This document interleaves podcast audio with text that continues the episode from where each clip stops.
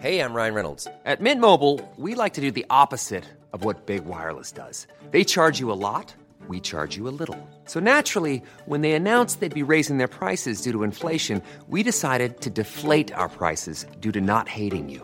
That's right. We're cutting the price of Mint Unlimited from $30 a month to just $15 a month. Give it a try at mintmobile.com slash switch. $45 upfront for three months plus taxes and fees. Promo rate for new customers for limited time. Unlimited more than 40 gigabytes per month. Slows. Full terms at mintmobile.com.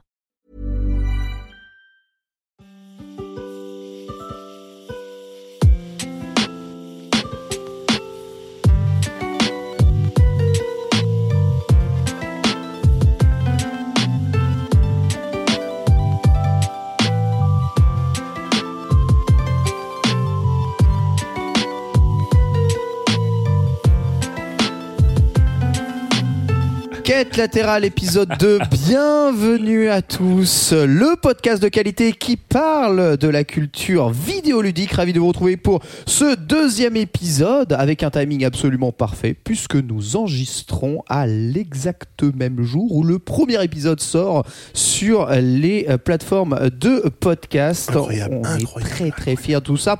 Pour euh, eh bien participer à ce podcast aujourd'hui autour de moi de ma gauche jusqu'à ma droite en, en tournant dans le sens horaire Lame bonjour Lame Tiens, ça va, ça fait longtemps qu'on s'était pas vu. c'est vrai Ce n'est que qui êtes-vous, notre- qui êtes-vous monsieur Ce n'est que notre troisième émission ensemble aujourd'hui, mais dans la meilleure des positions puisque tu es animateur et moi je suis chroniqueur, j'aime bien ça. Je Des me sens, je me sens confortable, j'aime où bien. je te domine Ah, c'est beau. Fibre Tigre est avec nous Oui, je slalom entre les grèves et la gastro. Ça va. Et toutes les choses en G. Ah, la guerre mondiale, tiens. Guerre mondiale. Et la troisième, on l'a oublié, là. Fait plaisir. Bien sûr, pour la première fois dans Quête latérale, Nio vient nous rejoindre. Bonjour Nio. Hello. Comment vas-tu? Bah écoute, ça va. Je, entre deux avions, euh, euh, Asie, euh, Paris, euh, je fais un petit stop euh, podcast. Je repars. T'as fait trop Fast plaisir life. de te voir ici. Voilà, c'est ça. Oh, je- Désolé. trop, trop busy. à côté de toi, euh, l'inénarrable Daz. Oui, bonjour. Nous, bonjour Daz. Bienvenue dans ce journal du hardware. Oui. Extended Edition, À du peu coup, de choses près. puisque on s'est, on était ensemble effectivement aujourd'hui encore. euh, On a, pour on a fait une émission à midi, j'ai animé Ken était chroniqueur. Ensuite, on a fait une émission où tu étais animateur d'Az et Ken et moi on était chroniqueurs. Et on, fait une, on fait une émission où Ken est animateur, nous on est chroniqueurs. Bah tu vois, c'est ça le. On, on- on- on- on teste tous les cas de figure possibles. On va relancer les débats sur la consanguinité de qualité encore. Et à ma droite, Chloé. Bonjour Chloé. Bonjour, bonjour.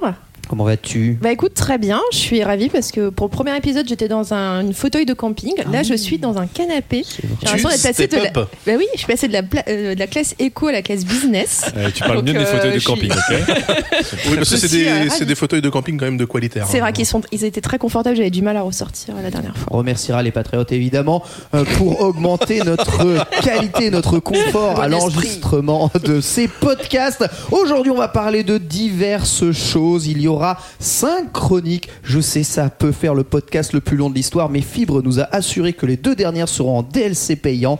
Ne vous en faites pas. Et euh, quatre pauses. On va donc commencer sans plus attendre avec la première chronique. Et c'est toi, Chloé, qui va nous parler de comment le jeu vidéo t'a fait sortir tes bâtons de marche.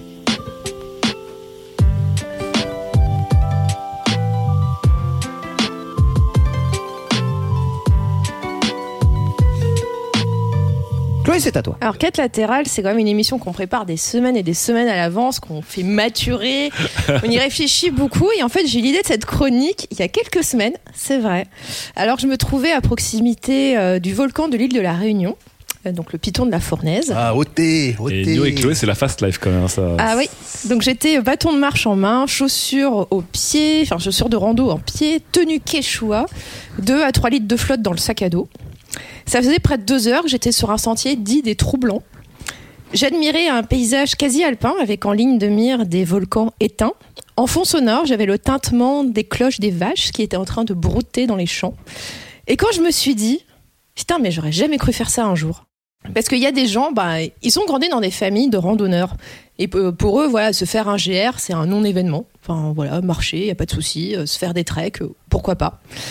Et puis, il y a des gens comme moi, qui viennent de familles absolument pas sportives du tout, pour qui le terme marche en pleine nature, euh, bah, c'est totalement inconnu. Et puis après, c'est devenu synonyme d'activité pour hippie en vêtements fluo. J'ai plusieurs fois dû refuser de faire des randos avec des amis, juste simplement parce que j'avais pas les chaussures pour. Et puis, euh, bah pourtant, j'ai grandi à la campagne, et, mais on se déplaçait toujours en voiture. Et puis, quand j'étais petite, pour tout vous avouer, je rêvais du jour où j'allais vivre en ville parce que c'est un endroit merveilleux où pour moi, il n'y avait pas d'insectes. Bon, C'est le podcast de jeux vidéo qu'on fait là de- J'adore cette chronique de commute. Parce que j'allais dire, on se croyait dans le commute. Bref, j'étais pas vraiment partie pour prendre ma carte de fidélité au vieux campeur. Et pourtant, ça fait quelques années que lorsque je suis en voyage, bah, j'essaye de faire des petites randos. Parce que bon, soyons clairs, hein, je parle pas de trail de 4 jours, mais plutôt de marche de 2-3 heures. Mais rien que ça, je pensais pas que je m'y mettrais un jour. Et je pense que ce goût est venu des jeux vidéo. Ah, ouais, On y vient. Et de leurs mondes ouverts. Parce que ceux qui me connaissent bien connaissent mon amour infini pour Skyrim. Le premier monde ouvert où j'ai eu l'impression de voyager au milieu d'une nature, nature intense. Je pense aussi à Red Dead et surtout sa suite Red Dead 2, où j'ai passé un temps fou à faire des captures d'écran, à baver devant les paysages. Et que dire de ce qui est pour moi le jeu de randonnée ultime? Non, ce n'est pas Death Stranding, Ah. On aurait pu être dans l'actu. c'est Zelda Breath of the Wild. Ah. Tozendalo. On est dans le bon goût. Voilà, parce que c'est quand même la liberté absolue d'aller n'importe où, de découvrir, de s'émerveiller. Enfin, c'est un jeu absolument formidable. Alors, euh, bon, s'amuser avec le mode photo, c'est cool. Faire de la promenade virtuelle pour, euh, pour profiter d'environnements absolument magnifiques, c'est agréable aussi. J'adore ça. Je sais que beaucoup de gens aiment aussi euh, se détendre un peu dans les jeux vidéo de cette manière-là. Mais je pense qu'à un moment à un moment donné, il y a un déclic qui s'est fait dans ma tête et qui euh, consistait à se dire si j'aime tant me promener dans les mondes virtuels, bah pourquoi je le ferais pas en vrai? Après tout, Skyrim, c'est la Scandinavie. Red Dead 2, c'est les grands espaces américains. Certains diront Dark Souls 3, c'est la Bretagne. Au printemps. Alors pourquoi pas vivre ces sensations en vrai et faire de vraies photos que je pourrais ensuite poster sur Instagram? En plus, ben, je risque pas de me faire aggro toutes les 30 secondes par des monstres niveau 37, donc ça a l'air plutôt safe. Par contre, une fois que j'ai chaussé mes chaussures de randonnée, j'ai vite constaté que les créateurs de vidéos gomment un aspect central de la randonnée. Et c'est là que j'ai parlé de Death Stranding. Alors, Death Stranding, ça m'a beaucoup fait penser à La Réunion, le secteur du volcan, il y a plein d'endroits qui sont vraiment similaires. Mais c'est un autre truc qui m'a fait tiquer. La première mission du jeu, ça te demande de transporter un cadavre vers un site d'incinération. Tu vois Sam Porter Bridges galérer un peu, il doit rééquilibrer sa charge, il manque de tomber, mais bon, au final, sa montagne, bah, il la grimpe euh, sans grand souci. Alors moi, je vais vous dire comment ça se passe dans la vraie vie. Dans la vraie vie, quand tu t'attaques à ce genre de petites grimpettes, ton rythme cardiaque s'emballe, tu t'essouffles, tu transpires, t'es au bout de ta vie, et au bout d'un moment, tu te rends compte que ça fait que 15 minutes que tu grimpes. Alors, il te reste 4 heures d'ascension, et ça, c'est sans compter les pauses. Aussi, je sais que c'est douloureux de base de se trimballer un sac de 10-15 kilos avec euh, bah, de l'eau, parce que ça pèse extrêmement lourd. Donc, euh, quand je voyais le petit Sam prendre toutes ces grosses caisses et les mettre sur ses épaules, bah, j'avais super mal pour lui. En plus, l'animation, je trouvais vachement bien faite, la petite cutscene où tu, tu le sens genre, ah, c'est dur de se relever et tout et tout. Mais en fait, une fois que tu es sur le jeu, bah, en fait, il se gambade. Enfin, il gambade, quoi. C'est c'est facile pour lui. Alors que, je tiens à le dire clairement, ce n'est pas possible de courir avec 230 kilos de marchandises sur le dos, même avec un exosquelette et encore moins en pente sur un terrain accidenté. Sérieusement, est-ce que vous avez déjà vu des Sherpas se taper un sprint sur l'Himalaya? Bref, ce que le jeu vidéo ne montre pas et que vous découvrez assez douloureusement dans la vraie vie, c'est l'effort physique.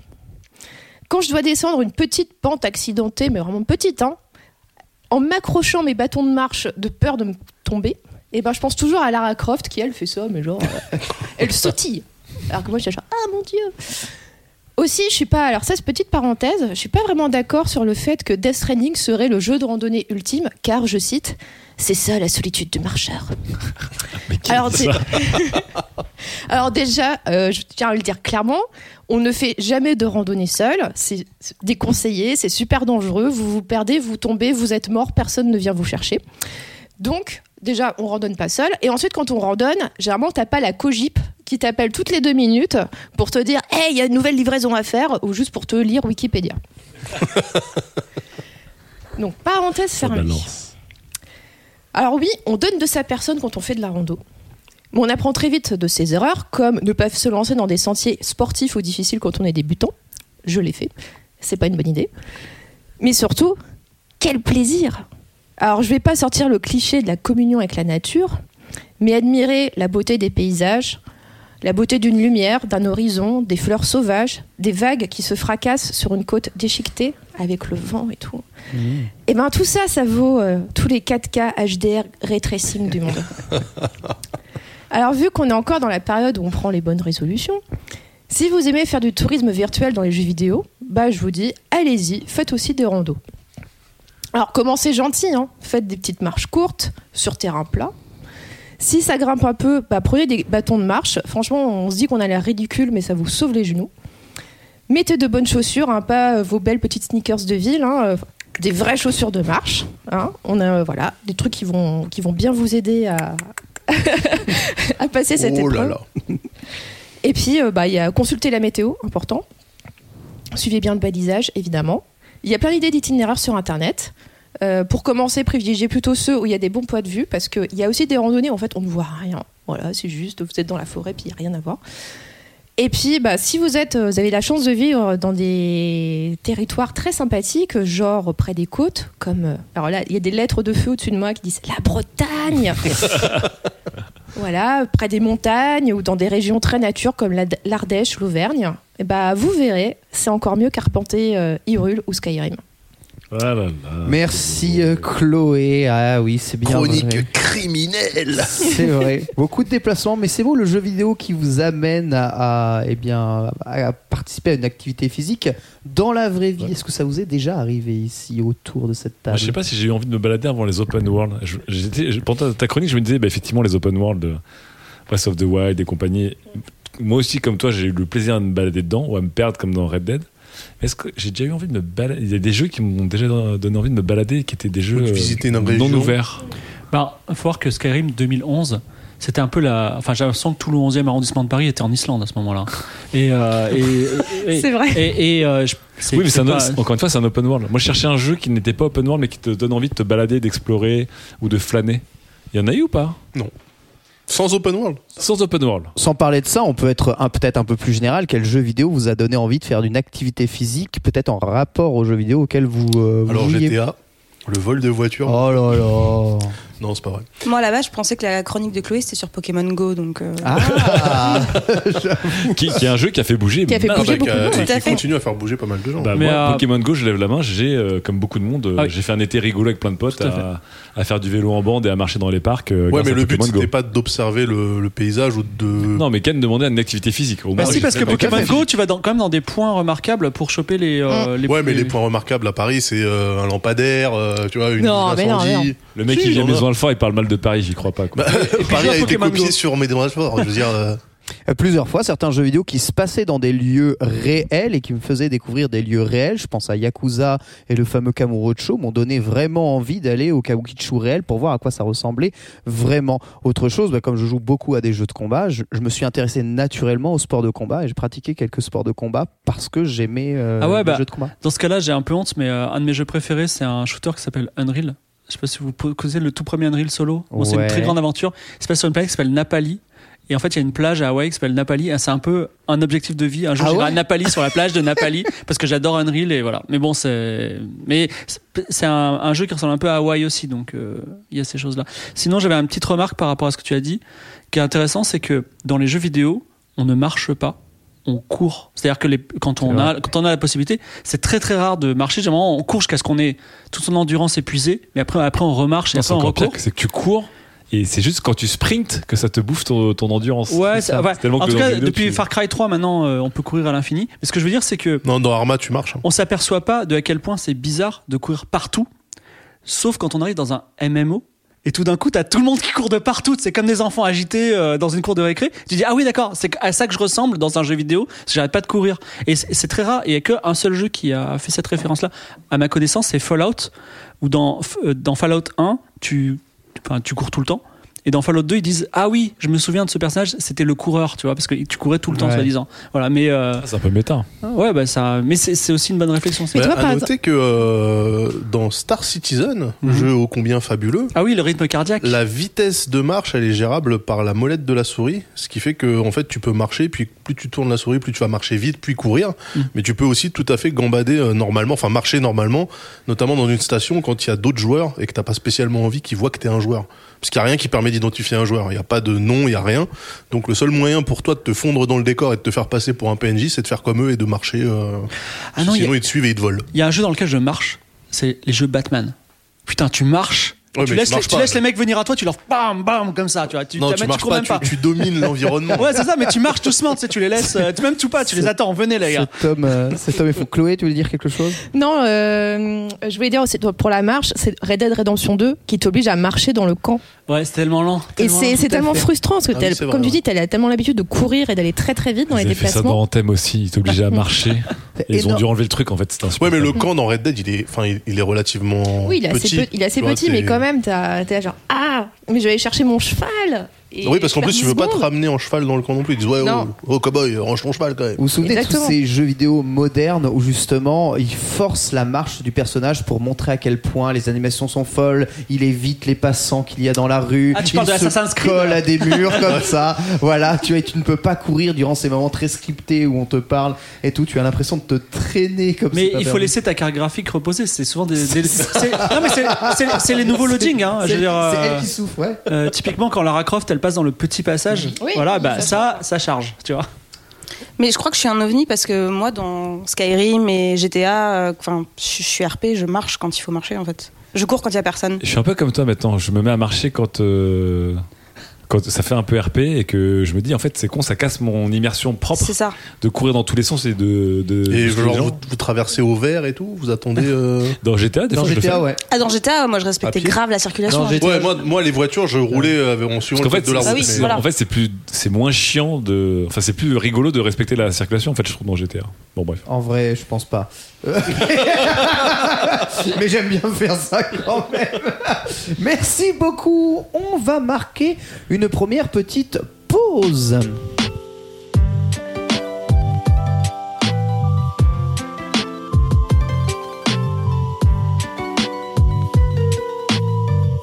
Première pause et on va faire un petit tour de table de votre top et de votre flop jeu vidéo de votre carrière de gamer. Un jeu à chaque fois, le jeu qui vous a peut-être le plus agréablement surpris, le jeu qui vous a le plus désagréablement surpris. Et on va commencer par toi, l'âme.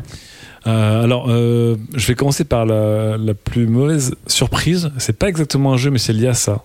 C'est les souvenirs de plus grosses frustrations que j'ai eues en tant que joueur. C'est l'erreur d'aller à rue Montgalet un samedi pour monter ton PC. Donc déjà être naïf pour penser que tu vas avoir tous les meilleurs prix que tu as eu sur internet. Bon bref, tu rentres, tu vois, tu as la tête qui bourdonne et à chaque fois, tu montes ton PC, il ne boot pas Évidemment. parce que la RAM, une cornée dans le genre, il est 18h45. Tu sais que tu n'auras pas le temps de retourner à la boutique et tu restes un week-end entier, le week-end de la honte, tu vois, le week-end of shame, avec un PC éventré sur ta table comme ça là, qui, tu sais, avec un bout de câble accroché, un bout de clavier posé sur la, la tour elle-même, Ah, un bout de câble posé sur l'écran qui ne marche pas et tu dois attendre le mardi parce que le lundi évidemment les boutiques sont fermées et tu pensais de faire un week-end de montage PC, un week-end de jeu etc et ça m'est arrivé mais ça devient humiliant quoi C'est au moins 3-4 fois la même chose à chaque fois Et t'apprends pas. et non, t'apprends pas parce que t'es sûr que bon là c'est une barrette de RAM euh, avec euh, des LED disco, c'est pas les mêmes machin. C'est toujours la RAM d'ailleurs ou la carte mère. Toujours tout Ouais. acheté au même Vous le voyez ce endroit. 18h50 où t'es un peu en sueur avec des bouts de tournevis, de, de pâte euh, thermique,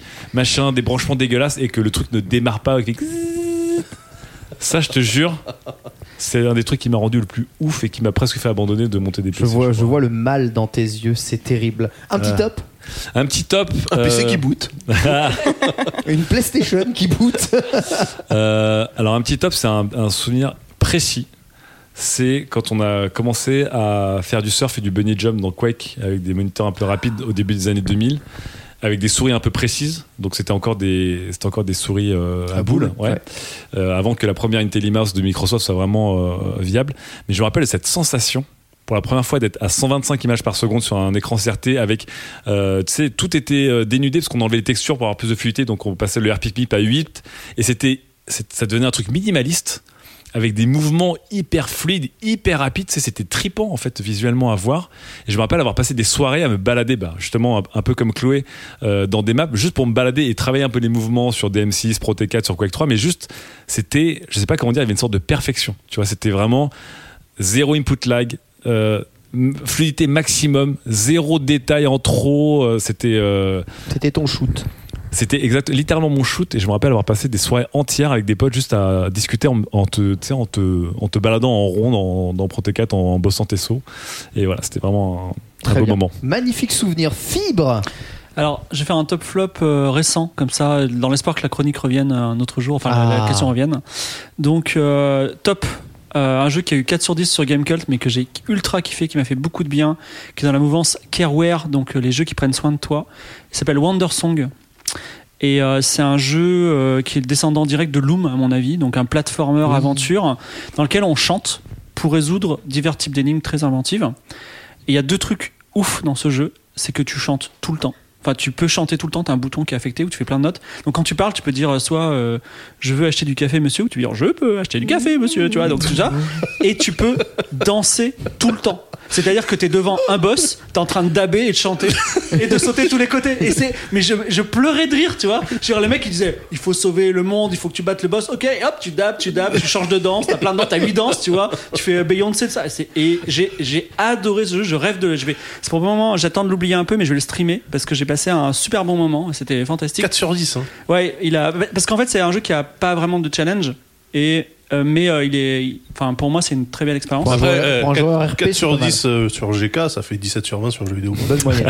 Et il a pas été testé sur jeuxvideo.com, ça je crois Ok, pas. C'est 14 et à la règle du plus 10. Ah oui, c'est la règle du plus 10. Alors euh, et mon flop euh, qui a entraîné un rage quit suivi d'un rage delete. Et, le jeu fait 80 mégas donc qu'est-ce quoi 80 gigas donc 80 gigas à barre le duc c'est un rage delete euh, qui fait qui fait mal hein, tu vois. Donc j'ai téléchargé The Division Oh Le 1 ou le 2 Le 1. The Division, première mission. Je vous dis, hein, je mens pas.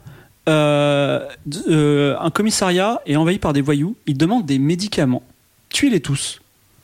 Et moi j'ai dit, mais attendez, on peut pas leur donner des médicaments Mais les mecs ils sont malades, tu vois Et Mais qu'est-ce que c'est que ça Et tu vois, je je suis allé vers le commissariat et j'avais j'avais le cœur gros. Je me disais, mais tu vois, il y a un mec qui arrive. Tu y allais en marchant, tu y allais en courant. Bah, je sais pas trop parce que c'est Brooklyn, ah ouais, c'est joli, tu vois. Et euh, t'as un mec qui, qui t'arrives devant le commissariat, t'as un mec avec une capuche et une batte de baseball, tu vois, qui va te tuer. Et tu dis, bah, je vais devoir le tuer. tuer. J'ai une calache, je vais le tuer. Alors que le mec, il veut juste guérir de la grippe, j'en sais rien, tu vois. Et je trouvais ça affreux. Et là, le mec, il me dit, salope. L'insulte de base dans The Division, c'est salope. Alors je joue un mec, hein, euh, peu importe, mais salope. Et, alors moi, je suis mal dégrossi euh, question wokisme, d'accord, tu vois. Mais c'est quand, c'est quand même bizarre parce que je veux dire, Ubisoft, ils se branlent en disant on est une équipe, une équipe multiconfessionnelle, on prend soin et tout. Mais qu'est-ce que c'est que ça? Et moi j'ai dit, je veux pas jouer à cette merde et je l'ai j'ai téléchargé flop. Voilà. Mais si t'étais woke, tu saurais que féminiser les noms, ça a l'air encore plus insultant dans la culture euh, patriarcale. Bah, c'est, en tout cas, Chaque chose en son temps. Ça, D'accord, c'était trop loin. C'est bien senti Non mais est-ce que, insulté, hein. est-ce que le Rage, est-ce que le, est-ce que le Rage Delete, il est mérité ou pas? Non mais est-ce que c'est pas je crois parce sur les qu'après salopes ou sur les médicaments non parce que en, en- Franchement, en c'est plus- un jeu de droitard, Fib, ça me surprend. et en plus pas- les mecs ils disent c'est pas un jeu politique. Oh, bah, bah, putain. putain qu'est-ce que T'es voilà. la- c'est le lourd. hein. dernier rempart du gouvernement clair. pour ramener l'ordre dans la cité. Euh, Si ça, c'est pas politique, je sais pas ce que c'est. hein. Surtout en tuant les gens. Mais qu'est-ce que c'est que ça? Oui, mais c'est des gens qui sont avaient tué malades. d'autres gens. Mais on s'en branle, ils sont malades. C'est c'est pas comme ça que tu La maladie, c'est le communisme, en fait. C'est ça qu'il faut que tu comprennes. En tout cas voilà. Mais euh, du coup, ça me fait penser au début de de, ah, de Watch Dogs 1. Enfin, le, la toute Oh, première interaction qu'on te Tellement demande. nul, ouais, quoi Bah, en tu- gros, t'as un mec, euh, genre que tu menaces, et la première interaction qu'on te, enfin, la première action que demande Ouais. le jeu, c'est tire-lui dessus, tue-le. Ah. Et moi, Mais tu le sauves.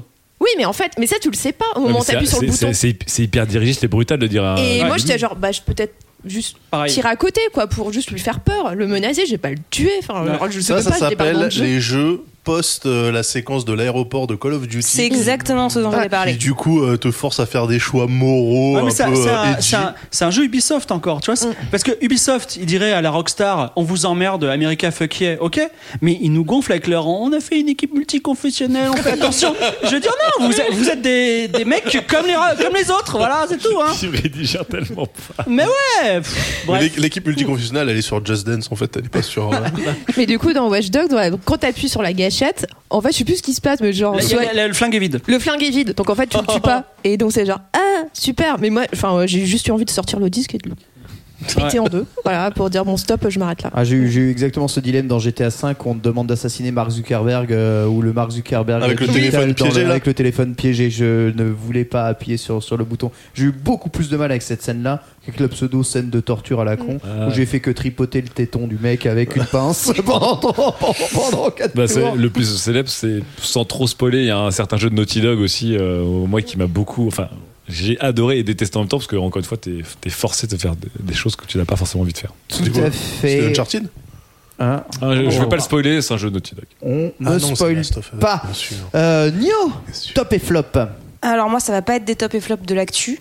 Euh, quoique un peu, mon top, euh, mon top c'est Skyrim, mais tous les ans c'est mon top. Ah. Tous les ans je relance Skyrim et tous les ans je... ah c'est vraiment Mais t'as raison, c'est trop bien. Il y a Philippe tous les ans, tu peux, Chloé tu qui peux a le remoder. Euh, Mais tu, tu le relances sans les mods, tu le relances euh, 2011, genre euh, un peu. bah là, je- là je l'ai racheté sur Switch Ah, et j'y joue sur Et Switch, je suis sur tenté aussi, hein. vidéoprojecteur et je m'en prends. C'est trop bien. c'est vrai Ah, mais j'ai. La Daz, Daz il saigne dans son cerveau là. J'avoue que dire, Tu j'ai me fais racheté tellement, tu me Skyrim fais tellement sur plaisir. Switch. Nio. Vous jouez sur vidéoprojecteur. Je m'en branle. Je joue. Il y a un côté nihiliste euh, dans cette démarche qui me- Ah, Pour moi, euh, Skyrim sur Switch sur vidéoprojecteur, c'est comme si tu jouais à GTA juste avec la carte, quoi. Tu vois C'est euh, ouh Mais respecte, respecte les Non, non, mais euh, c'est Non, un mais ça- très bon- Skyrim, En fait, je ce qui l'ai, est, je ce l'ai qui est j'ai trop pas bien, joué. c'est que j'y joue sur vidéoproche la soirée, et puis quand c'est l'heure d'aller dormir, je prends la Switch et je finis dans le lit. Ah, voilà, c'est beau ça. Et du coup, je m'endors à 4h du matin parce que, évidemment, euh, Skyrim. Mais tous les ans, tous les ans, c'est ça. Donc ça, c'est mon top. Et mon flop, j'ai un peu réfléchi parce que j'ai, en général, quand j'achète un jeu ou que je lance un jeu, je sais un peu où je vais. Euh, mais celui qui m'a vraiment déçu, c'est Bloodborne parce que j'avais beaucoup d'attentes. Là, tu sais que tu vas lever. des- Ouais, et bah tant pis. Eh ben, je suis d'accord avec allez, toi. vas-y. Allez, tout il est, ces bâtards. Qu'est-ce que t'aimes pas? En fait, je trouve qu'il y avait rien qui était clair. Le, le tracé de où aller, c'était pas clair. J'ai eu l'impression de passer ma vie à tout chercher tout le temps. mais ça fait partie du voyage. C'est comme ça qu'il parle les fans de Dark vrai- Souls. C'est vrai, que Dark Souls 1 est pas forcément super clair. hein. Non, Non, mais j'ai joué à Dark Souls. Bon, j'ai pas, j'ai pas été un tryharder de Dark Souls, mais euh, mais j'ai pas été frustré comme ça. Là, j'avais l'impression que c'était un jeu couloir, mais en fait, ça n'était pas un. Et en fait, on comprend rien. Et ça m'a, j'ai joué, j'ai joué 3 heures et je crois que j'ai avancé 10 minutes de l'histoire. Ça m'a vraiment Je suis, un, je suis un peu d'accord avec toi. En fait, l'univers que beaucoup de gens trouvent très beau, très dark, gothique et tout. Très baroque. J'ai regardé, et j'ai fait, c'est pas très clair. Je sais pas comment dire. Euh, Je demande pas de la clarté au sens. euh, Oui, mais est-ce que c'est pas une volonté de game design de euh, dire ah ouais, euh, c'est à vous de faire votre carte mentale euh, pour- Non, mais moi, comme euh, comme New, j'ai adoré euh, Dark Souls. Tu vois, j'ai beaucoup Ouais. joué. C'est un système de hub, pas forcément linéaire, machin, où tu dois comprendre par toi-même comment fonctionne le truc. Et c'est vrai que dans Bloodborne, j'ai, bah, comme toi, moi, j'ai jamais réussi à. J'ai essayé deux fois, j'ai jamais passé la barre des 2-3 heures de jeu. En me disant, je sais pas le la progression, euh, le déplacement dans les niveaux, c'était pas. Ouais, Bof. et c'était super frustrant parce que j'aimais beaucoup l'ADA, j'aimais, j'aimais, enfin, j'aimais bien le principe, j'avais envie d'aimer ce jeu et euh, il ne m'a pas laissé rentrer. Très bien, Daz. Yes. Alors en top, moi c'est un jeu d'arcade. Ça n'est pas Daytona USA. Ah, j'attends- je l'attendais Je celui-là. l'adore, mais c'est pas Daytona USA. C'est un jeu qui s'appelle Ketsui, Ah, Ketsui qui est formidable. un shoot. 'em up de cave Mhm. et qui a la particularité. Donc c'est évidemment un manic shooter avec euh, un milliard de boules à éviter fait. à l'écran. Et la particularité de Ketsui, c'est que pour profiter du multiplicateur, il faut tuer les ennemis de très près Exactement. et ensuite balayer l'écran, donc blo- débloquer, enfin bloquer le multiplicateur au max, et après shooter tous les ennemis qui se présentent à l'écran en profitant de ce multiplicateur. Donc ce côté euh, risque-reward est ultra ultra addictif en fait. Et euh, le but évidemment, puisque c'est un cave, c'est de réussir à, comboter en passant de euh, de euh, combo, enfin de, de puissance max, de bonus max à bonus max à bonus max, euh, en essayant de d'enchaîner les hordes d'ennemis. Donc c'est super euh, quand t'arrives vraiment à le faire. Alors je rappelle, c'est des jeux où en gros euh, tu passes rarement le troisième niveau, tu vois, c'est parce que tu le joues en un crédit et euh, pas de continu machin. Enfin, t'essayes de, de vraiment euh, de le jouer en one shot. Il y a des mecs qui arrivent à le faire deux fois. euh, Il y a deux loops, ouais. en une seule partie, Mm. voilà. Moi, euh, je crois que le maxi sur Ketsui, euh, je sais pas, j'ai dû faire niveau 3, quoi. Ah ouais? Ouais, mais pas en combotant comme un chacal. hein. Là, vraiment, j'essaie de jouer la survie, tu vois. Genre, je veux voir le décor, tu vois. Mais voilà, c'est des jeux, c'est des jeux qui, a priori, payent pas de mine parce que tu dis il y a que 6 niveaux, c'est pas énorme. Mais le challenge, c'est comme Ikaruga, c'est tellement, euh, tellement deep en fait au niveau du, de la façon de jouer que euh, pour moi, c'est un jeu que je refais avec plaisir sur ma console chinoise, à laquelle Sur vidéoprojecteur aussi ou pas tous les ans Euh, non, non, non, parce que euh, j'arrive pas. Alors ça, c'est marrant, j'arrive pas à jouer à ces jeux-là quand je suis trop loin de l'écran.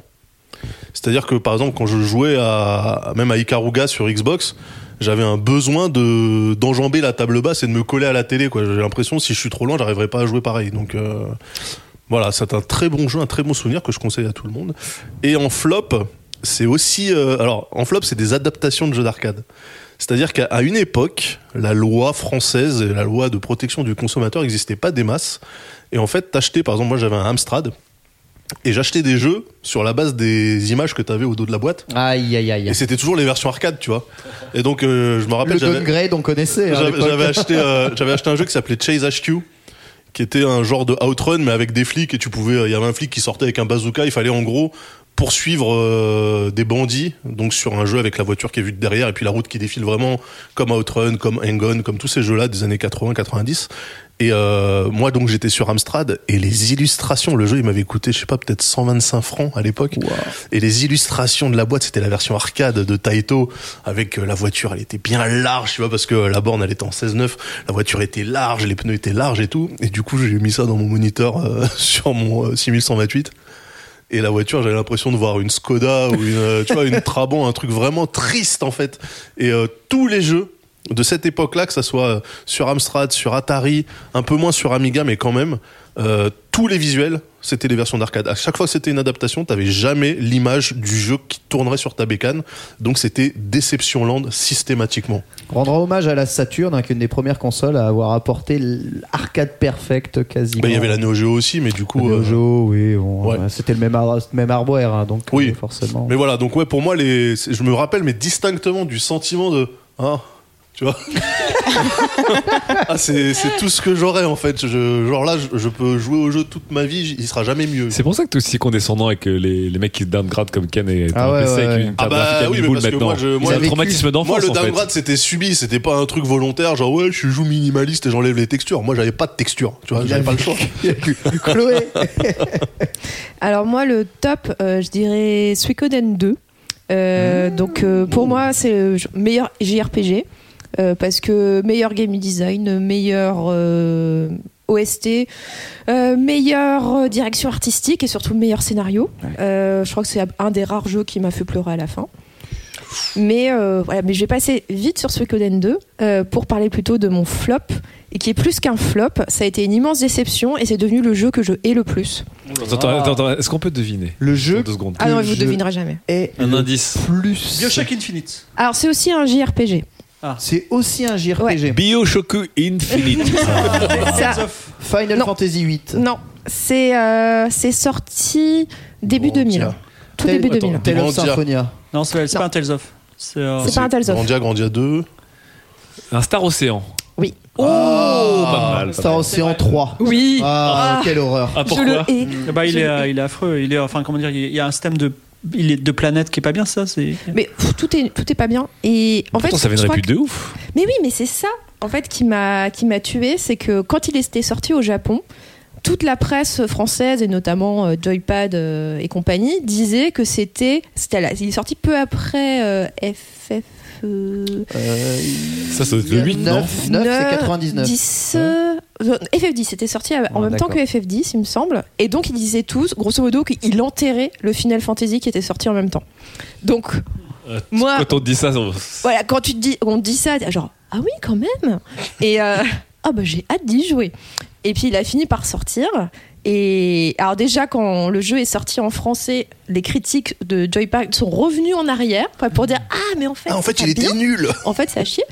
Et quand j'y ai joué, euh, bah, j'ai tout détesté dans ce jeu. Et en fait, j'ai eu un- une relation un peu maso avec, parce que même si je le détestais, je suis quasiment allée au bout. Je crois que je suis arrivée au boss de fin. franchement, alors, jeu le dans le genre flop de jeu, les jeux Ouais. que tu te forces à jouer parce que t'as trop investi de temps dedans, parce que t'es dans la boue, tu dis je veux voir le bout, je veux voir le bout, et les souffrances de ça, c'est plus jamais de la vie. faut dire, la plus grosse souffrance de ce jeu, c'est. euh, si je me souviens bien, il était sur deux DVD. Et à la fin du premier DVD, donc as un- tu dois grimper sur une montagne. C'est assez long. Tu arrives au niveau du boss. Il y a une porte. La porte est fermée. et on te dit il faut récupérer une clé. T'es genre d'accord. premier niveau. C'est exactement qui est au Oh, premier merde. niveau. Je déteste Donc ça. il te donne un item pour pouvoir chercher cette clé dans le premier niveau et t'as pas moyen genre un fast travel. T'es obligé de te Ah, refaire toute la carte dans l'autre sens. Ah non, ça, c'est dégueulasse. Ah, les mecs, ils se font faire les boucles. Il y avait pas Final Fantasy euh, qui te faisait faire euh, Non, deux c'est fois le jeu Chrono Trigger. hein. Non, euh, Bravely Default. Bravely Default, 4 oh, fois. oh, non, mais c'est. Euh, Oh là, quelle arnaque. Et voilà, donc tu, ref- tu reviens en arrière, tu vas récupérer ta pauvre clé, tu repars dans l'autre sens, évidemment tu te retapes tous les combats euh, Ouais, mais du coup, t'es super maxé par rapport aux ennemis que tu rencontres si c'est Bah, en fait, aussi un autre gros défaut du jeu dont je me souviens, c'est que tu mettais un temps fou à battre euh, juste des monstres Ouais, de un base. mob de base. C'était pire. extrêmement long. Le pire. Je hais ce jeu. Ouais. Star Ocean 3, voilà. Pourtant, il t'a fait marcher, hein. Il t'a fait suer, il t'a fait marcher, hein, j'ai envie de dire. Putain, ouais, j'avoue. c'était horrible. J'avoue les raccords avec la chronique. Voilà du coup pour les tops et les flops. On va passer à la deuxième chronique et c'est Fibre qui va nous parler de la localisation des jeux vidéo.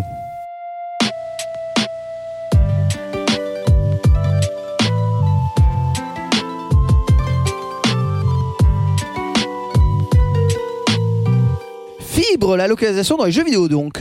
Je vais vous parler de la localisation des jeux, c'est-à-dire en gros, mais on va préciser ça, la traduction dans d'autres langues. Et là, tout de suite, vous vous dites, ouin ouin, il va encore parler de ces jeux. Oui. Oui. Bon, on arrête là tout de suite. Non, plus sérieusement, je vais surtout le faire à travers mon expérience, évidemment, donc euh, ce sera un peu partiel et ce sera surtout une expérience indé, faut bien comprendre ça. Donc déjà, pourquoi traduire, traduire ces jeux? Un film n'est pas systémati- systématiquement traduit dans d'autres langues. Un livre est très rarement traduit dans une autre langue. C'est une spécificité du jeu vidéo. Le marché, sauf exception, par exemple Cyprien qui sort un jeu, ou le marché japonais, c'est une exception aussi, mar- le marché du jeu vidéo, est mondial. Et dans un deuxième temps, voire dans un troisième, voire en France dans un quatrième, local. Jusqu'à présent, jusqu'à 2018, le marché américain était le plus fort, parce que les Américains, ils achètent. Donc le marché américain, ça représentait 40% des ventes. Aujourd'hui, c'est la Chine qui est quasiment en passe de faire 50% des ventes de n'importe quel jeu. Sortir une version non chinoise d'un jeu, c'est se priver de 50% des ventes, en dépit d'un marché chinois qu'on qualifiera poliment de compliqué. Vous avez remarqué qu'on parle du mot localisation, donc localization, et non pas de traduction ou translation. Donc déjà, euh, bon, c'est l'usage, mais c'est dû fondamentalement à deux choses. Bah déjà parce que la prestation de localisation ne se résume pas à la traduction. S'il y a des voix, bah faut caster des gens. Et c'est des professionnels, c'est parfois des personnalités, des youtubeurs, etc. Il faut les diriger. Et aujourd'hui, la prestation de localisation, elle va encore plus loin parce qu'elle prend aussi le compte, en compte le marketing local. C'est-à-dire les, les traducteurs vont aussi chercher les blogueurs locaux, les streamers locaux et vous mettre en relation avec eux. Quand le SNJV a annoncé qu'ils allaient faire l'académie des, jeux vidéo qui va bientôt, euh, bientôt se passer, qui récompense diverses divisions d'un Pégase d'or, Souvenez-vous, Donald Renew a tapé du poing sur la table en disant Et attendez, les gars, il donne des, un Pégase aux streamers, mais pas aux doubleurs. Euh, quelle injustice Et quand il a fait ça, moi je m'étais posé la question je me suis dit Si on devait donner un Pégase d'or de la localisation, à qui le donnerait-on? Donc je vous pose la question et vous réfléchissez-y. Et je vais vous donner une réponse. Et je vous invite aussi, chers auditeurs, chers co-chroniqueurs, à apporter votre réponse. Mais avant ça, petit détour euh, par Shanghai, je vais vous parler de la Chine. Donc jusqu'à peu, la Chine n'achetait pas de jeux, elle les piratait avec la complicité d'acteurs très importants que je ne vais pas citer, dans l'espoir qu'un jour Tencent rachète Miklo. je me souviens d'un pauvre développeur breton qui a fait le jeu Isbara. Est-ce que vous voyez ce que c'est Isbara ou pas? Non. Non. C'est un platformer bullet hell, un peu bizarre, qui a cartonné en Chine à tel point. Alors lui, il m'a raconté, il m'a dit, le jeu Isbara, il est vendu en boîte à la Fnac en Chine. Il y a des youtubeurs chinois qui sont célèbres parce qu'ils sont bons à Isbara. Il a gagné zéro sur la Chine à Isbara. Donc, en gros, les, exigences de localisation, elles étaient très compliquées jusqu'à peu. En, en 2016, euh, il y a un Chinois qui est venu nous voir pour, pour traduire Out There en Chine. Il a dit, ok, on va le traduire en chinois. Par contre, on va oublier le vaisseau, on va faire un bateau. On va oublier l'espace, on va faire ça dans la mer. Et ça va être des îles chinoises. Il a dit, euh, c'est un peu compliqué quand même. Vous demandez de refaire le jeu là, tu vois. Et euh, il a bien pris des photos, on l'a- bien vu. hein, voilà. Je sais pas si. Donc, face à ces murs, face à ce problème du piratage, de la localisation qui était très compliquée, ben en, en fait, les développeurs ont, ont cessé d'espérer dans la Chine. On a dit, allez, on s'en bat les couilles, on va vivre sans la Chine. Et finalement, il s'est passé un miracle. La Chine s'est ouverte parce que tout simplement, bah, les Chinois ils veulent jouer à des jeux et il n'y a pas beaucoup de création en Chine jusqu'à présent. Donc en janvier 2018, le rapport de force s'est inversé. Pour vous donner d'une idée de à quel point on voulait plus travailler avec la Chine et la Chine voulait tout d'un coup travailler avec nous, c'est que on ne payait plus les traducteurs. On attendait que l'argent chinois vienne sur notre compte, Oh. qu'on l'ait bien encaissé, qu'on soit sûr qu'il soit à nous, et là, on lui versait un pourcentage.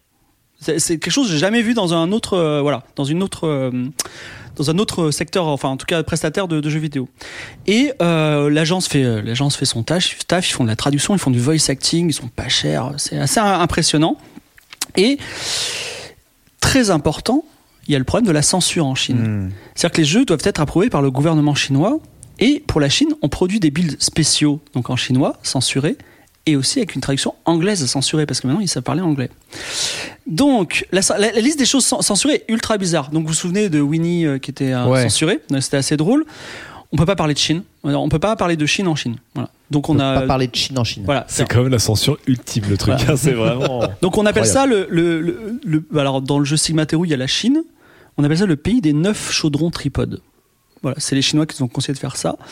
Euh, on peut pas parler de Tibet, on peut pas parler de Taïwan. J'imagine qu'on peut pas parler de camps d'internement. Voilà, donc euh, c'est. euh, mais ce qui, est intéressant, j'ouvre une petite parenthèse qui est pas dans ma chronique, c'est que pour vendre en, en Amérique, on devait euh, faire quelques contorsions culturelles liées à la diversité, par exemple. Aujourd'hui, les contorsions culturelles sont plutôt inverses. Vous voyez, c'est euh, c'est euh, euh, la diversité, c'est pas un problème des, des Chinois. Par contre, il y a ces, ces problèmes-là. Et ce qui est intéressant, c'est que c'est le marché et l'économie qui dictent un petit peu nos conditions d'écriture et de censure. Donc moi, je donnerais le Pégase d'or au traducteur chinois, parce qu'en plus de son travail, qui est d'une qualité que je peux pas juger parce que je parle pas chinois, ben en fait, il rend le produit culturel, il, prend, il rend le produit culturel possible. Le mec, c'est un passeur, tu vois. Le Attends, mec, tu, il tu passe donnes le Pégase d'or à un mec dont tu peux pas juger le travail.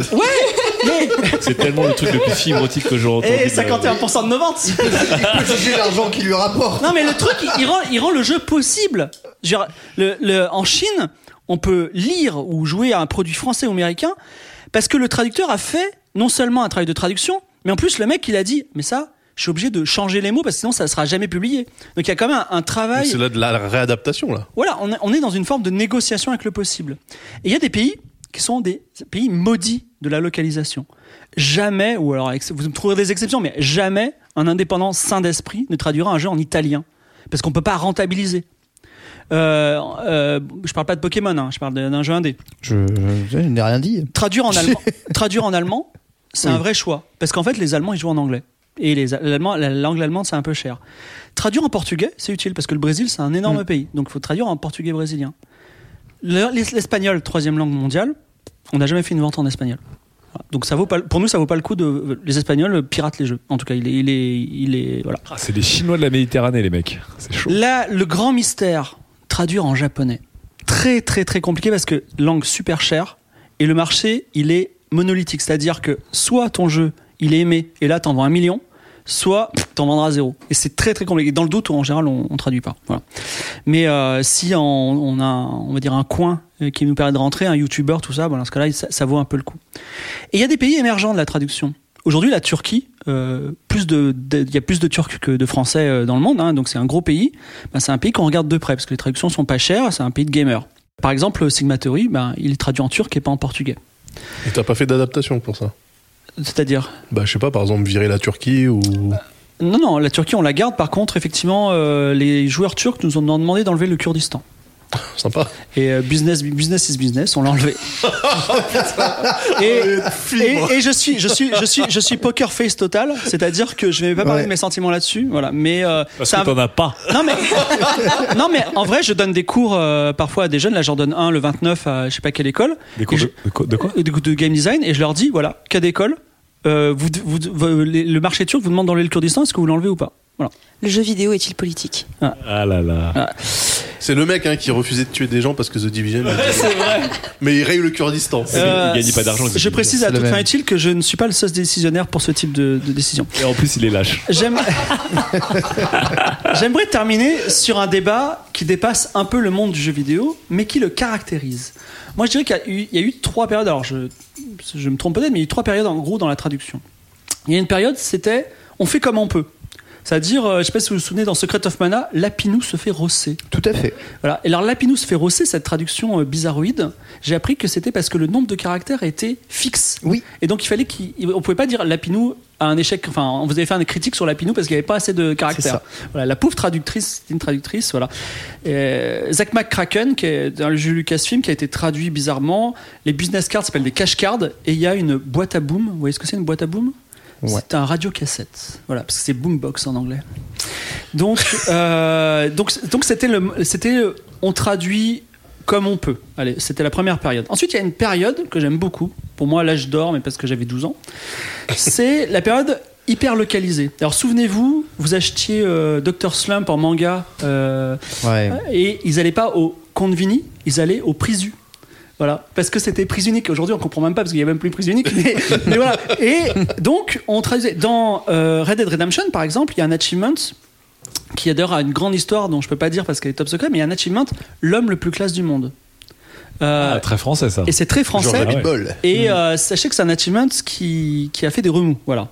Et dans Okami, souvenez-vous, il y a un petit, alors référence incompréhensible aujourd'hui pour les joueurs d'Okami, mais il y a un petit Ama elle a tapé coup de boule, coup de boule. Voilà, référence à une chanson populaire qui faisait référence à Zidane qui avait donné un coup de boule. Waouh, mais oui. Voilà. Et ça, effectivement, tu joues au Okami aujourd'hui, tu, comp- tu dis, what, c'est quoi ça? Et en fait, à l'époque, ça avait du sens. Mais ça reste localisé spatio-temporellement. Moi, j'aime bien parce que ça, c'est un peu porteur de l'histoire. Et euh, j'inclus quand même dans cette période la traduction incroyable de The Witcher 3, qui a une blague avec l'expression comme même, par exemple. Voilà. Oui.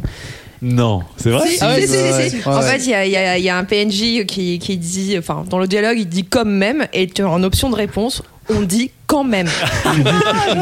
Quand même, et là, il dit Eh, Qu'est-ce que tu me fais chier avec ton, ta grand-mère Bon, bref. Donc, donc, c'est- bon, The Witcher 3, c'est c'est exception. Mais aujourd'hui, on est dans une nouvelle période qui est la période un peu snob des, des Parisiens qui regardent les films en VO, euh, qui ne supportent pas qu'on dise Prisu, ils veulent qu'on dise Convini, où, effectivement, on ne traduit pas certains mots des mangas, comme Keikaku veut dire plan. Tu vois.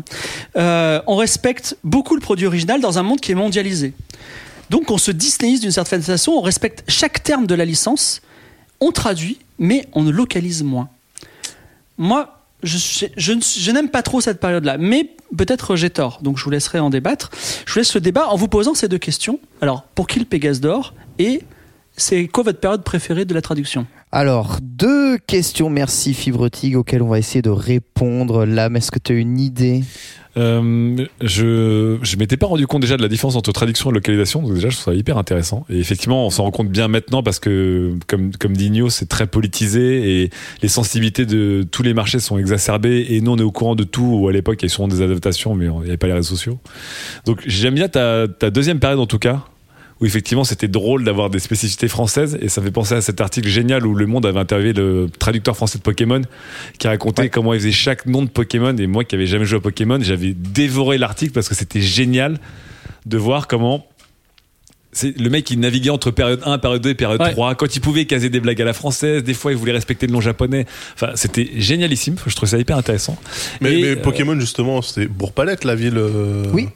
Non mais euh, J'imagine enfin, que c'est pas mais- Boulou, mais- Palétou. Euh... Non, mais des, c'est des références aussi aux palettes de couleurs en japonais. Ok. Ouais. Mais en fait, euh, Pokémon, c'est né dans la période 2. Et aujourd'hui, on est dans la période 3, donc il y a quand même une continuité, donc Ouais. ils sont obligés de garder en tout cet cas, le aspect-là, mec qui mais- traduit les noms des Pokémon j'avais en français, c'est cool. génial. Et après, euh, alors j'ai pas en tête d'excellentes traductions parce qu'effectivement, je fais partie des snobs qui font les jeux Pokémon, c'est bon Mais euh, j'espère très fort que les gens qui vont traduire Disco Elysium en français, donc euh, le RPG dont tout le monde parle depuis quelques semaines, vont faire un travail de ouf parce que je crois que c'est le premier RPG que je vais vouloir faire en traduit. Parce que j'ai envie d'être dans le jeu et pas d'avoir un œil sur un dictionnaire, un œil euh, sur le jeu et que j'ai envie d'être plongé dans le Mais jeu. il, va, donc- il va être traduit ou pas? Oui. Apparemment, il va être traduit. Oui. ouais, il va être Parce que-. Et pas par des fans, hein, il va être traduit officiellement. Et donc, Ouais. ça, ça m'était jamais arrivé. Et je suis en mode, je croise les doigts pour que la traduction soit géniale. Parce qu'apparemment, les, les textes et les dialogues de Disco Elysium sont incroyables. C'est parmi les meilleurs de l'histoire du jeu vidéo. J'ai pas voilà. parlé des coûts de traduction, mais il faut compter pour une langue facile. Le français n'est pas facile, mais euh, une langue facile, c'est 10 centimes d'euros le mot. Non, mais Disco Elysium, en plus, c'est un des jeux les plus verbeux de l'histoire. Ouais, s'il y a un million de mots, c'est 100 tradu- 000 euros. C'est traduit au mot 10 centimes d'euros, c'est super cher. Bah, euh, franchement, c'est le tarif afghan. hein. C'est, euh, y a- y a pas- non, mais parce qu'il y a vraiment des traducteurs en Afghanistan, tu vois. Bon, merde. Mais, euh, mais, euh, en- c'est la langue la plus simple, c'est genre français-anglais. Mais si tu fais français-japonais, ça puis- peut monter non, à mais- 15, mais à 40. Mais non, c'est compliqué parce qu'en fait, tu ne traduis pas au mot à mot. En plus, tu, quand tu fais une traduction au mot à mot, c'est Oui. une très mauvaise traduction. Tu Bah, vois tout de suite les phrases. à boum, quoi, tu vois. Voilà, et il y avait euh, il y a eu des interviews aussi de traducteurs, notamment de, de romanciers américains cultes, mais qui sont très très difficiles à traduire en français pour que ça fasse naturel. Et je me rappelle plus, il y a un Mm. ou deux ans, il y a quelqu'un qui avait parlé d'un roman qui a mis 14 ou 15 ans être traduit, qui a- Peut-être que quelqu'un connaît, mais je me rappelle plus. Et il racontait que chaque phrase, c'était une prise de tête en fait pour garder l'esprit très spécial de l'auteur. C'est compréhensible pour les Français avec l'esprit américain. Donc tu vois, La, la- la au- première au mot, phrase c'est de, pas si simple que ça en fait. la première phrase de Moby Dick, euh, appelez-moi Ismaël, mettons, elle a mis, le, la personne- enfin, le traducteur a mis euh, deux semaines. Mais pourquoi? C'est quoi Bah, le- en fait, c'est, il dit call me Ismaël, mais euh, en fait, il le dit d'une façon qui est que c'est peut-être pas son vrai nom, tu vois. Ah, Donc, euh, il fallait traduire la subtilité et, et voir c'était la- compliqué. oui, la- l'intention derrière, d'accord. Voilà. Donc, Pégase d'or et, et période préférée. Euh, alors, d'assister The Witcher 3, effectivement, la traduction est géniale. J'ai le souvenir que GTA 4 était très bien traduit et surtout très localisé. Et euh, j'avais ouï dire que euh, justement c'était trop localisé français et que ça ils avaient demandé enfin que Paramount Tecto avait demandé à redresser la barre sur GTA 5 que ce soit ça respecte plus la culture américaine C'était Liberty GTA City. euh, 4, dans non, c'est GTA San Andreas, du coup. le- Euh, ah non, GTA j'étais à 4. Non, pardon, GTA c'est à 4. New York, C'est ouais. c'est, euh, New York, Non, c'est à Liberty City, ouais. Et Ah, il, était, il était traduit. euh, Bah pff, non, mais enfin, je sais qu'il y avait des références qui étaient très franco-françaises dedans. Enfin, vois, au niveau en- des, des, des blagues. Il y, avait, euh, avait du doublage ou tu Non, c'était- des- les sous-titres. Ah oui, les sous-titres. C'était ouais. les sous-titres et, euh, et apparemment, enfin, j'ai un souvenir que c'était, il y a vraiment beaucoup de références très, enfin, du moment de la sortie, Ouais. très, très, très françaises, tu vois, genre des, des, des mèmes de l'époque, des expressions de l'époque. Ben, on fait un bisou à Michel Pimpant, qui, qui est un twitto qui s'occupait de ça. Voilà. Non. Donc c'était une très bonne trad. Et là, très récemment, j'ai fait euh, Obradine. Et j'ai une grande pensée pour le, le- le traducteur parce que c'est quand même, ça devait être un cauchemar. J'ai hâte de le faire. Parce que, en gros, bon, pour Obradine, pour euh, dire très rapidement, donc il faut que tu détermines, c'est une sorte de Cluedo géant, sur savoir euh, qui, qui est cette personne et comment est-elle morte. Et euh, donc, tu as un carnet à remplir, mais en fait, ça doit, ça doit en anglais, ça forme des phrases, mais il faut que ça marche aussi pour toutes les autres langues. Ah. Et donc, euh, en fait, des fois, ça, ça marche pas. Ça, ça marche pas toujours très très bien en traduction parce que euh, tu vois genre t'as un gars qui se fait euh, qui se fait assommer mais c'est pas le terme parce que tu dois choisir dans une liste de verbes et c'est pas forcément assommer qui est qui est dedans enfin c'est un terme qui ressemble un peu mais c'est pas exactement ce que tu vois à l'écran sauf que en anglais t'as un seul verbe Ouais. pour refléter cette Mm. cette action enfin c'est deux actions différentes c'est un seul que chez verbe nous, y en a 12 000. en français, t'en ouais. t'en as trois. Enfin, t'en Ok. as deux. Donc, euh, et il paraît que pour les autres langues, euh, genre, c'était. Enfin, il y a eu un article dessus pour dire que c'était un cauchemar pour les adaptateurs. Enfin, pour euh, faire en sorte que bah, ça colle dans toutes Ah. les langues. Et... En fait, ça me rappelle quelque chose, c'est que quand Assassin's Creed est sorti, euh, Assassin's Creed Unity, on a dit pourquoi il n'y a pas de femme pourquoi, pourquoi, pourquoi le héros, on peut pas choisir Ouais. entre un homme et une femme? Il y a une grosse polémique. D'ailleurs, le syndicat a suivi, on peut Ah choisir oui, entre un homme et une femme. magnifique excuse. Mais on se rend pas compte que quand les gens disent Waouh, regardez-le en train de monter sur un mur, et ben. Euh, donc Ouais, un passant changer- qui dit ça, changer toutes les il faut faire une voice, une voix de personne qui dit la même chose, mais regardez là monter sur un mur, tu vois. Donc faut doubler le budget de Loca. C'est pas grand chose au niveau du business, mais c'est du taf quoi. Je veux dire, c'est et la, la- le fait de passer en anglais à des langues genrées, mais ça c'est très compliqué. voilà.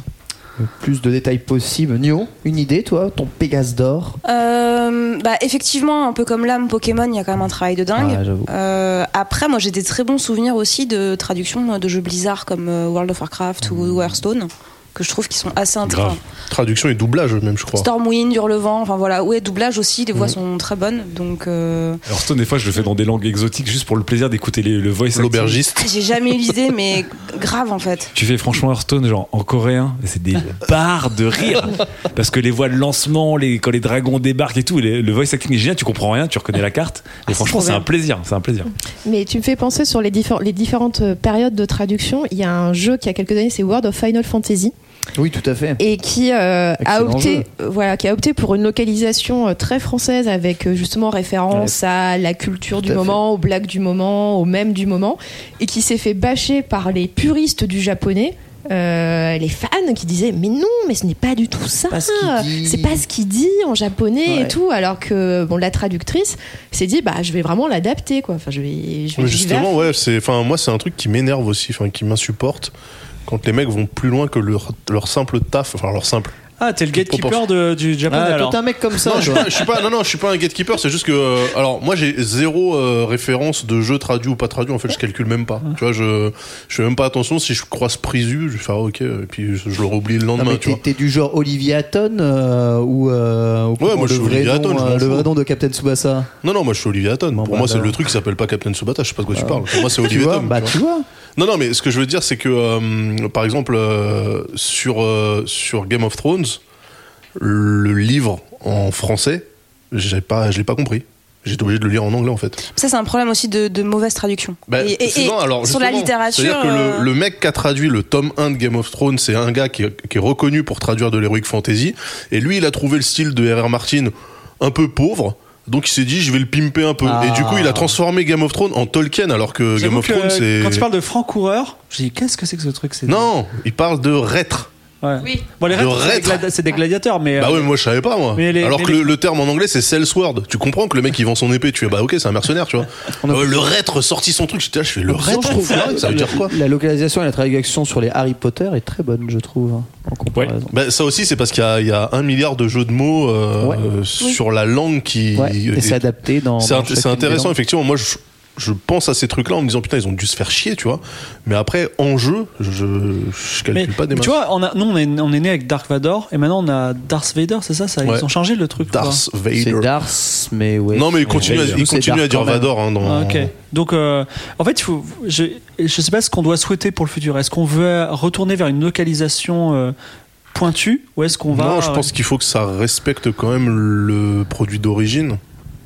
En fait, c'était quoi l'intérêt pour nous de, de traduire C3PO en Z6PO et Chewbacca en Chic Tabac, tu vois? Bah, ça, ça c'était des mauvais Chico, trades, euh, Bah ouais, mais Chico, c'était du raté, hein. Quand les mecs ils ont traduit, ils étaient persuadés de faire quelque chose de bien.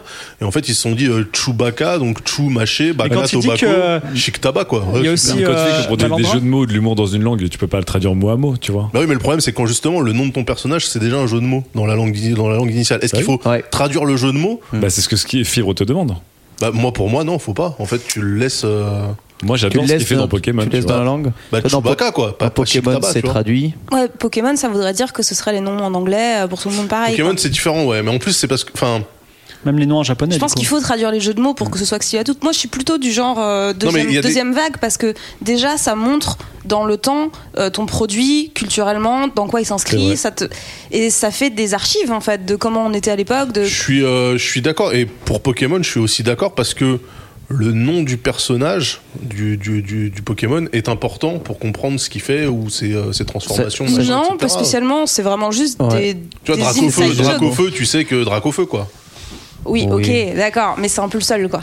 Parce que Bulle bizarre. Bah, euh, Bulbe bizarre, il a un bulbe, il est bizarre. Oui, Voilà. mais ça te dit pas spécifiquement ce qu'il fait. Ça, ça le décrit Eh, souvent Bulbe, en fait. euh, Ouais, en fait, c'est de la, c'est de la, c'est de la description. Les persos se décrivent avec leur, euh, avec leur nom, et euh, ça marche pour un truc comme Pokémon où t'as un bestiaire, etc.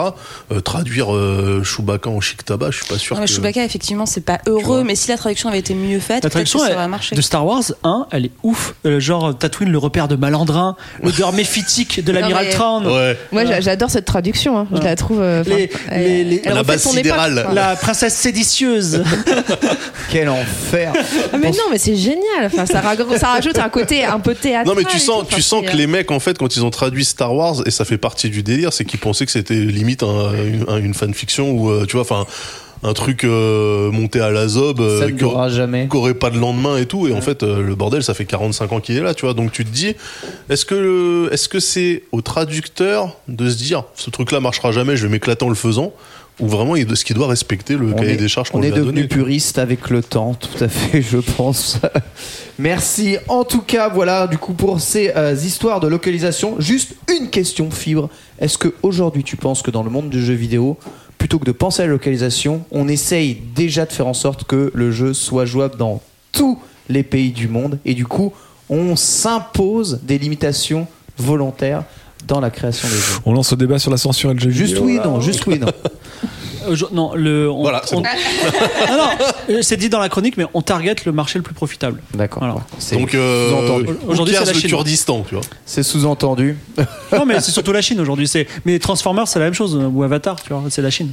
Allez, on va marquer une seconde petite pause.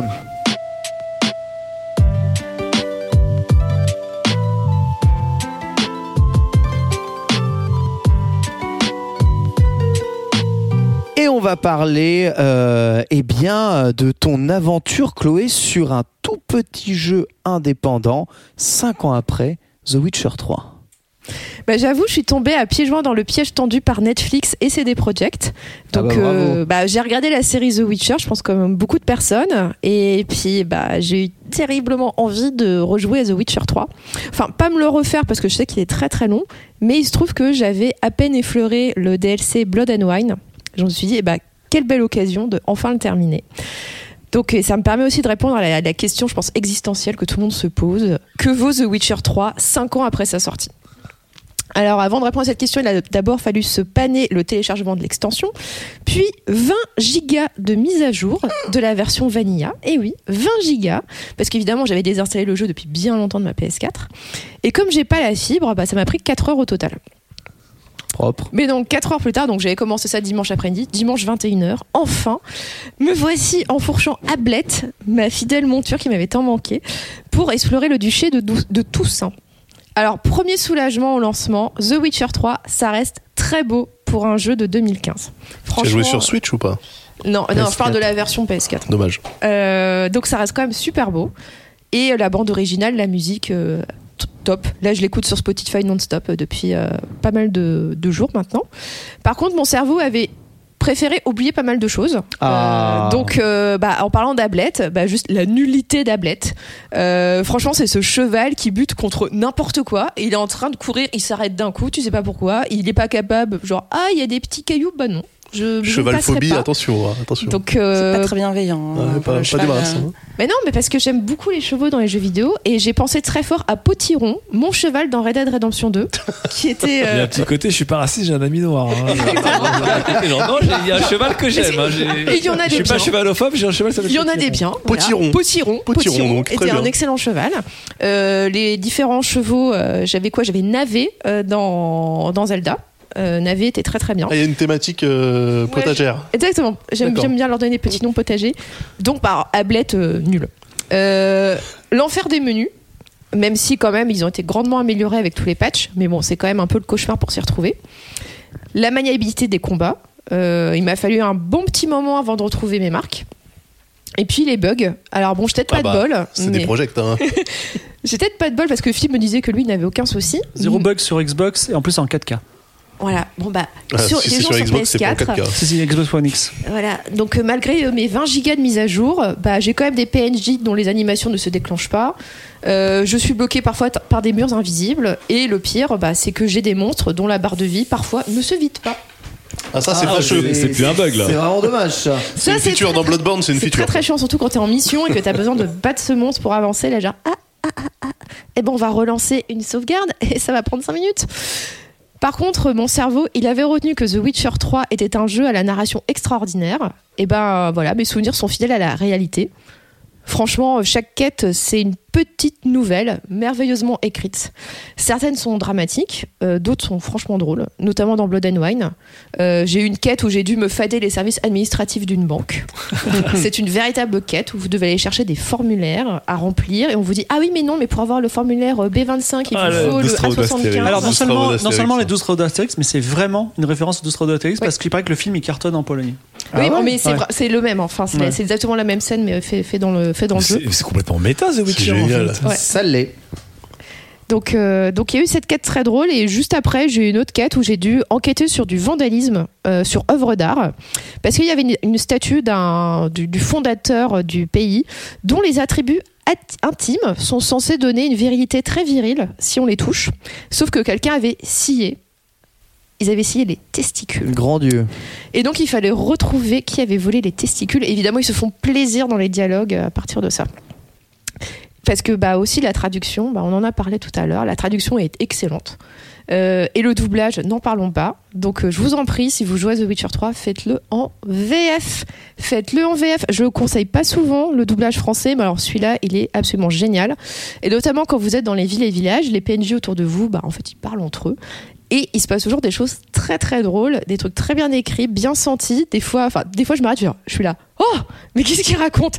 Et euh, bah, c'est plein de choses qu'on risque de manquer si, euh, bah voilà, si c'est en anglais ou il n'y a pas forcément la traduction qui apparaît à l'écran. Donc euh, voilà, vous risquez de manquer un peu tous ces, petits détails. ça fait bruit de fond quand c'est pas Ouais. dans ta langue. euh, tu Ouais, pas. Voilà, pas. et là par contre, là, genre, ah oui, quand même. Moi, ce qui m'amuse, en fait, c'est toutes les petites villageoises qui me voient passer, qui sont là, genre, eh, dis donc, pas mal le sorceleur. ça, ça me fait assez marrer à chaque fois. Après, bon, t'as ça, mais après, c'est aussi des gens qui, euh, bon, genre, euh, insultent totalement euh, racistes contre le sorceleur. Enfin, voilà, t'as t'as un peu le deux salles, deux ambiances sur les endroits où tu te, te rends. Il n'y a pas de racisme en Europe de l'Est, hein, je vous Non, bien sûr. Jamais. Pas du tout. Mais il n'y a pas de noir non plus, alors ça aide. Ah, donc c'était la faute des Noirs en fait. Ah, bah ça doit être ça. Ah, j'ai jamais vu dans ce côté. Bref. Donc bref, pour résumer, bah, The Witcher 3, 5 ans après, ça reste extrêmement recommandable. Donc euh, allez-y. En plus, maintenant, le jeu est à genre 15-20 euros euh, soldé. Donc euh, ça serait quand même dommage de s'en passer. Donc euh, voilà, merci Netflix. Merci, merci, Chloé. Net- merci Netflix, merci Chloé. Je sais pas pourquoi, malgré tout ce qu'on n'arrête pas de raconter pour The Witcher 3, je n'arrive absolument pas à trouver l'envie de faire ce jeu. The, ouais, je le dis, The Witcher trilogie et qui vont nous vendre plein pot mais qu'on achètera tous avec un The Witcher 1, 2, 3 En avec le moteur de euh, Cyberpunk et The- l'UI et l'UX Witcher 3, refait. et il sort tous les ans de toute façon. Enfin, Non mais là ils, te- ils te le revendent un- le Witcher Ultime avec le nouveau Remaster. moteur de jeu à 70 euros, ils en vendent des millions. Ouais, mais je pense qu'ils arriveront jamais. T'as testé le Witcher 1, t'as vu quand même le gap qu'il y a à tout point de vue. Mais non non mais c'est pas ça, c'est tu prends le moteur de Cyberpunk qui en plus va être un moteur modable par la commu à, Ouais. à terme. Et en fait, tu, tu fais The Witcher avec un moteur moderne. Comme Ah ouais, ce qu'ils ont mais- fait avec Yakuza en fait. Ouais, ouais, mais c'est c'est, vrai. c'est du taf. Enfin, non, mais tu le vends plein pot. Mais, ce- Ah, mais Yakuza, Ah ça oui. se vend de ouf maintenant. Ouais. Tout le monde. Enfin. Mais ils vont faire un Witcher, ils vont faire une suite là, de Witcher, ils l'ont annoncé. Ouais, bah, Donc, euh, Moi, je te dis, tu t'annonces un Witcher remake, tu vois vraiment, tu les revends tous à Moi, plein pot j'ai, et ça euh, cartonne. Moi- j'ai- moi, j'ai- j'achète, hein. Bah ouais, moi aussi. J'achète aussi. euh, même The ça. Witcher hein, depuis. Ça fait combien de temps que tu me dis The Witcher c'est génial Bah, avec Skyrim, j'ai passé vraiment des centaines d'heures, mais The Witcher, c'est exceptionnel. C'est, Bah tu ouais. passes, euh, enfin, moi, c'est déjà euh, en termes d'écriture, je personnellement, je, je Ouais, moi, c'est ce jamais que ce je retiens, c'est ce que c'est ce que tu disais à chaque fois, c'est que la moindre quête annexe était, euh, enfin quête latérale, Ouais. était euh, superbement écrite et non tout. seulement et, euh, superbement écrite, mais euh, d'un niveau que je pourrais jamais atteindre moi. C'est-à-dire, euh, si tu t'éclates dans Game of Thrones, ben, euh, The Witcher, c'est, c'est vachement mieux, quoi. Ouais. Bon, bref.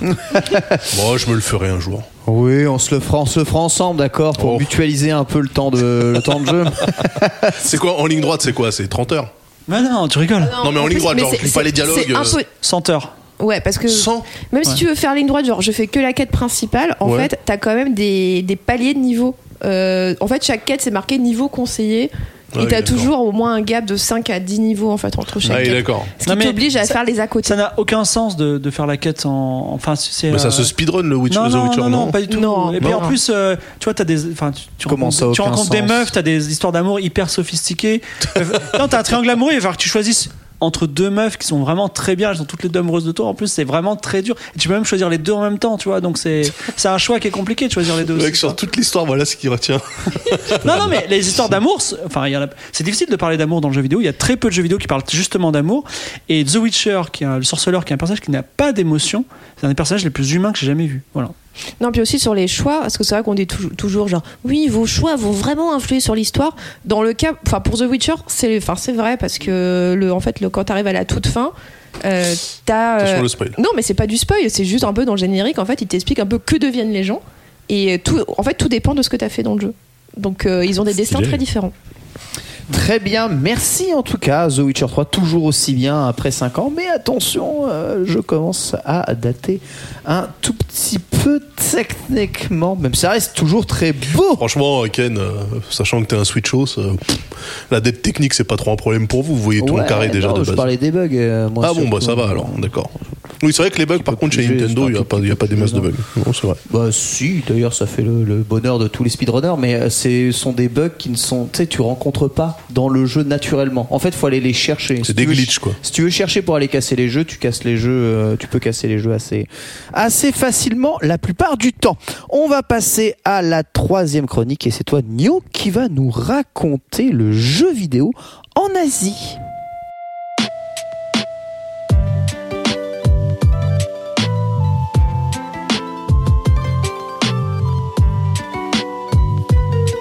Yo, tu as la chance de vivre en Asie depuis un petit moment. La chance, je dis ça pour moi, hein, évidemment, parce que je pense que, euh, à part le 94, Daz, il connaît rien d'autre. Rien il a du tout. rien envie de connaître d'autre de toute sa vie. très bien pour lui. voilà, c'est. Rien du tout. C'est un peu ça. Mais tu vas nous raconter un tout petit peu petit, les, euh, les, les mœurs et les coutumes liées aux jeux vidéo là-bas. Alors c'est un bien bien grand mot parce que il n'y avait pas le budget pour faire une enquête de terrain où euh, sûr. j'allais dans tous les appartements dans chaque ville voir euh, les vraies habitudes des joueurs. Euh, donc je vais parler de mon expérience, de ce que j'ai vu. Euh, moi j'ai vécu du coup 9 mois en Thaïlande, euh, 8 mois à Taïwan et j'ai été deux fois, euh, deux trois fois en Corée, deux trois fois au Japon. Euh, et effectivement, il y a des choses qui sont très différentes. Alors très différentes euh, globalement dans ces quatre pays par rapport à nous, mais aussi euh, dans chacun de ces pays. Euh, donc les deux gros points euh, sur lesquels je vais m'axer, c'est la culture de l'arcade, qui est quand même omniprésente en Asie, évidemment. Eh oui. Mais pas forcément comme on l'attendrait, donc euh, je vais y Oh. revenir. Et le jeu mobile. Après, pour ce qui est des habitudes de- des joueurs en tant que tels, euh, j'ai pas, j'ai pas le détail évidemment.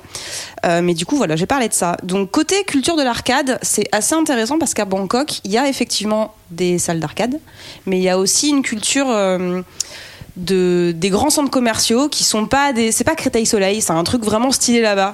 C'est vraiment stylé. malls. les malls comme on les appelle Comment ça, Créteil Soleil, c'est pas stylé ils ont dire- complètement tout changé. Il est incroyable, ce centre commercial. j'ai pas vu le nouveau j'avoue j'ai pas vu le nouveau Ah, moi, j'y étais, c'est Créteil Soleil. hein. C'est Le jour où tu vas dans un mall à Bangkok, tu vas dire, ok, Créteil Soleil, c'est vraiment un truc de schlag. la même chose. Ok, Westfield Belle Épine, ok Et du coup, il y a, il y a des parfois il y a des étages entiers qui sont des salles d'arcade, euh, comme comme au MBK qui est la salle la plus connue à Bangkok, mais c'est aussi le cas dans dans d'autres malls. Mais ce qu'il y a aussi, c'est un petit peu comme dans les aéroports, il y a des bornes. C'est-à-dire que dans l'aéroport, quand t'attends, des fois, t'as deux PlayStation euh, qui se battent en duel et tu. Et ben, il y a ça dans les centres commerciaux. Et je crois que c'est pour euh, que les enfants ils s'occupent pendant que les parents ils font les courses. Du coup, c'est une culture qui est super différente. Dans tous les malls, t'avais une borne Taiko no Tatsujin qui était cachée comme ça euh, au hasard d'un étage et en- complètement en dehors des, étages de salles d'arcade. Donc ça, c'était assez rigolo. Après, c'est surtout utilisé par les enfants. Voilà, c'est vraiment un autre usage. Dans les salles d'arcade, euh, c'est très très jeu de rythme, très très jeu de danse. On n'est plus du tout sur la. C'est vraiment ce qui marche maintenant. Et, euh, et bon là, il y avait surtout beaucoup de beaucoup de jeunes, donc jeunes vingtaine, on dira à peu près. Beaucoup de touristes, beaucoup de japonais, beaucoup de coréens aussi qui passent là-bas. Bon, Bangkok en même temps, c'est très touristique, donc c'est normal qu'il y ait des touristes.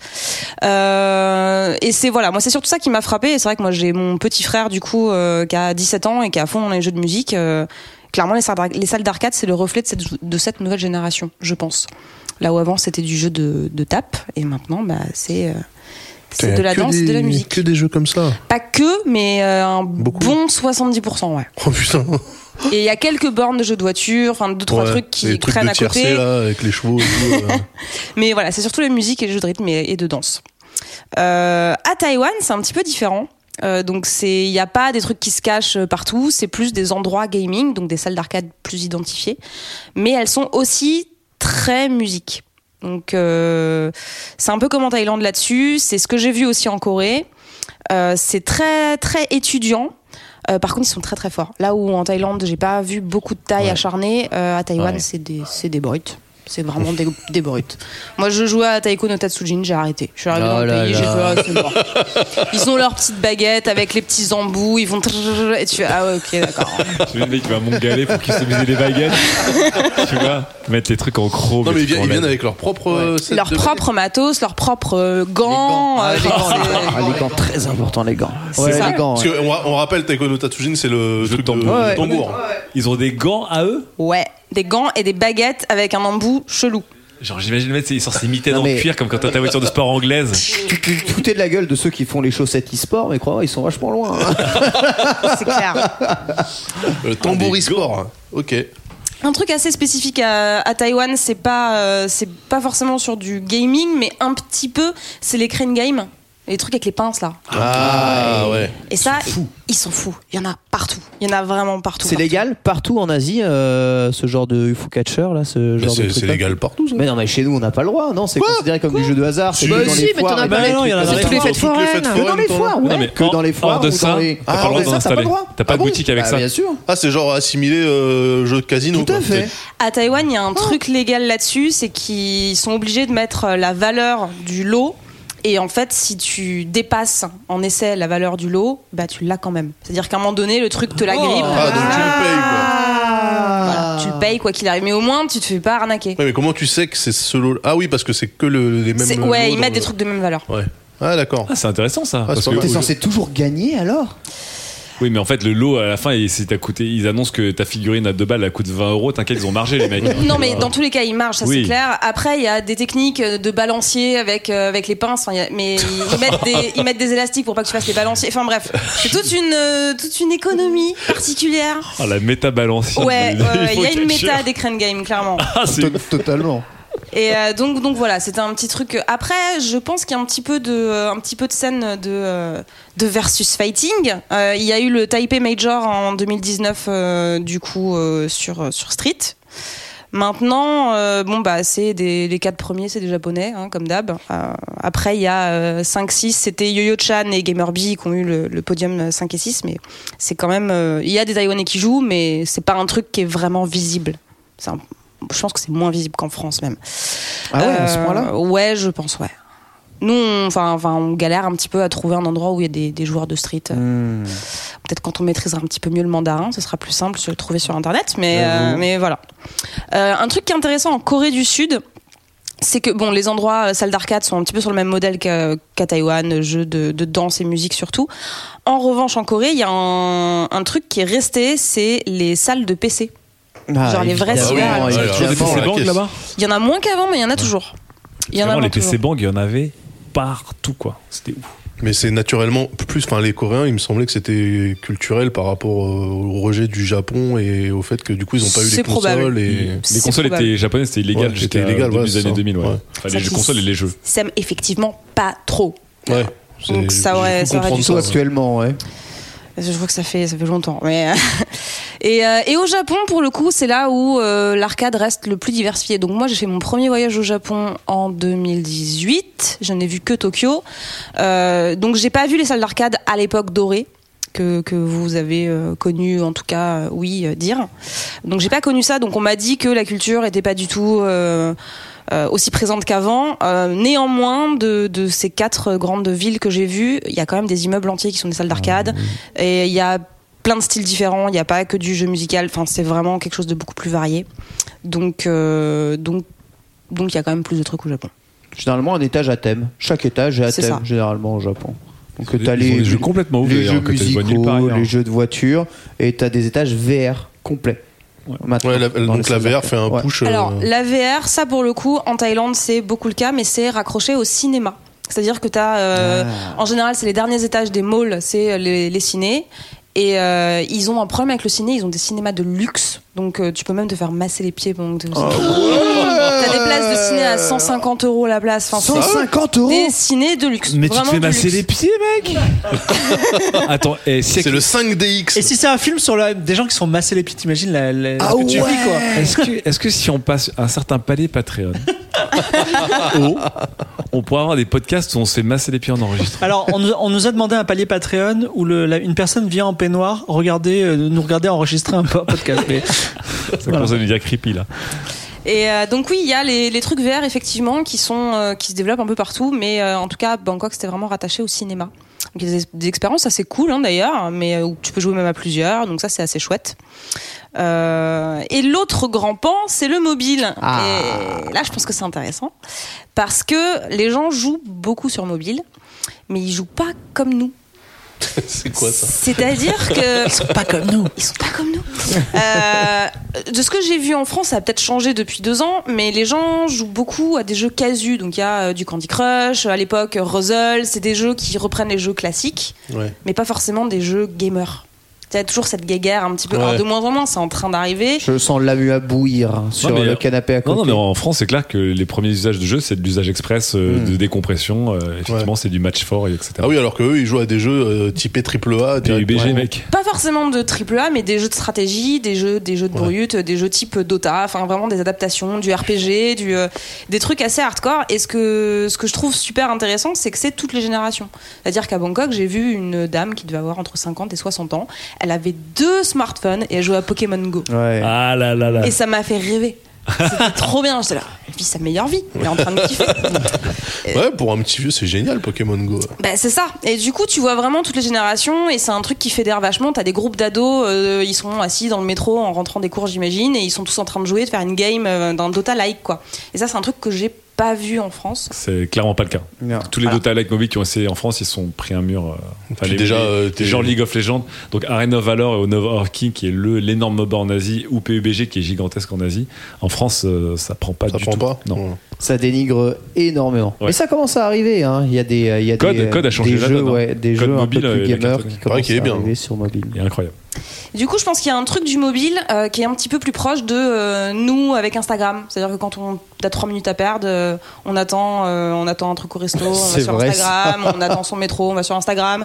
Bah eux, ils jouent. Du coup, bon, ils sont aussi sur Instagram en vrai, mais. euh, Ah merde. Mais il y a quand même, il y a quand même une culture du jeu, euh, du jeu qui est pas forcément casual, mais qui est pour nous en tout cas, qui va pas être perçu comme un jeu casu, mais euh, mais qui qui est utilisé un petit peu par tout le monde. C'est-à-dire que eux, en fait, le moindre moment, ça les dérange. Parce que nous, on a peut-être une notion de pour faire ce jeu-là, je vais attendre d'être dans de bonnes conditions, euh, bien posé, machin. peut-être. Alors qu'eux, ils peuvent dégainer un jeu euh, énervé euh, comme ça entre deux bus. euh. Bah, en tout cas, c'est ce que je vois beaucoup dans les transports en commun et Ouais. c'est pas c'est pas une frange de la population, c'est vraiment euh, plus généralisé. Alors après, une fois encore, euh, c'est mon expérience, c'est ce que moi j'ai vu. Je suis peut-être aux fraises. C'est pas une étude anthropologique euh, très précise. Je ne suis pas universitaire. Je n'ai pas eu de budget pour faire cette recherche. Ça fait deux fois qu'elle nous le dit quand même. Ouais, le Euh, budget, on a bien Nio, compris. Là, euh, Voilà, deux voilà. fois que tu nous de budget là. Ouais. non, non, non, mais ce que voilà, c'est vraiment, je suis pas, je me pose pas en expert anthropologique. C'est c'est juste ce que j'ai vu au travers de mes voyages. Donc, faut quand même prendre ça avec une, une pincée de sel. Euh, mais un dernier truc que je trouve vachement intéressant, c'est euh, nous dans, dans nos publicités dans le métro, on a euh, des des pubs de jeux vidéo de AAA ou de ciné. Euh, Là-bas, c'est des habillages de bus ou des habillages de métro. Euh, c'est des jeux mobiles. Il y a vraiment le jeu mobile, c'est un truc que tout le monde utilise. C'est martelé. Ouais. Martelé, merci beaucoup Nio. Voilà, du coup, l'Asie visiblement a une consommation totalement différente du jeu vidéo. Et j'ai l'impression finalement, alors euh, je sais pas si je me trompe en disant ça, mais ils ont une démarche un peu plus hardcore euh, qu'on peut la voir euh, chez nous du coup. Attention avec ces notions de hardcore casu. Bah ouais, enfin, ou otaku, je sais pas, enfin de plus. euh, C'est obsession. ils jouent c'est tout le temps, ouais, obsessionnel. C'est-à-dire que quand ils aiment un jeu, ils y jouent tout le temps. Ouais, mais qui, partout, qui nous avait dit dans toutes à l'époque des libres ponceurs que les Chinois ils étaient gratuits sur PUBG parce qu'ils tuaient que en voiture. Je sais plus si c'était Kenny ou Zoltan qui nous avait sorti ce truc-là en disant en fait si tu veux scorer ou peut-être Timoth si tu veux scorer à PUBG fallait te mettre sur des serveurs avec des Chinois parce qu'ils sont nuls parce que eux ne tuent que quand ils roulent sur des gens en bagnole donc en fait Non, tu- mais tu- je pense qu'ils sont tombés sur un serveur custom, mon gars, parce que c'est pas, c'est pas la même. Mais moi, je, suis complètement d'accord avec, euh, avec toi, et surtout, bah, quand je suis allé en Thaïlande et que je vous ai, je vous ai vu avec euh, BAP, je suis tombé sur trois étudiants qui squattaient PUBG, qui étaient encore en uniforme d'étudiant, etc., qui étaient en- entre deux cours.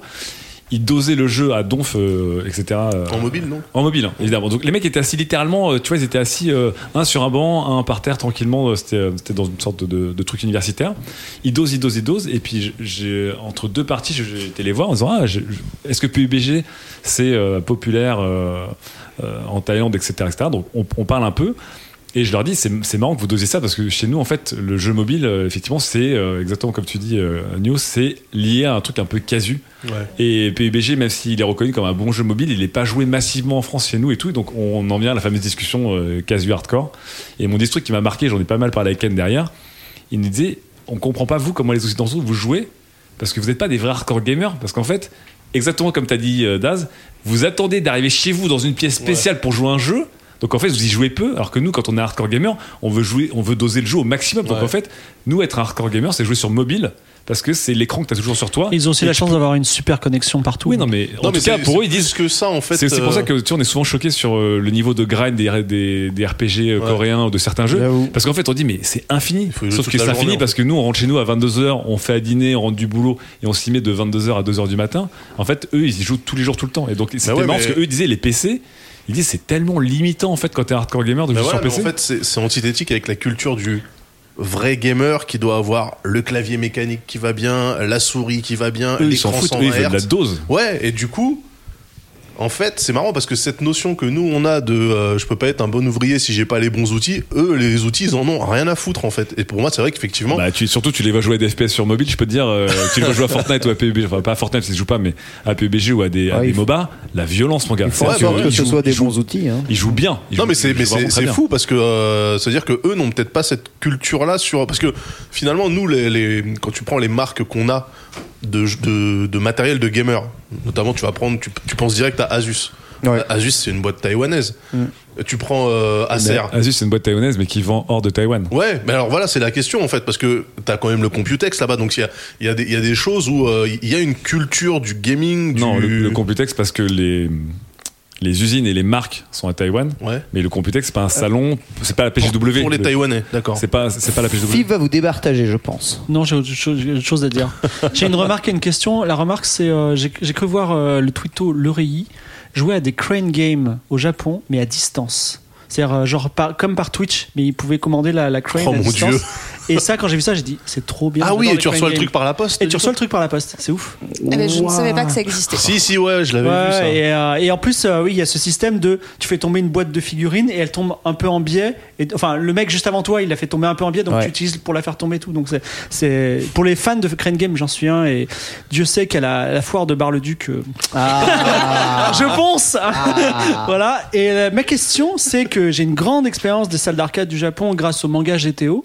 Et euh, ils jouaient beaucoup au pachinko. Et on a, j'ai pas entendu le mot pachinko, ça ne se fait plus? Non, si, si, mais c'est pas les mêmes endroits en fait. Ah. C'est c'est vraiment comme un casino où de toute façon tu peux pas le rater. euh, tu passes à côté et tout de suite t'as envie de mourir. Le bruit est assez facile à reconnaître. T'entends un bruit sourd, d'un coup la porte s'ouvre. Ah, Et là, mon gars, tu Est-ce saignes que des vous oreilles. savez que le niveau de décibels dans une salle de pachinko est plus élevé que sur une euh, voie de départ d'aéroport? Ça vrai? ne m'étonne Oui. pas.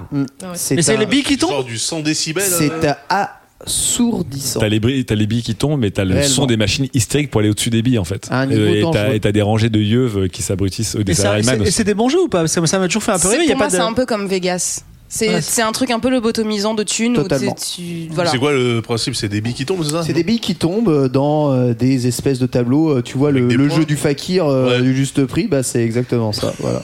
Et on gagne, on gagne quoi? On gagne de l'argent? Encore. hein.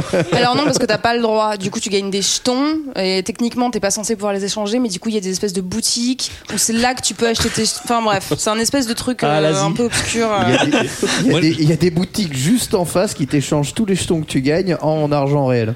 Mais pour, là. revenir sur le débat euh, hardcore casu, moi je pense que on est très euh, très attaché à l'élitisme en France. Et que le côté décomplexé du mobile bah ça passe mal. Et en plus on pourrait éventuellement être associé à un joueur casu parce qu'il y a que des joueurs casu qui sont sur mobile du coup les vrais ils oseront jamais se rabaisser à ça. Je pense qu'il y a un truc un petit peu de cet ordre là où euh, je suis d'accord, euh, mais pour moi, l'élitisme en question, il est aussi maintenu par le marketing qui te dit que c'est ce clavier mécanique qu'il faut avec ces switches là, que c'est cet écran 244 Hz qui va te permettre de performer. Enfin, tu vois, c'est pas uniquement une vue de l'esprit des gens en eux-mêmes qui disent moi je me pense au-dessus des autres joueurs. C'est qu'il y a tout Je un te jure, la condescendance, dès qu'on parle de jeux mobiles dans le journal, la condescendance dans le chat, elle est Ouais, incroyable. ouais, elle est incroyable. Et tu peux leur montrer des mecs qui jouent mais comme des dieux, donc notamment Honor of King et Arena of Valor qui sont des MOBA en dual Bien stick, sûr. dont le, League of Legends mobile va arriver et reprend le- la même maniabilité. Des actions de taré, Ouais, mais en trop fait, c'est le stylées, même- et les mecs font ouais mais c'est un casu mobile et en fait les mecs c'est Mais en fait, c'est le même délire que, euh, euh, casu mobile c'est un hashtag Mais c'est le même délire qu'avaient euh, les joueurs clavier souris versus les joueurs manettes. Oui, c'est maintenant, même- c'est les joueurs manettes versus Voilà. les joueurs écran tactile. Et ben, ben non, mais non, c'est justement les, en Asie, les étudiants, ils disaient mais comment les mecs peuvent jouer avec FPS manette C'est le truc le plus nubile, le plus nul à chier. On- le, le jeu doit t'aider à viser là où tu peux pas viser. Alors qu'un écran tactile, ils disent c'est même supérieur à un clavier souris parce qu'un écran tactile, tu pointes littéralement là où tu veux aller au lieu d'avoir, Ouais. euh, tu vois, ta main déportée par rapport à ton écran et tout. Et ils ont, ils ont un point, tu vois. Ils ont Donc ça veut dire que peut-être que dans 5 ou 6 ans ou 10 ans, on aura les joueurs accéléromètres qui se feront mal voir par les joueurs écran tactile en fait. Et, euh, Peut-être. Ah bah après, le, gatekeeping et le vieux conisme et le hockey boomerang, c'est universel. On a- Ouais, mais On n'a pas entendu Chloé encore Oui, euh, sur le j'ai- sujet. J'ai deux petites questions pour Nio qui sont liées. Du coup, euh, ma- maintenant que tu vis, enfin depuis que tu vis en Asie, est-ce que ça t'a donné envie de, enfin, de changer aussi ta manière de jouer et peut-être de, ben, voilà, de jouer à ces jeux mobiles auxquels tout le monde joue sur place? Alors, c'est, euh, j'ai noté un truc de, de ton top et flop parce que euh, j'ai jamais fait de JRPG et j'ai envie d'en faire un. euh, alors, je sais pas si c'est dû au fait que je Jamais sois de Chrono. Trigger? Non, jamais. Ok. Oh. Dragon de la Quest chance. 11, Dragon Quest 11. J'ai pas non plus. Donc bon, voilà. Euh, Ah oui, je j'ai pas spécialement eu envie de changer mes usages. Euh, en revanche, je suis tombée dans Auto Chess. Du coup, le jeu mobile, bah j'y suis quoi. Maintenant, est-ce que, enfin, je suis pas sûre que ce soit lié au fait que je Ah sois. oui, vu que tu dosais Underlord, non? Tu doses Ouais. Underlord? Ouais, je suis tombée dedans. Et du coup, euh, tu continues à jouer sur euh, console parce que tu as parlé de la Switch? Ouais, bah euh, PlayStation, euh, Switch. Et euh, faut quand même savoir que je suis partie en Asie avec ma PlayStation pour jouer à Monster Hunter. La base.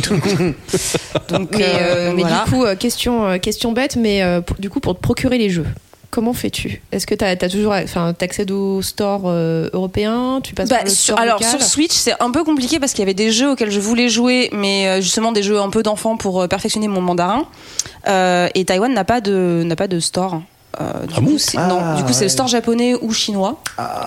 donc c'est un peu compliqué Euh, donc ça c'était un peu la difficulté Euh, sinon euh, bah il y a des boutiques de jeux vidéo et ils sont toutes enfin c'est c'est les mêmes partout la jaquette est plus stylée parce que c'est écrit en mandarin du coup c'est joli mais sinon à l'intérieur c'est pareil Ouais, Genre, j'ai c'est- acheté c'est en Pokémon anglais, là-bas euh, il y ouais. a pas de. C'est standardisé, il y a pas de. Main- Maintenant, c'est l'avantage de cette période de troisième période un peu mondiale. Je reboucle avec la localisation, mais ouais, tout est accessible à peu près euh, en tout quoi. J'adore quand je reçois des Pokémon en échange mystère qui viennent de Taïwan euh, ou de, de Hong Kong avec les noms taïwanais et les noms hongkongais.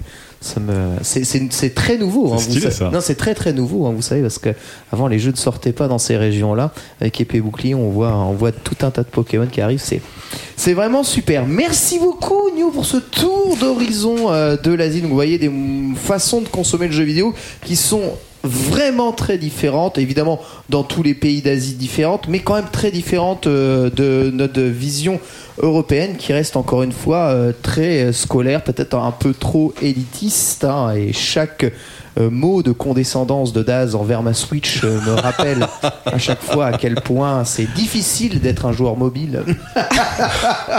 Ouais, c'est difficile de regarder l'écran. Je comprends. Je comprends. Mais que voulez-vous? On va du coup marquer une petite pause.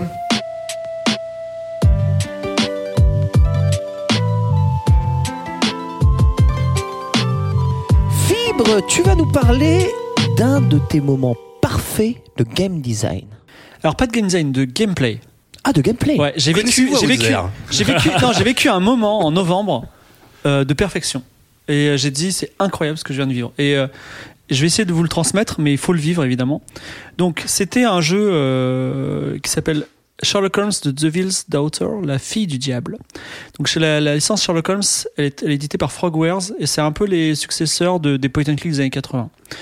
À part que dans un point and click, on ramasse plein d'objets, on les combine, on essaie, on parle à des gens, tout ça. Là, y a, on ramasse zéro objet, on est Sherlock Holmes et on collecte des indices.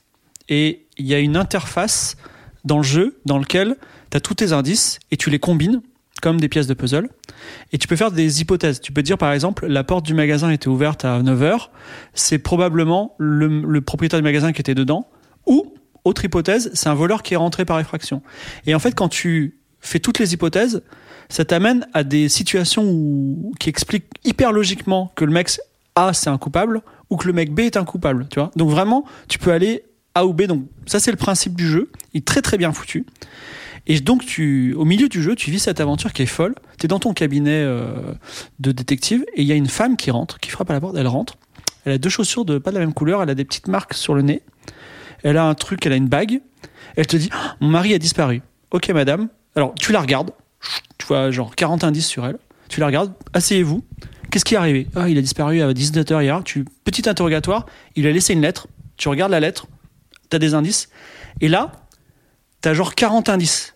Et tu commences à combiner. Et ça me prend 25 minutes, tu vois. Et je comprends l'histoire qui est ouf. Je comprends toute cette fille. Qu'est-ce qui s'est passé, tout ça. Je me retourne vers elle et je dis il s'est passé ça? Et elle dit, ah, mais c'est incroyable. Et tout le monde dans la pièce, tu sais, c'est un peu comme dans les films Sherlock Holmes, où Char- la fille arrive, il dit, ah, il s'est passé ça, tu sais, en deux minutes. Et tout le monde dit, c'est un génie. Ben non. J'ai compris exactement ce qui s'est passé, simplement j'ai bossé 25 minutes dessus, à part que lui il l'a fait en deux minutes dans son esprit, tu vois. Et c'est, j'ai, trouvé ça extraordinaire parce que c'est un simulateur de la pensée de Sherlock Holmes, parfaitement fait. Et là je dis, bravo Frogware, c'était incroyable. Voilà.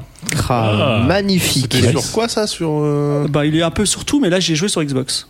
Parce qu'il était donné gratuitement par le merveilleux Game Pass, qui a, ils- on ne sait pas combien de thunes ils ont, ils ont offert cette, cette- ce mois-ci GTA 5. Voilà. Ouais. euh, ça va, il est gratuit maintenant celui-là. Ce mois-ci, ce tout le temps. Il euh, continue à se vendre bien et ils vendent Ouais, bien non, mais je veux payant. dire, là, tu le trouves. Il faut, à- un, tu il le faut un trouves à 10 demi-milliard, balles, hein. il de dollars par an. hein. Sur Steam, sur Steam, je te jure, GTA 5, il doit être à 12 euros, quoi. Euh, loin de là, je crois. hein. Ouais. Ah ouais. Ouais, alors t'as t'as que la version de base de GTA 5, t'as pas toutes les extensions. Il n'y a ouais. pas d'extension sur GTA 5. Non, mais pour le online, si, non Ah oui, Ah, ouais, évidemment, Oui, pour t'en as l'online, mais t'as pas, de- ouais. t'as pas le DLC. euh. Mais il n'y a pas de. Comme vois, le- GTA The Ballad 4. of ou. comme Excusez-moi, ça. mais Ah. C'était tellement bien. Moi, J'adorais ce Ah. The Ballad of Ghetto. J'ai l'impression qu'à chaque fois on part sur des trucs dans tous les sens. Formidable. Dans la tête de Sherlock Holmes, fibre incroyable. Tu, tu, viens de te rendre compte ce que c'était d'être vif d'esprit. Non, mais la, la- Quel. Bah non, à la malheureusement, j'étais plutôt lent, mais euh, c'est, le jeu est assez bien foutu. Merci, euh, beaucoup de Russes dans l'équipe. euh, merci Frogware. On les remercie. Tu peux rappeler le nom du jeu? Euh, alors, c'est la, de toute façon, c'est la licence Sherlock Holmes. Il y a, qu'il y a de Frogware, Sherlock Holmes, et c'est la fille du diable, The Devil's Daughter. Mais tu parles de licence, c'est genre la licence de la série avec Bénédicte Concombre là non, ou- non, non, non, c'est, euh, c'est le. Comment il c'est s'appelle? Fais pas genre. Benedict Cumberbatch. Cumberbatch. Cumberbatch. Mais euh, non, non, c'est euh, c'est c'est un double A, donc euh, la modélisation est pas top. Euh, voilà, les voicing est pas top. Mais le, tu sais, il a un petit, ce petit feeling indé qui fait que waouh, c'est différent, c'est Vous cool. connaissez Outzer Non, c'est bon, ça va. Qu'est-ce que c'est bien le Game Pass, n'empêche. hein? Ah là là. Ah oui. On le dira jamais assez.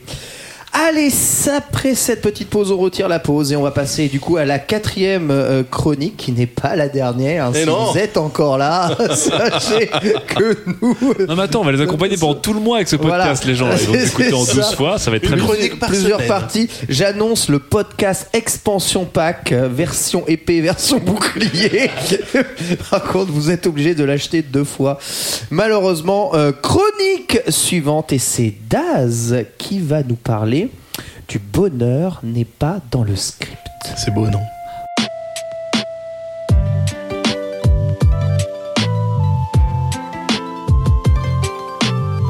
Alors je préviens parce que là on a eu une émission quand même euh, empreinte de nostalgie, de bons sentiments, de bienveillance. Moi je vais vous plonger dans une déprime totale, c'est Oh, mon mince. état d'esprit. Euh, à tous les âges de la vie, nous réalisons certaines choses nous concernant. C'est mieux que, c'est mieux que. euh. Oh là là, le- les- l'escroc de l'intro quoi. Ah, mon gars, moi je fais des intros niveau CM2. c'est J'ai peur déjà. Fibre Tigre, par exemple, a attendu l'âge de 14 ans pour enfin embrasser pleinement le fait qu'il était de droite depuis le départ. À 40 ans, l'âme est enfin en paix avec son cœur de survivaliste. Ses 125 couteaux en Kevlar, mousquetons en titane et caleçons en paracorde trouvent donc une explication légale et ça le rassure. Et nous aussi. Moi, il m'a fallu pas mal de moments passés euh, accoudés au garde-corps de ma fenêtre, à regarder les lumières de la tour Montparnasse briller au loin, pour enfin mettre un mot sur ce sentiment prégnant chez moi depuis quelques années. Le jeu vidéo moderne m'ennuie. Comme tout le monde, je m'enthousiasme hein, pour les sorties de AAA ou les perles indé. Les trailers m'émoustillent, l'actualité m'intéresse et je finis généralement par grimper dans le hype train qui quitte la gare de la dignité dans les semaines qui précèdent la sortie d'un titre. Une fois le jeu installé sur ma bécane, j'y joue jusqu'à identifier la première boucle de jeu et puis bah voilà, je pose la manette. Une fois que j'ai découvert un boss, un arbre de compétences, une façon standard d'apporter un niveau, je m'arrête. Dès que j'ai le sentiment en fait que tout ce que le jeu va me proposer ne sera qu'une redite de ce que je viens de faire, bah, j'arrête de jouer au jeu. Alors attention, mon mot fort intérieur quand même, je dis jamais que le jeu en question m'emmerde, ou que j'en ai fait le tour. Mais arrivé à la deuxième ou troisième heure de jeu, je me dis ok cool, c'était plaisant tout ça, quel bon jeu, haha, j'y reviendrai plus tard. Et ce plus tard jamais ne vient. Le jeu reste là, installé sur mon SSD à attendre que je le lance. Généralement, il y restera une petite année et puis, à la faveur d'un énième AAA qui vient de sortir, il sera désinstallé pour faire de la place en promettant que j'y jouerai plus tard. Alors je le sais, vous écoutez sûrement cette chronique en me traitant de fou, en me disant que passé la 23e heure, tel ou tel jeu devient insane, comme on dit maintenant euh, chez les jeunes. Je sais euh, moi-même que les devs ont certainement prévu un, deux ou trois twists en cours de route pour évacuer le sentiment de, de platitude qui m'étreint, mais de mon point de vue, c'est de la poudre aux yeux. Quelques centilitres d'essence jetés sur le foyer pour donner l'impression que le feu est vif, alors que ce qu'il faut, c'est d'y balancer des grosses bûchasses à intervalles réguliers.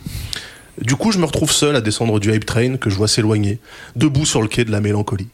Je vous vois, vous et votre enthousiasme, vous amuser sur vos Bloodborne, désolé euh, Nio, vos Sekiro, vos Last of Us, vos Death Stranding, vos The Witcher, tous ces jeux qui vous placent dans la peau du dernier rempart contre les forces du mal pour une durée moyenne comprise entre 25 et 150 heures. Je vous vois et je vous envie. Je vous envie de ne pas voir ou vouloir voir les ficelles, les tropes, les tics sortis du manuel des castors juniors de la narration que les auteurs utilisent ad nauseam pour vous garder accroché. Moi, j'ai l'impression d'être néo, dans la matrice ou n'importe quel quidam devant les éléments de langage de la République en marche, par exemple. On voit les trucs, on voit la ficelle, on s'en doute, on le voit, on le reconnaît, on sait que c'est pas naturel, bordel. Ça m'empêche pas d'avoir pensé, d'avoir poncé, pardon, pas mal de titres avant de sombrer dans la dépression vidéoludique. Les Uncharted, par exemple, qui se résume finalement à une succession ininterrompue de grimpées de couloirs boum boum arène. Les Metal Gear Solid, les Call of Duty jusqu'à Modern Warfare 2, les Batman Arkham, les Gears of War, les GTA et j'en passe. J'ai pas niaisé, hein. Je me suis investi. Mais malgré tout, à un moment donné, le ressort s'est cassé. Si je devais retracer le moment où tout cela a commencé pour moi, je dirais que ça remonte à la sortie du premier Assassin's Creed en 2007. Ah. Qu'est-ce que je me suis Ah fait ouais. chier Aïe, aïe, aïe. mais qu'est-ce que je me suis fait chier dans ce jeu, bordel? Passer la découverte de l'open world, la boucle, j'arrive dans une ville, je recherche la cible, je l'exécute, et vite, fuyons cet endroit avant que tous les habitants euh, nous, ne nous rattrapent, parce qu'évidemment toute la ville est à nos trousses, m'a ennuyé comme pas possible. Le déblocage de la carte morceau par morceau en grimpant au sommet de n'importe quoi, putain, si j'avais su que ça allait devenir un standard chez Ubi, j'aurais fait quelque chose à l'époque. hein. Au fond, je pense que le souci pour moi, c'est d'avoir trop perçu le contraste entre le monde ouvert et ce qu'on a à y faire. Et quand je parle de faire quelque chose, c'est pas uniquement l'activité que je veux faire, mais bien qu'est-ce que j'ai réellement envie de faire dans, ces, dans cet open world. En ça, par exemple, je trouve que Zelda, dont, dont euh, Chloé parlait aussi, le Breath of the Wild, bah, c'est un chef-d'œuvre. Je me suis bien forcé à terminer le plateau du prélude au départ, hein, parce que sinon, je me connais. hein.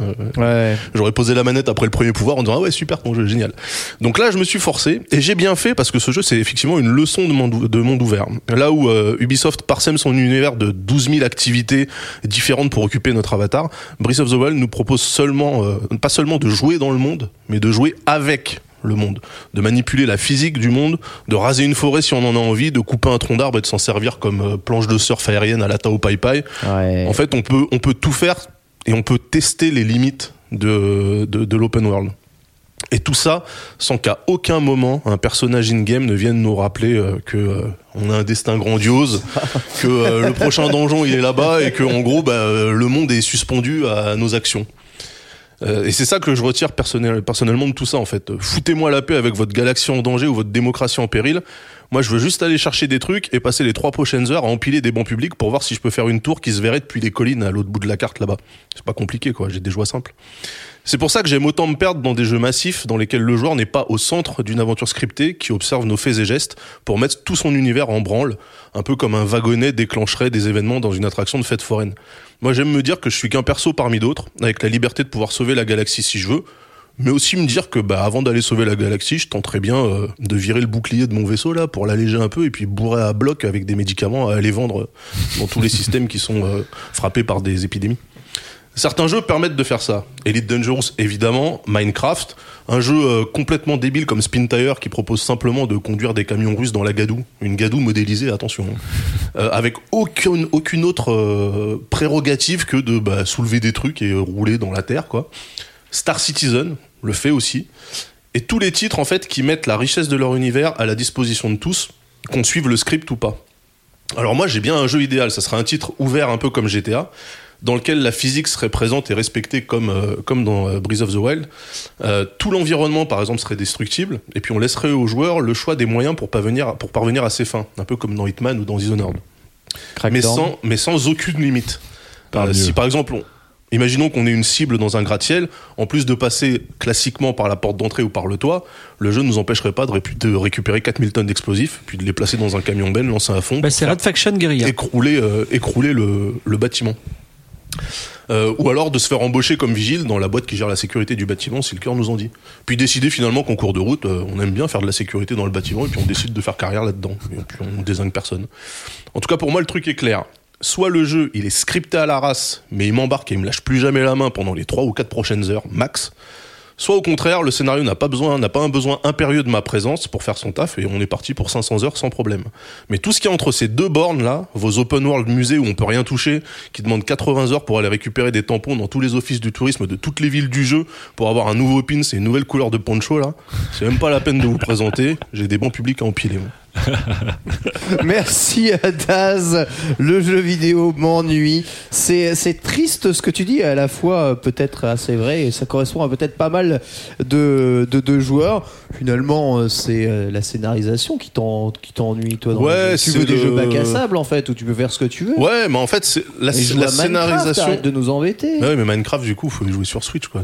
J'ai pensé à Dwarf Fortress, moi. Dwarf Fortress. Ah oui, c'est vrai. Dwarf Fortress? Mais euh, en en fait, Daz, je crois que tu dis la scénarisation m'ennuie, mais je pense que c'est simplement la mauvaise scénarisation qui t'ennuie. Ah Moi, c'est pas, c'est exactement ce que j'ai compris de la chronique de Daz aussi. C'est pas qu'il veut que de l'open world, c'est où il veut un Ouais. bon scénar Un et qui qui raconte une vraie histoire ou un open world bac à sable. Mais et effectivement, j'ai euh, l'exemple horrible en tête là-dessus. C'était Batman, le premier. euh, Arkham Asylum il était super bien. Et le deuxième en mode open world dans la ville, c'était une purge. Ah, j'ai bien aimé. Ouais, Moi, j'ai fait, pas du euh, tout aimé parce qu'il y a ce truc du Eh, sauve le monde, Mhm. mais euh, vas-y, va faire des quêtes secondaires, mais sauve le monde quand même. Et t'es là, ok, qu'est-ce, enfin, on fait quoi? Non, mais moi, ça, ça me, enfin, il y a des jeux qui me donnent des crises d'angoisse. Tu lances euh, un, c'était quoi le dernier? C'était un jeu Ubi, donc c'est peut-être The Division 2 où euh, tu vois le nombre de trucs Ouh, qui apparaissent ouais, sur la carte, ouais. ou même Assassin's Creed Origin. Bah, J'ai exactement le même souci. C'est ouf en fait. En fait, euh. sur les derniers jeux Ubi, ben, Assassin's Origins euh, ou euh, le Odyssey. dernier Odyssey. Ouais. Enfin, Odyssey, je l'ai même pas lancé parce que j'ai juste lu les tests, les tests. Et quand je voyais genre, ils disaient, oui, tout ce qu'il y a à faire. Et j'étais, non. Et tu Bah sais ce ouais. que j'ai fait? Non. J'ai fait Odyssey récemment à 100%. J'ai fait tous les Ah ouais lieux. Et vous savez quoi? J'ai pas eu un putain d'achievement. J'étais fou de rage. fou de rage. Tu sais, j'ai terminé le dernier, le dernier lieu. J'attends le petit, euh, le petit achievement. Il ne vient pas. La frustration était énorme. Et après, j'ai scruté la carte. Qu'est-ce que j'ai oublié là? Et en fait, non. Voilà, il y a pas d'achievement. Non, mais il y a trop de trucs en Ah, fait. Après, il y a un truc aussi qui m'a un peu marqué dans ta chronique, c'est le fameux suspension de disbelief, là Comment on Ouais. appelle ça? Euh, Quand Ouais. tu regardes un truc de science-fiction et si t'aimes le film, euh, euh, toutes ces incohérences, genre Star Wars, te, te Ouais. prennent pas la tête. Ouais. Et si t'aimes pas le film, genre Tout moi qui fait. regarde Avatar, tout me paraît. euh, toutes les tout. ficelles deviennent énormes, tous les trucs deviennent grossiers et je, je peux pas rentrer dans l'univers. Euh, effectivement, j'ai l'impression que toi, du coup, tu, tu perds cette, euh, je sais plus comment ça s'appelle, cette crédulité. La- Suspension Ouais, de c'est la crédulité. suspension. Suspension de crédulité, Ouais. merci Chloé. Et que toi, tu la perds très vite. Et qu'effectivement, moi, à un moment, j'ai une période comme toi, où que ce soit les films, les séries télé ou les jeux vidéo, Ouais. je voyais la matrice et en fait, euh, ça me baisait tout. Mhm. Et j'ai décidé de devenir un peu plus con, je sais pas comment dire la chose, mais effectivement de, De moins, de- moins réfléchir, ouais. d'augmenter ma, ma suspension de crédulité et de me dire je vais me laisser embarquer même si effectivement tu vois les boucles de gameplay tu vois les PNJ qui sont très limités dans leur, En dans fait, leur rôle tu vois euh, les trucs mais des fois ça, me- c'est la surtout peine qu'il y a pas mal de studios qui euh, qui pensent qu'il faut impérativement que ton jeu ça soit un open world pour qu'il ait une valeur, tu vois. Ouais. Et en fait, il y a des jeux qui sont pas faits pour ça. Et je pense que les trois quarts des jeux qu'on nous balance en open world euh, ramassent, tu vois, là, je dis que par exemple Zelda est un, est un excellent open world, mais tu vois, les, les noix de Korogu, là, il y en a 999 à récupérer, etc. Euh, je me dis, il y a des jeux, il y a, il y, a des- il y a des jeux où en fait, ça serait pas la peine de faire ce genre de truc pour euh, gonfler artificiellement, tu vois, genre va faire du bobsleigh avec un tel, euh, reviens euh, la nuit euh, à tel endroit sur la plage, tu verras qu'il y a un tel personnage qui va te filer une Ça, quête secondaire. c'est pas de la scénarisation. Bah oui, mais en fait, ça rentre dans le truc, quoi. Ça te, en gros, t'as l'impression que les les mecs, comme ils se sont dit, putain, notre histoire, c'est chaud.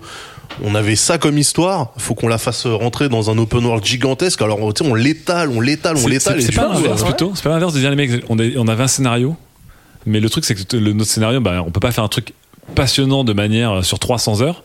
Et à un moment il y a des joueurs ils kiffent nos, boucles de gameplay. Donc euh, effectivement avec des gens comme Fibre où je connais des gens effectivement qui ont adoré le Assassin's Creed Origins et qui ont dit ok j'ai bouclé le scénario mais après ce que je veux faire c'est aller euh, faire toutes les mini quêtes parce que je dois trouver des, une carotte pour Ouais. continuer à faire mes boucles de gameplay en Euh, fait ouais, dans les écoles de, de, de créateurs de jeux vidéo, tu sais, ils séparent les joueurs dans cette fameuse typologie, je, je déteste, hein, explorateur, harvester, killer et je sais pas quoi, euh, contemplatif, tu vois. Et donc en fait, en gros, ils vont te dire ton jeu il est bien, mais les contemplatifs, ils vont pas y trouver leur compte. Ok, on va rajouter des, des paysages, des séquences. Ouais. de- Ouais, Donc voilà, c'est ça, ils- parce c'est- qu'ils veulent en vendre au plus C'est possible. un des côté recette un peu. euh, Enfin, moi, moi, je sais qu'il y, a- il y a vraiment des jeux. Je me fais chier. Mais regarde, je vais te dire un truc. Euh, on est assez proche de, de Spin Tire avec chez Miklo. Ouais. et on, on a dit et si on faisait un spin tire scénarisé Mmh. Et moi je leur ai, je leur ai pitché un truc du style euh, on est à Norilsk, dont la cité la plus froide de trucs de, de, de- de Russie, et on doit porter des médicaments dans un village qui est au bord de la banquise, on doit traverser, on a 12 jours, et on a un convoi, et en fait on a un convoi concurrent, tu vois, un truc vraiment excitant dans la boue. Et en fait, en vrai, euh, enfin moi je le trouve cool quoi, avec les- avec l'histoire, t'as un jeu de, de, de camions dans la boue, mais en plus, enfin je veux dire, voilà, tu joues ta Ouais. vie quoi, et je- moi je trouve ça, je trouve ça excitant. T'as décrit Balto avec des camions. Des quoi des T'as décrit Balto avec des Ah, camions. Ouais, bah, c'est un peu ça. Mais, mais le, le problème aussi, c'est qu'il faut bien voir quelque chose c'est que si vous êtes un très bon scénariste, vous ne travaillez pas dans le jeu vidéo, vous allez à Netflix. Non, mais c'est vrai. C'est-à-dire que per- les jeux vidéo, c'est quand même chaud pour un le- dans le jeu hein. vidéo, on a les plus mauvais. Voilà, on a les ça, plus mauvais de tout. Mais parce, ça, que, la- parce que c'est une tannée, les contraintes de scénariste de jeux vidéo, c'est trop dur. Ou Ouais. tu fais un truc à la quand- Quantic Dream, globalement, et t'es pour dans un jeu, où t'es. Enfin, je trouve qu'aujourd'hui, scénariste de jeux vidéo, ça te demande tellement de contraintes pour qu'effectivement le héros soit toujours le joueur au centre du truc Ouais, et que tout ça, en tourne fait, autour de lui. euh, c'est ça qui me fait chier, moi. Et- Moi, j'ai envie de dire aux scénaristes du monde entier, euh, arrêtez de vous emmerder à essayer de me foutre au milieu Ouais, d'une il y a tellement, conspiration il y a tellement de gens qui ont besoin d'être au centre de l'attention, sinon ils, ils ont pas la motive. Et le Ah jeu ouais, vidéo, non. ça n'a que 40 ans. On, a, on ne sait pas faire. C'est-à-dire, on découvre le truc, tu vois. On, on- et quand on fait des trucs, parfois, bah, ça marche pas. Voilà. Non, mais tu vois, je peux, je peux, euh, je peux me buter sur des jeux qui sont euh, justement sans aucun scénario. Tu vois, c'est- enfin, soit t'as un scénario qui tient la route, soit t'as un gameplay qui est, euh, qui est addictif. Accrochant, ouais. Mais c'est pour ça que par exemple Tetris 99, je me fume à Tetris 99. euh, Ça fait, euh, ça fait depuis mes, mes vacances d'hiver là. Ça fait 4 semaines quoi que je suis. Pourquoi tu me montres à chaque fois que tu dis Parce que c'est dès que je parle de la Switch, dès que je parle de la Switch, c'est sur toi. Non, parce que pour moi, c'est c'est toi le grand master à Tetris 99. Ah ouais. Mais tu vois, ce jeu-là, je peux y revenir à l'infini. Parce qu'en fait, je le lance, je joue, j'arrête. C'est vraiment la, la mentalité jeu d'arcade, tu vois. Ouais. Et j'ai pas besoin, en fait, moi, je, peux- je peux jouer 80 heures de suite à Ketsui en refaisant le premier niveau à l'infini, tu vois. Mais je n'ai pas besoin d'avoir une quête étalée sur 125 heures avec un milliard de trucs à faire et où, en fait, finalement, toutes les quêtes que je vais faire ne seront que des repompées des premières euh, que j'ai croisées, en fait. Mais du coup, vu tout ce que tu décris, t'as dû détester Death Stranding. J'ai même pas joué. Non, mais c'est clairement pas pour toi. hein. Mais en fait non parce que parce que euh, Death Stranding, je pense que Death tu Stranding, vas- je trouve qu'il y a un côté euh, explos, solo, solitude, contemplation. Non, non, non, mais. Non. qui est, euh, Même Tu, tu- même tu lances MGS5, tu vas avoir des boutons quand non, tu vas voir Kojima, déjà de base, les jeux Kojima, tu vois, moi j'ai vu les persos de- du dernier MGS avec euh, Quiet euh, en bikini, fusil de sniper, j'ai fait, ouais, cassez-vous, putain, ça pue la merde. Non, mais sérieusement. Non, mais il y a de justification, tu comprends. Ouais, bah oui, bien sûr, évidemment. Non, non, mais voilà, enfin, moi, déjà, le, tous les poncifs à la Kojima, où, euh, en fait, t'es dans un très très mauvais Chuck Norris des années 80, et tu te dis, ouais, les gars, calmez-vous, franchement, c'est, que, qu'on porte ce mec-là au nu, déjà, c'est quelque chose qui m'échappe, mais j'ai trouvé couillu, euh, Death Stranding, justement, pour le côté, euh, ultra chelou de l'aventure. Parce que t'es Euh, un fan de Kate FedEx aussi. et ouais, moi, les, les quêtes FedEx, euh, j'adore. Parce Ah que bah. pendant que je fais une quête FedEx, euh, je réfléchis à rien, je suis bien. Je suis en train de me dire, est-ce que je passe par là ou par là? Et en fait, à aucun moment, je vais avoir euh, euh, Navi qui avait sur le. C'était Navi qui Hey, s'appelait? listen Ouais, Hmm. sur euh, le Zelda euh, Ocarina of Time, tu vois, où euh, à chaque fois, euh, dès que tu fais trois mots, on te rappelle que non, non, le donjon il est de l'autre côté, tu vois. Comme si tu prenais un circuit dans un jeu de course à l'envers et ça, Ouais. ça m'insupporte en fait. Laissez-moi faire ce que je veux. Et, par exemple, euh, les GTA, je me suis éclaté sur GTA parce que, euh, bah, je sais pas, il y avait un bon, euh, une bonne balance entre euh, les dialogues qui étaient savoureux, la critique de la société américaine qui est incroyable, et le jeu qui est juste beau à jouer et bien foutu, tu Bah. vois. Mais je me dis, j'aurais préféré, j'aurais adoré un GTA où vraiment on te laisse jouer avec le moteur du jeu. Et t'as jamais essayé le GTA Roleplay, qui est absolument incroyable, parce que là, tu peux littéralement être dans GTA Roleplay, un mec qui va qu'à ses occupations, qui vend des hot dogs toute la journée en croisant d'autres joueurs ou pas, et tu fais ce que tu veux en fait. Sur euh, GTA Online, tu veux dire ou- Ouais, ou- ouais. Non, Tu mais fais j'ai essayé, RP, en fait. J'ai essayé GTA Online, euh, je me suis fait buter dans la boutique Ouais, pendant que je regardais euh, pour les. Ouais. J'ai acheté un t-shirt, je me suis fait tuer en 3 secondes. donc, Moi, c'était un peu mes espoirs sur le online aussi, parce Ouais. que j'aime bien le côté bac à sable, très RP. Et, euh, Ouais. et effectivement, le online, euh, bah, j'ai pas du tout trouvé mon compte. Quoi. Ouais, tu vois des mecs qui se tirent faut juste dessus sur avec PC des sur des serveurs dédiés. hein. Ah oui, Ah, c'est bah, pour ça. C'est ouais. pour ça que le, le jeu cartonne autant sur PC par rapport aux consoles, c'est que la vie, enfin au-delà du jeu lui-même, la communauté online, elle est vraiment sur PC parce qu'ils ont des, ils ont des serveurs Ouais. euh, de RP dédiés. Ouais, parce que moi j'avais testé GTA Online quand euh, j'avais joué à GTA 5 euh, sur PS3, je crois. Il est sorti au début, ouais. Sur, parce Ouais, qu'il a fait- PS3. il a fait toutes les générations fait de sur consoles. PS3 moi. Et sur PS3, en fait, le online, t'as pas de, tu choisis pas ton serveur, tu te connectes. Non, le, comment, comment s'appelle le, le serveur euh, RP NoPixel, il s'appelle, je crois? Le plus gros serveur RP de. GTA, c'est du truc PC en tout cas, tu vois. C'est Ouais, j'irai jeter un coup d'œil. J'ai- Fi- Fibre ouais. J'ai j'ai une anecdote, j'étais dans une école euh, de jeunes créateurs de jeux vidéo. Et, euh, Tu je leur déjà dis- raconté, non? Non, non, une autre. et je leur dis, euh, mais c'est une anecdote que je raconte souvent néanmoins. Euh, et ils me disent, vous faites quoi dans la vie, monsieur? Ben, Je dis, moi, je suis narrative designer. Ils me disent, quoi Il y a encore des histoires dans les jeux vidéo? Parce que les mecs, je faisais que du online, du Fortnite, tu vois. Enfin, pas du Fortnite, du Call of Duty à l'époque. Et je leur dis, bah ouais, euh, il y a des histoires dans les jeux vidéo. Tu vois, et je suis rentré chez moi, j'étais vénère. J'ai dit, ils sont fous, quoi. L'histoire, c'est vachement important. et en fait, je me suis posé et j'ai dit, c'est vrai que, enfin, quand tu te poses, Tetris, meilleur jeu du monde, il n'y a pas Bah oui, d'histoire. Bah ouais. Mario, il n'y a pas d'histoire. Et quand tu regardes GTA, en fait, tu as des cutscenes qui sont là pour te récompenser du fait que tu es bien joué au jeu. Tu vois, tu as, Ouais. une épreuve, tu as bien joué, tu as une cutscene. Mais en fait, en gros, l'idée, c'est quoi? Ça veut dire, mon gameplay n'est pas suffisamment intéressant. Je suis obligé de te donner une peu- un petit Ouais. sucre pour que tu continues à jouer. Ça, veut dire que c'est un pansement et ça veut dire que l'histoire, en fait, elle est moins. Enfin, tu as un défaut dans ton gameplay. Et à la question, est-ce que les jeux doivent avoir une histoire? C'est un une question qui est ouverte. Ubisoft a dit. Nous, dans, la- dans le futur, on voudrait qu'il n'y ait pas d'histoire. Et effectivement, on va vers euh, des interactions multijoueurs. Je sais pas si tu te souviens de ta chronique dans Studio 404 Too Soon de, sur, euh, sur, sur, sur PUBG, PUBG, zéro scénario. Mais en fait, tu vis des histoires de. Ouais, bah oui. Voilà, parce Et que. sur, et sur Elite, j'en ai, euh, j'en ai, à, j'en ai à, à l'appel aussi, mais mais, elles sont issues, mais c'est toi qui te les crée. Des jeux. Non, pas seulement toi, Des joueurs. des interactions Ouais, avec c'est ça, ouais, voilà. c'est ça. Mais, mais euh, et c'est pour ça que je me dis, tu vois, et finalement, ça me fait mal au cœur de me dire ça aussi, mais je me dis, peut-être que les jeux Quantic Dream, bah, ils sont pour moi en fait.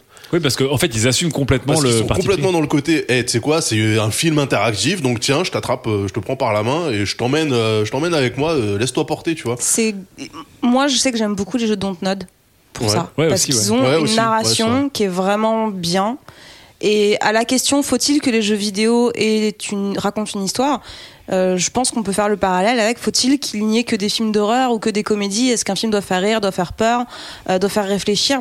Il peut y avoir tout un tas de façons de jouer un jeu vidéo c'est un média qui est super puissant pour ça c'est qu'on peut en faire ce qu'on veut C'est vrai. C'est vrai. Mais vrai. t'as quand même un média dont l'entrée numéro un n'est pas le scénario, tu vois. Alors qu'effectivement, quand tu lis un livre ou quand tu regardes un film, la seule entrée, c'est le scénario et après le, jeu d'acteur peut-être, mais t'as pas d'autre expérience que de suivre un scénario en fait. Bah, Alors que dans le jeu, dont vous êtes le héros Voilà, c'est peut-être la seule chose. Et où les films un peu interactifs, mais qui sont des genres mineurs en termes de, de succès par rapport aux livres, on va dire linéaires et aux films linéaires, c'est des pizzas Évidemment, on a commandé des pizzas pour faire euh, très couleur locale, très couleur gamer. Tout à fait. Euh, mais effectivement, après, dans le jeu vidéo, contrairement à tous les autres médias, l'entrée numéro un, c'est d'abord euh, la jouabilité et l'expérience. Mais j'ai l'impression qu'on met quand même l'accent sur un vrai triple A. C'est un scénario avec des choix moraux compliqués, avec. Oui, euh, mais et c'est là, c'est le côté un tu peu kitsch que tu racontes. Alors que le meilleur Ouais. scénario, c'est genre Obradine ou des trucs comme ça, qui sont des vrais scénarios interactifs. Il faut- il faut les Sincèrement, je, moi je l'ai comme je me reconnais tellement dans ce que Daz euh, vient de vient de faire comme chronique. Je reconnais dans les scénarios les cases qui sont à cocher, Ouais. les machins, le truc qui fait polémique, euh, le machin qui choque. Ça, le- on en parlera le- sur Twitter. Voilà, Ouais. ça c'est incroyable. Ils vont vivre un moment exceptionnel, les cases cochées. Et, et je déteste les, les open world. Il y a que deux open world qui ont réussi à me satisfaire. Un, GTA 5. Pareil pour les Ouais. mêmes raisons de Breath of the Wild. Tout ce que Ah bah j'ai putain. testé Ouais. d'autres, C'est incroyable, tout Ken. ce que j'ai testé d'autres, je me suis embêté et je parle du MMORPG à euh, Skyrim ou à n'importe quoi. J'ai profondément, c'est- je suis, je, je n'arrivais pas à accrocher. Moi, il y en a juste un parce qu'on a quand même pas mal Ouais. euh, tapé sur Ubisoft. euh, sur, euh, non, mais Far Cry 3. Euh, je veux dire, ça, c'est un des rares Oui, que j'ai aimé. Ça marche Far Cry bien. 3, c'est lequel? Ouais. Celui dans la brousse? Oui. Non, ça c'est le 2. Oui, c'est. Non, c'est pas dans la brousse, c'est celui dans une île. j'irais même plus Euh, loin. Ah Far, oui, Far Cry j'ai- 4, j'ai- des petites vibes Morrowind. Morrowind. Far Cry 4, c'est celui avec Ah. le mec au Tibet, Au dans Tibet, le ouais. costard Ouais. violet là? Ouais, mais c'est pas, c'est le méchant lui. Toi, Ouais, t'es un- toi, ouais, t'es son ouais, fils. Voilà. Et pour reparler du côté du coup narratif, euh, j'ai eu la, la folie de faire tous les jeux Naughty Dog les uns à la suite des autres, tu vois, dans l'ordre Ouais. chronologique de leur euh, de leur euh, apparition.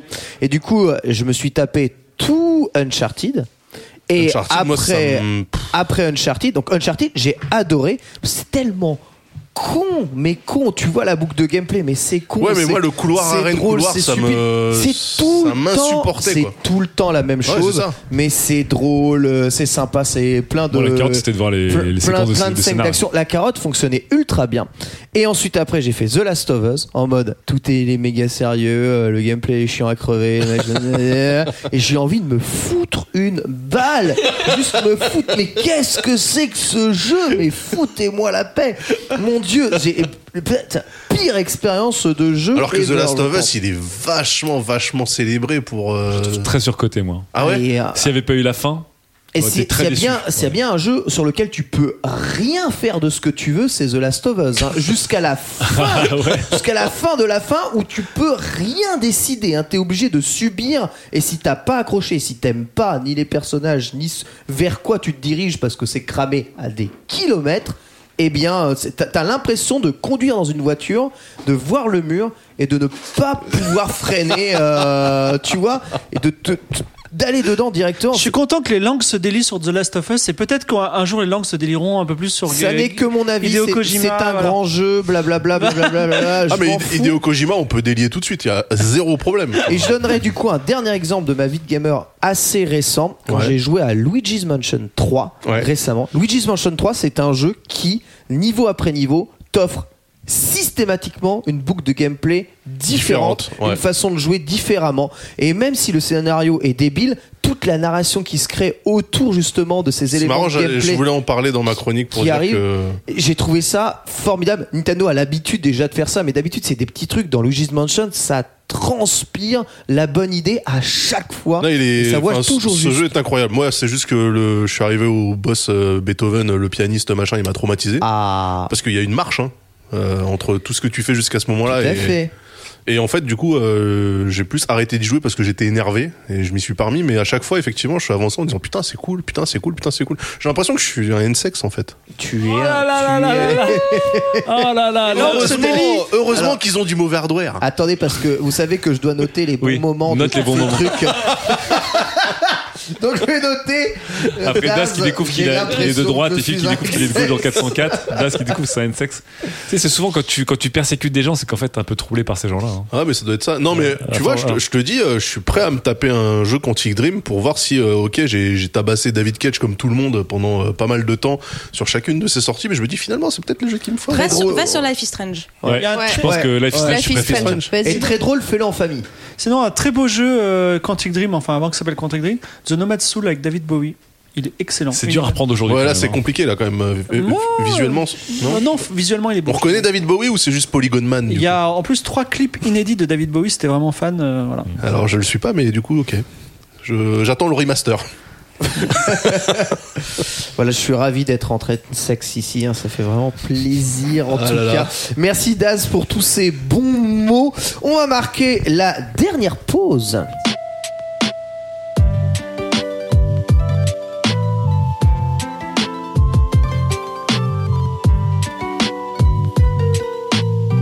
Pause et on va se poser un peu la question ici, une question euh, voilà qui n'est pas un sujet facile, un sujet que l'on a tendance à cacher euh, à nos familles, à nos proches aussi, à tous ceux qui nous aiment. La question est quand avez-vous triché pour la dernière fois dans un jeu vidéo? En regardant la Solus. En allant regarder la Solus ou en allant te faire spoiler par euh, un petit camarade ou en donnant ou en demandant à un de tes camarades de faire une phase de gameplay à ta place parce que tu n'y arrivais pas. Quand as-tu honteusement triché? La mua. Euh, Moi, je vais prendre la question à l'envers, c'est quand est-ce que j'ai pas triché?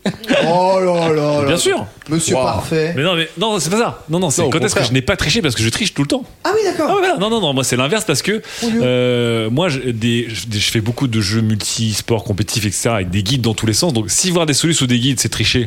J'ai triché à donf. Et après, il y a Il y a vraiment. guide et guide quoi. Non, mais il y a quelques rares jeux. Non, mais il y a même des jeux, j'ai j'ai pas trop de soucis à regarder une solution quand je bloque trop, mais il y a quelques rares jeux où je dis je veux le faire tout seul.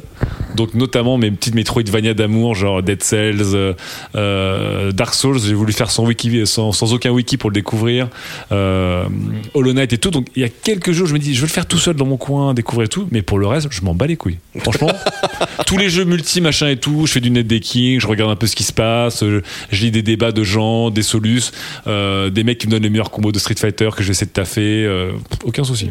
On Euh, vit, dans, Zéro complexe. on vit dans la triche. hein. Alors ouais, en fait la question qu'on se posait quand même hors antenne, c'était Qu'est-ce que la triche entre guide et solus Ouais, parce Ouais. que les jeux multi, c'est, ça fait partie du jeu de Ah faire bah, ça. c'est pas de la triche. Alors non, ça- moi j'arrive vanilla, je me fais fumer, maintenant je comprends. Si effectivement tout le monde regarde des guides, euh, Je, je veux dire, en, en votre âme et conscience, est-ce que vous estimez avoir triché réellement dans un jeu Oh ouais. Moi, oui. euh, alors, juste une mini parenthèse, c'est que j'ai connu la période où il n'y avait pas Internet et je jouais quand même aux jeux vidéo. Et le jeu d'aventure Monkey Island, ça m'est arrivé d'être bloqué un an parce que je ne savais pas oui, mais c'était- co- comment débile. Parce que j'avais pas de. Tu triches pas, tu rétablis la- une forme de de- d'équilibre mental. Tu joues à Myst sans solution, mais euh, respect- respectez-vous les gens. À l'époque je faisais des en japonais que je connais pas un mot tu- C'était GameFAQ avec le truc en anglais à Tu côté triches pas, tu, tu mets un doigt, là, tu mets un doigt à l'injustice et au sadisme. Arrête. euh, Myst sans ouais, Mais oui, récemment, j'ai téléchargé The Talos Principle, qui est un jeu très relaxant, un puzzle game. Et j'ai dit, celui-là, je le fais sans solus. Et vraiment, le dernier niveau, j'ai craqué. J'ai, euh, c'était trop, trop. euh, et c'était chelou, quoi. Voilà. Non, mais là, tu me fais penser, euh, quand j'étais ado, j'avais acheté euh, les Chevaliers de Baphomet. Oh, putain. Et, euh, Oh putain, il était il se trouve que j'avais un hors-série solution PlayStation Magazine où il y avait la solution du jeu. Waouh! Et en fait, enfin, toi, je fais ouais. Bon, c'est quoi la soluce Et après, genre, mais pourquoi en fait? Et euh, en fait, j'ai fait le tout le jeu comme ça en fait en suivant la soluce parce que juste. euh, Mais sans Ouais, parce c'est injouable. les Non, jeux parce qu'il y a des point and click euh, qui sont infinis, genre Discworld. Mm. Où euh, là, clairement, si t'es pas euh, un Monty Python, en fait, tu comprends pas ce que tu dois faire, quoi. Genre le filet à papillon pour attraper les nains. Excusez-moi, mais Ouais. c'est pas. Non, ça- ça, quand tu t'amuses à combiner tous les objets. Mais Myst, mec. J'ai une Ouais, question pour ouais. Chloé, du coup. Est-ce que tu as pris du plaisir malgré tout en suivant la soluce pas à pas Ok. Ouais, j'ai quand même pris. Bah, tu vois, j'ai essayé quand même de résoudre par moi-même, mais euh, quand voilà, je voyais vraiment pas, j'essayais plein de trucs. Enfin, j'essayais quand même les combinaisons possibles et que je voyais vraiment pas ce qu'il fallait faire. Je dis bon bah hop, C'est rigolo parce que j'ai relancé les Chevaliers de Baphomet. euh, Mm. Je sais plus sur quel système, mais c'était un truc portable. Alors je sais pas comment je me suis démerdé pour le relancer. Mais euh, pareil, je me suis retrouvé bloqué au bout de 40 minutes de jeu. Non, mais c'est- horrible. Et là, bah, du coup, j'ai une réponse assez similaire à l'âme. Enfin, moi, je suis totalement décomplexée de la soluce. Enfin, si euh, tu vois, bon, je joue, j'essaye de faire par moi-même, mais quand je bloque, bah, j'ai une résistance à la, à la frustration assez de plus en plus faible. et, euh, et donc, je suis genre, bon, allez, hop, euh, supersolus.com, euh, ok, il faut faire ça, bon, bah, hop, c'est bon, je peux continuer à avancer. même des trucs où tu dis euh, pour ne pas tricher, enfin tu vois, Nio, euh, tu joues à Dark Souls ou à Monster Hunter. Des fois, tu sais que tu vas louper du contenu parce qu'à un moment, il faut explorer avec des conditions pas possibles pour trouver un boss ou un level ou un item ou un endroit de jeu. Et ben des fois, tu dis, ok, je vais être un puriste pour être un vrai gamer, mais du coup, je vais passer à côté de plein de contenus parce qu'on ne peut pas tous euh, à frapper sur chaque pixel de sol pour voir si c'est un truc qui va s'ouvrir ou un machin. Voilà, Alors ça, ça, va, ça, ça va, on ça peut- peut faire l'objet d'une chronique, mais euh, dans les années 80, où il y avait des jeux textuels hyper arides et pas d'internet, il y avait des in-books dans lesquels il te donnait la solution, mais pas tout de suite. C'est-à-dire qu'il disait Avez-vous bien cherché tous les objets de la pièce? Avez-vous cherché vraiment à droite de la pièce? Tu vois, tu, ça descendait au fur et à J'aimerais mesure. bien un livre passif-agressif. Et, en fait. et- non, non, mais c'est genre, et ça te guidait. Et à la fin, il trouvait pas, ok, ouvrez l'armoire, prenez le cintre, tu vois. Mais ça, c'est le truc des escape rooms, c'est où Oui, les mecs te donnent des indices de plus en plus probants. Mais moi, j'aime bien, ça serait bien dans un jeu d'avoir un, un système Vous savez que la plupart des guides japonais qui sortent avec les jeux sortent sous façon de guides. C'est-à-dire qu'en fait, ce sont des, des, je sais pas, des bouquins qui t'expliquent les environnements, qui te donnent les maps des environnements, mais qui ne vont à aucun cas t'expliquer comment passer du chapitre 1 au chapitre 2 d'un euh, d'un jeu. succession de succession d'actions. ouais, c'est ça, tu vas savoir où sont tous les coffres, etc., etc. Mais il y aura jamais marqué par la PNJ euh, pour euh, aller euh, de, de A à B. Nio, toi, il y a un moment, t'as triché dans les jeux récemment? Ouais. Elle, elle a Euh. mis, elle a mis une petite seconde pour dire ouais. Ouais. Non, en fait, c'est euh, j'ai j'ai joué à Pokémon Let's Go, qui était pas euh, fou, mais j'ai joué quand il est sorti en attendant, euh, voilà.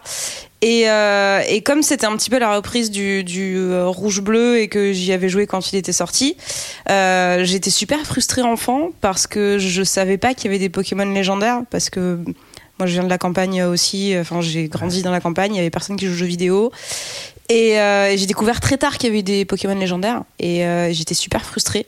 Et du coup, j'ai joué à rouge, euh, enfin à Let's Go en mode euh, je vais faire mon rouge bleu. Du coup, j'ai cherché euh, comment trouver tous les Pokémon légendaires, comment trouver Mewtwo. Je vais cette, cette fois-ci, Ah, je, voilà. je le rate pas et, euh, et c'était cool. Mais euh, mais d'un côté, euh, je savais que c'était triché. Et j'étais Ah, t'es je sais pas, pas. t'es- t'es pas fier. ouais, c'est- voilà, c'est pour ça que je posais la question à Chloé parce que J'étais très étonné de voir le nombre de gens qui, euh, qui, qui m'ont dit à quel point, euh, pour les enfants, Pokémon rouge et bleu Mais euh, c'est dur de savoir où il faut aller et quoi faire en fait. Il se paume dans la, dans la map. Mais attends, mais le premier Mont Sélénite, je devais avoir Mais 10 oui. ans, c'était l'enfer. Mais oui C'était horrible. Mais c'était trop cool. Mais c'était horrible. Affreux. Daz, t'es un tricheur toi, ça se voit. Bah non, non, non, même pas, parce qu'en fait, euh, du coup, moi, le jeu, euh, quand je bloque dessus, je fais Ah, il est super ce jeu Tiens, je vais le poser et puis j'y reviendrai plus tard. Et puis, j'y- Désinstallation, j'y d'accord. j'y reviens jamais, donc euh, non, non, j'ai pas. Tu vois, par exemple, sur un jeu comme Elite, où euh, vraiment, euh, en fait, la, la- la moitié du jeu, c'est sur Reddit que ça se passe, parce que euh, pour découvrir les, les bonnes trade lanes, les, les trucs à faire, les machins gratuits, les... en fait, il faut vraiment euh, regarder ailleurs et essayer de voir ce que, ce que fait le Hive Mind pour savoir où aller. Bah, je le fais pas.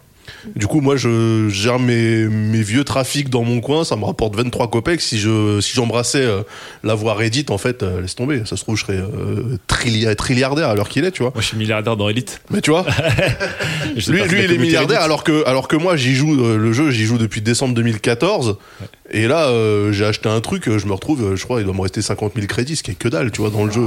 et, et en fait, ouais, effectivement, si j'avais suivi tous les trucs pour ouais maximiser vos routes, euh, faites euh, faites un max de crédits par heure, etc. Bah, laisse tomber, euh, je serais. Alors après, ça, c'est méta. hein. Vas-y, je te laisse. Non, juste, euh, ça me fait penser à un format journalistique que j'aime bien, qu'on trouve surtout dans les, les sites américains, qui est le bien débuté. Ouais. Euh, Bah, Canard PC Oui. Canard PC, Ouais. en fait, c'est un- on va dire, Canard PC a inventé. Euh, ça a été les premiers à avoir fait ça. Et je trouve ça super pratique, en fait, comme format, tu vois, pour. euh, bah voilà, savoir à peu près dans, dans Ouais, quoi tu te lances. clés, ouais. Donner un peu les clés pour, euh, genre, bon, bah, quand t'as des systèmes qui, des fois, sont pas très très clairs, bon, bah, au moins, voilà, tu dis, ah, d'accord, c'est comme ça que euh, fonctionne. tous les jeux avec des builds, euh, que ce soit Hearthstone ou même les builds que tu peux faire sur ton perso dans un Battlefield, machin, etc. Moi, je le. Parfois, je vais jeter un coup d'œil, mais pour comparer un peu comme quand tu compares les, les réponses que tu as données après un examen, tu vois, avec tes, tes camarades. Et du coup, je regarde les builds, je regarde le gars, je fais, ah, je suis un clochard, en fait. Alors, tu sais, j'avais l'impression vraiment d'avoir tout donné et tout. Faire là, putain, je me suis fait le truc aux petits oignons, cette arme-là, elle est incroyable. Je regarde ce que les autres y font, je fais, ah, ok. Mais Hear- Hearthstone, je pense que c'est encore un truc à part parce que Ouais, les créer decks et des tout. euh. C'est pas la même chose que jouer au jeu. Moi, j'y vais, enfin, sans scrupule, je prends les builds de la méta et je joue avec ce que les autres font. Mais créer des builds, c'est, c'est un jeu dans le jeu, limite. Ouais. Ouais, Les- mais, les euh, mecs qui font enfin, du deck building, en fait, euh, ils- faire ton, faire ton deck, tu vois, pour moi, ça faisait partie du truc. Genre, euh, ouais, ok, je joue un chasseur, je vais me faire mon deck chasseur. Tiens, ça, ça a l'air de bien s'enchaîner avec ça et ça. Et après, tu te fais défoncer par des mecs. Tu fais, mais ils font des trucs, je savais même pas que c'était possible, en fait. J'y j'y avais juste pas pensé. C'était même pas, genre, euh, au-dessus du truc. C'est pour moi, ça n'existait pas, tu vois. C'est un angle mort, le truc. Et je me dis, euh, pff, est-ce qu'il faut justement rentrer dans le truc? Et dans ce cas-là, on se retrouve comme à l'époque de Street 4, euh, effectivement, à aller voir les frame data, les machins, les trucs, euh, les options select et tous ces trucs-là, ou est-ce que je me dis finalement, vas-y, joue au jeu, fais-toi rouler dessus, et puis petit à petit, tu seras bon au bout d'un moment, tu vois? Je trouve qu'il y a des jeux, on peut réellement pas jouer sans logiciel à côté ou ordinateur. Monster Hunter, par, par- Monster Hunter, c'est le jeu, il me faut un logiciel à côté ou un ordinateur à côté. Ah ouais Mais même parce que j'ai pas envie euh, de, de me prendre la tête. Déjà, tu ne sais pas forcément où sont les loots que tu veux, dont tu as besoin pour, pour tes armures et tes armes. Tu sais pas. Donc, sans, sans la machine qui dit où ils sont, à quelle probabilité ils sont et quelle quête te permet d'optimiser le loot le mieux possible, ben, juste tu gaspilles ton temps, en fait, euh, littéralement. Et j'ai pas envie de gaspiller mon temps dans ce genre de jeu-là. Donc, dans Monster Hunter, C'est marrant joue parce que, euh, toujours avec un logiciel à côté. Pour moi, c'est un jeu qui joue avec un PC à côté. Moi, je pensais que c'était plus un délire de joueurs console, justement, d'avoir euh, des, des sites à part, à côté, des logiciels et tout. Euh. Et, et- et Elite, qui est un Ouais. jeu purement un jeu de PC, Reddit, c'est comme si t'étais allé au bar du coin Bah oui. et que t'avais les rumeurs et les infos Ouais. en fait, tu vois. Mais t'as Reddit, t'as euh, les Elite Database qui te fait, Ouais, euh, sûr. qui te garde la, la liste de tous les magasins avec tous les prix de toutes les commodités et les trucs les plus Les profitables. gens et diront tricher, moi je dis que ça fait quasiment partie de l'univers du jeu où la Ouais. communauté crée, euh, crée un truc autour. Des outils, bon. en fait. Ouais, Ouais. pour moi, ça fait partie du lore. Et comme euh, Hearthstone, euh, les decks de la méta, bah, c'est les, c'est les gens qui savent faire et qui les proposent à la communauté. Et toi, tu les reprends, mais c'est, c'est un rôle au sein de la communauté de joueurs. Mais t'es pas obligé Ouais. de tout faire parce que c'est, sinon tu passes ta vie dessus. Mais Bah, parce qu'après, en plus, faut savoir piloter savoir ton vaisseau, piloter tes decks aussi. Ouais. Tu vois, c'est l'autre plaisir. Ouais, c'est vrai. J'ai triché dernièrement euh, en voulant euh, redécouvrir Kingdom Hearts avec la HD Collection avant la sortie du 3. J'ai lancé du coup Kingdom Hearts 1 de la compilation 1.5 et mon dieu mais ce jeu mais, mais en fait mais c'est pas mais ce mais ce jeu mais à l'époque j'ai adoré mais ce jeu en fait c'est pas possible c'est le jeu le plus hostile de l'histoire de l'univers et je me suis retrouvé dans le monde euh, de euh, Alice sirène. au pays des merveilles de la petite sirène, Sirène, ou. Tarzan à être Ah ouais. bloqué dans l'histoire tout simplement parce qu'il faut parler trois fois au même PNJ d'affilée. C'est pour ça que je vous dis des fois, il faut pas tricher, faut fois rétablir la justice par rapport à des jeux de merde. Ouais, Voilà. Je vous clairement. C'est l'éphémiste. On était là avec ma femme devant le jeu, ça faisait 30 minutes qu'on tournait dans tout le niveau de Tarzan. Et en fait, il fallait parler à Jen trois fois d'affilée. Quand on a lu ça sur la Solus ici, Ouais, là, c'est bâtard. on s'est regardé, on a fait. Ah Non mais là sur un truc comme ça je suis d'accord avec Lam c'est sans remords hein, parce que là c'est vraiment de la, de la fils de puterie quoi. Mais t'as le même truc avec euh, Chrono Trigger où faut tourner euh, 21 fois ou je sais pas quoi là dans le Mais oui tu vois t'as des trucs comme ça Dans la où, salle du temps pour ouais. qu'il te déclencher un dialogue. Les- Vraiment des trucs n'importe quoi. Bref. Voilà, on euh, terminera là-dessus et on va marquer euh, du coup euh, Non, on sort de la pause. fin Ah. Ah, Oh mais quelle habilité de cette pause pour commencer la dernière chronique. Et c'est toi, l'âme, qui va nous parler de ton non-attachement au hardware. Allez, je vais pas vous faire une, une intro à la DAS avec de tout temps les hommes, mais je pourrais vous dire cette année, les consoles next-gen arrivent. Absolument incroyable. Euh, alors, comme beaucoup de gens, je suis très excité. Mais je suis très excité par les, titres qu'on va découvrir avec euh, avec ces nouvelles consoles. Mais euh, les consoles elles-mêmes, donc euh, la, la PS5 et la Xbox euh, Series X, je m'en fous globalement. En fait, vraiment, je me fous de des plateformes et je me fous de, de l'objet aussi. Alors je vous dis ça parce que en fait à la base je suis un mec assez matérialiste.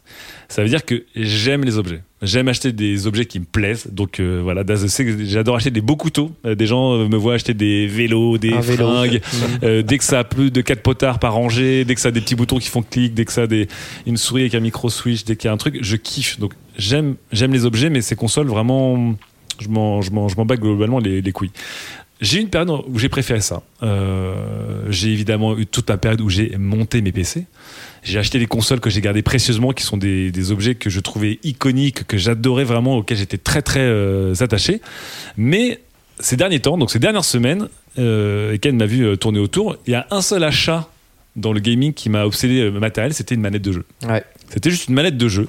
Euh, ma manette de jeu ultime, en fait. Euh, en fait, je ne m'intéressais pas spécialement aux consoles, je ne m'intéressais pas au PC, aux gaga, etc. Je voulais juste une manette de jeu. Donc, j'ai acheté des Bido, j'ai acheté des, contrôleurs Switch Pro. Et finalement, j'ai acheté une manette euh, Elite série 2 de chez Microsoft, qui est considérée comme la manette ultime du moment, qui coûte très cher. Et donc j'ai craqué, je l'ai acheté. Euh, donc je vais pas vous faire un test de la manette parce que globalement on s'en fout, vous pouvez le trouver partout, tricher, allez sur internet pour voir des guides. Euh, mais en fait le but du jeu c'était d'acheter une manette qui allait ma manette unique à utiliser sur tous mes jeux, sur toutes mes machines de jeu. Et c'est possible aujourd'hui. Euh, la Xbox, check. Le PC évidemment sous Windows, check. Android, check. Mac OS iOS, check.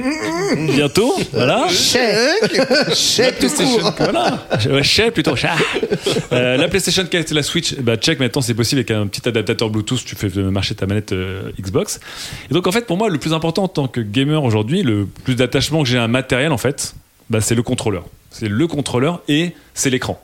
Et en fait entre le contrôleur et l'écran, je m'en fous un peu de ce que j'ai finalement. J'ai pas d'attachement spécifique euh, à l'objet, j'ai pas d'attachement spécifique euh, à, la plateforme. Donc vraiment voilà ça.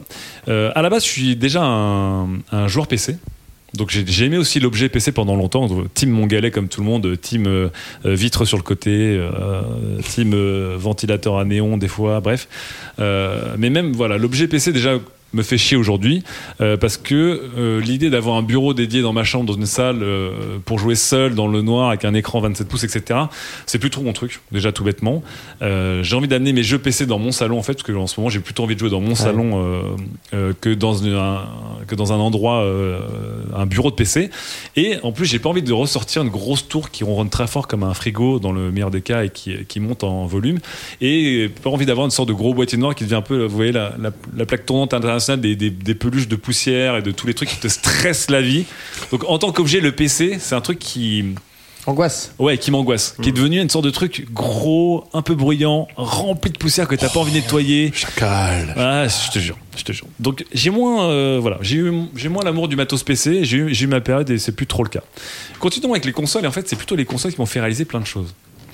Alors désolé, euh, amis euh, consolos et consolas, euh, mais les consoles de salon actuelles et les prochaines pour moi déjà, elles sont chiantes euh, comme un début de. Oh. Vraiment, c'est chiant. C'est des objets chiants. On va pas se mentir. Euh, on commence avec la PlayStation, qui est vraiment le truc le plus rentier de l'histoire. PlayStation très 2, chiant, PlayStation 3, PlayStation 4 et sur- sûrement la 5. C'est pas des nouvelles plateformes. C'est comme des power packs en fait. C'est t'as la même expérience de jeu, les mêmes licences globalement, et tu gagnes de manière linéaire en fait en puissance avec deux trois fonctionnalités euh, au passage, mais c'est pas vraiment game changing quoi. Donc en fait dès la PlayStation 3 ou 4, je me suis dit en fait c'est toujours la même chose avec plus de puissance. Et donc en fait la plateforme et donc l'objet euh, m'intéressait un peu moins. C'est pas beaucoup mieux pour la Xbox, on va pas se mentir. Encore une fois, elle a apporté des fonctionnalités, mais globalement c'est des consoles qui gagnent en puissance à chaque fois. Ça change pas beaucoup. Donc évidemment par de la PCisation des consoles, mais en gros si tu regardes bien les consoles c'est des PC sans la flexibilité des PC. C'est pas des objets en fait très excitants quoi. C'est des Ouais, mais tu les PC. nettoies pas. Comment? Tu les nettoies pas. Les PS4 Vanilla euh, Nettoyez vos PS4, un conseil. Alors, du coup, les, les machines, les plateformes de jeux, en fait, je les trouve globalement chiantes. Ça veut pas dire qu'il y a des mauvais jeux, mais la, la plateforme en elle-même, c'est très très ronronnant pour une industrie qui est censée être un petit peu novatrice, euh, etc., etc. Mais je reviens à l'objet.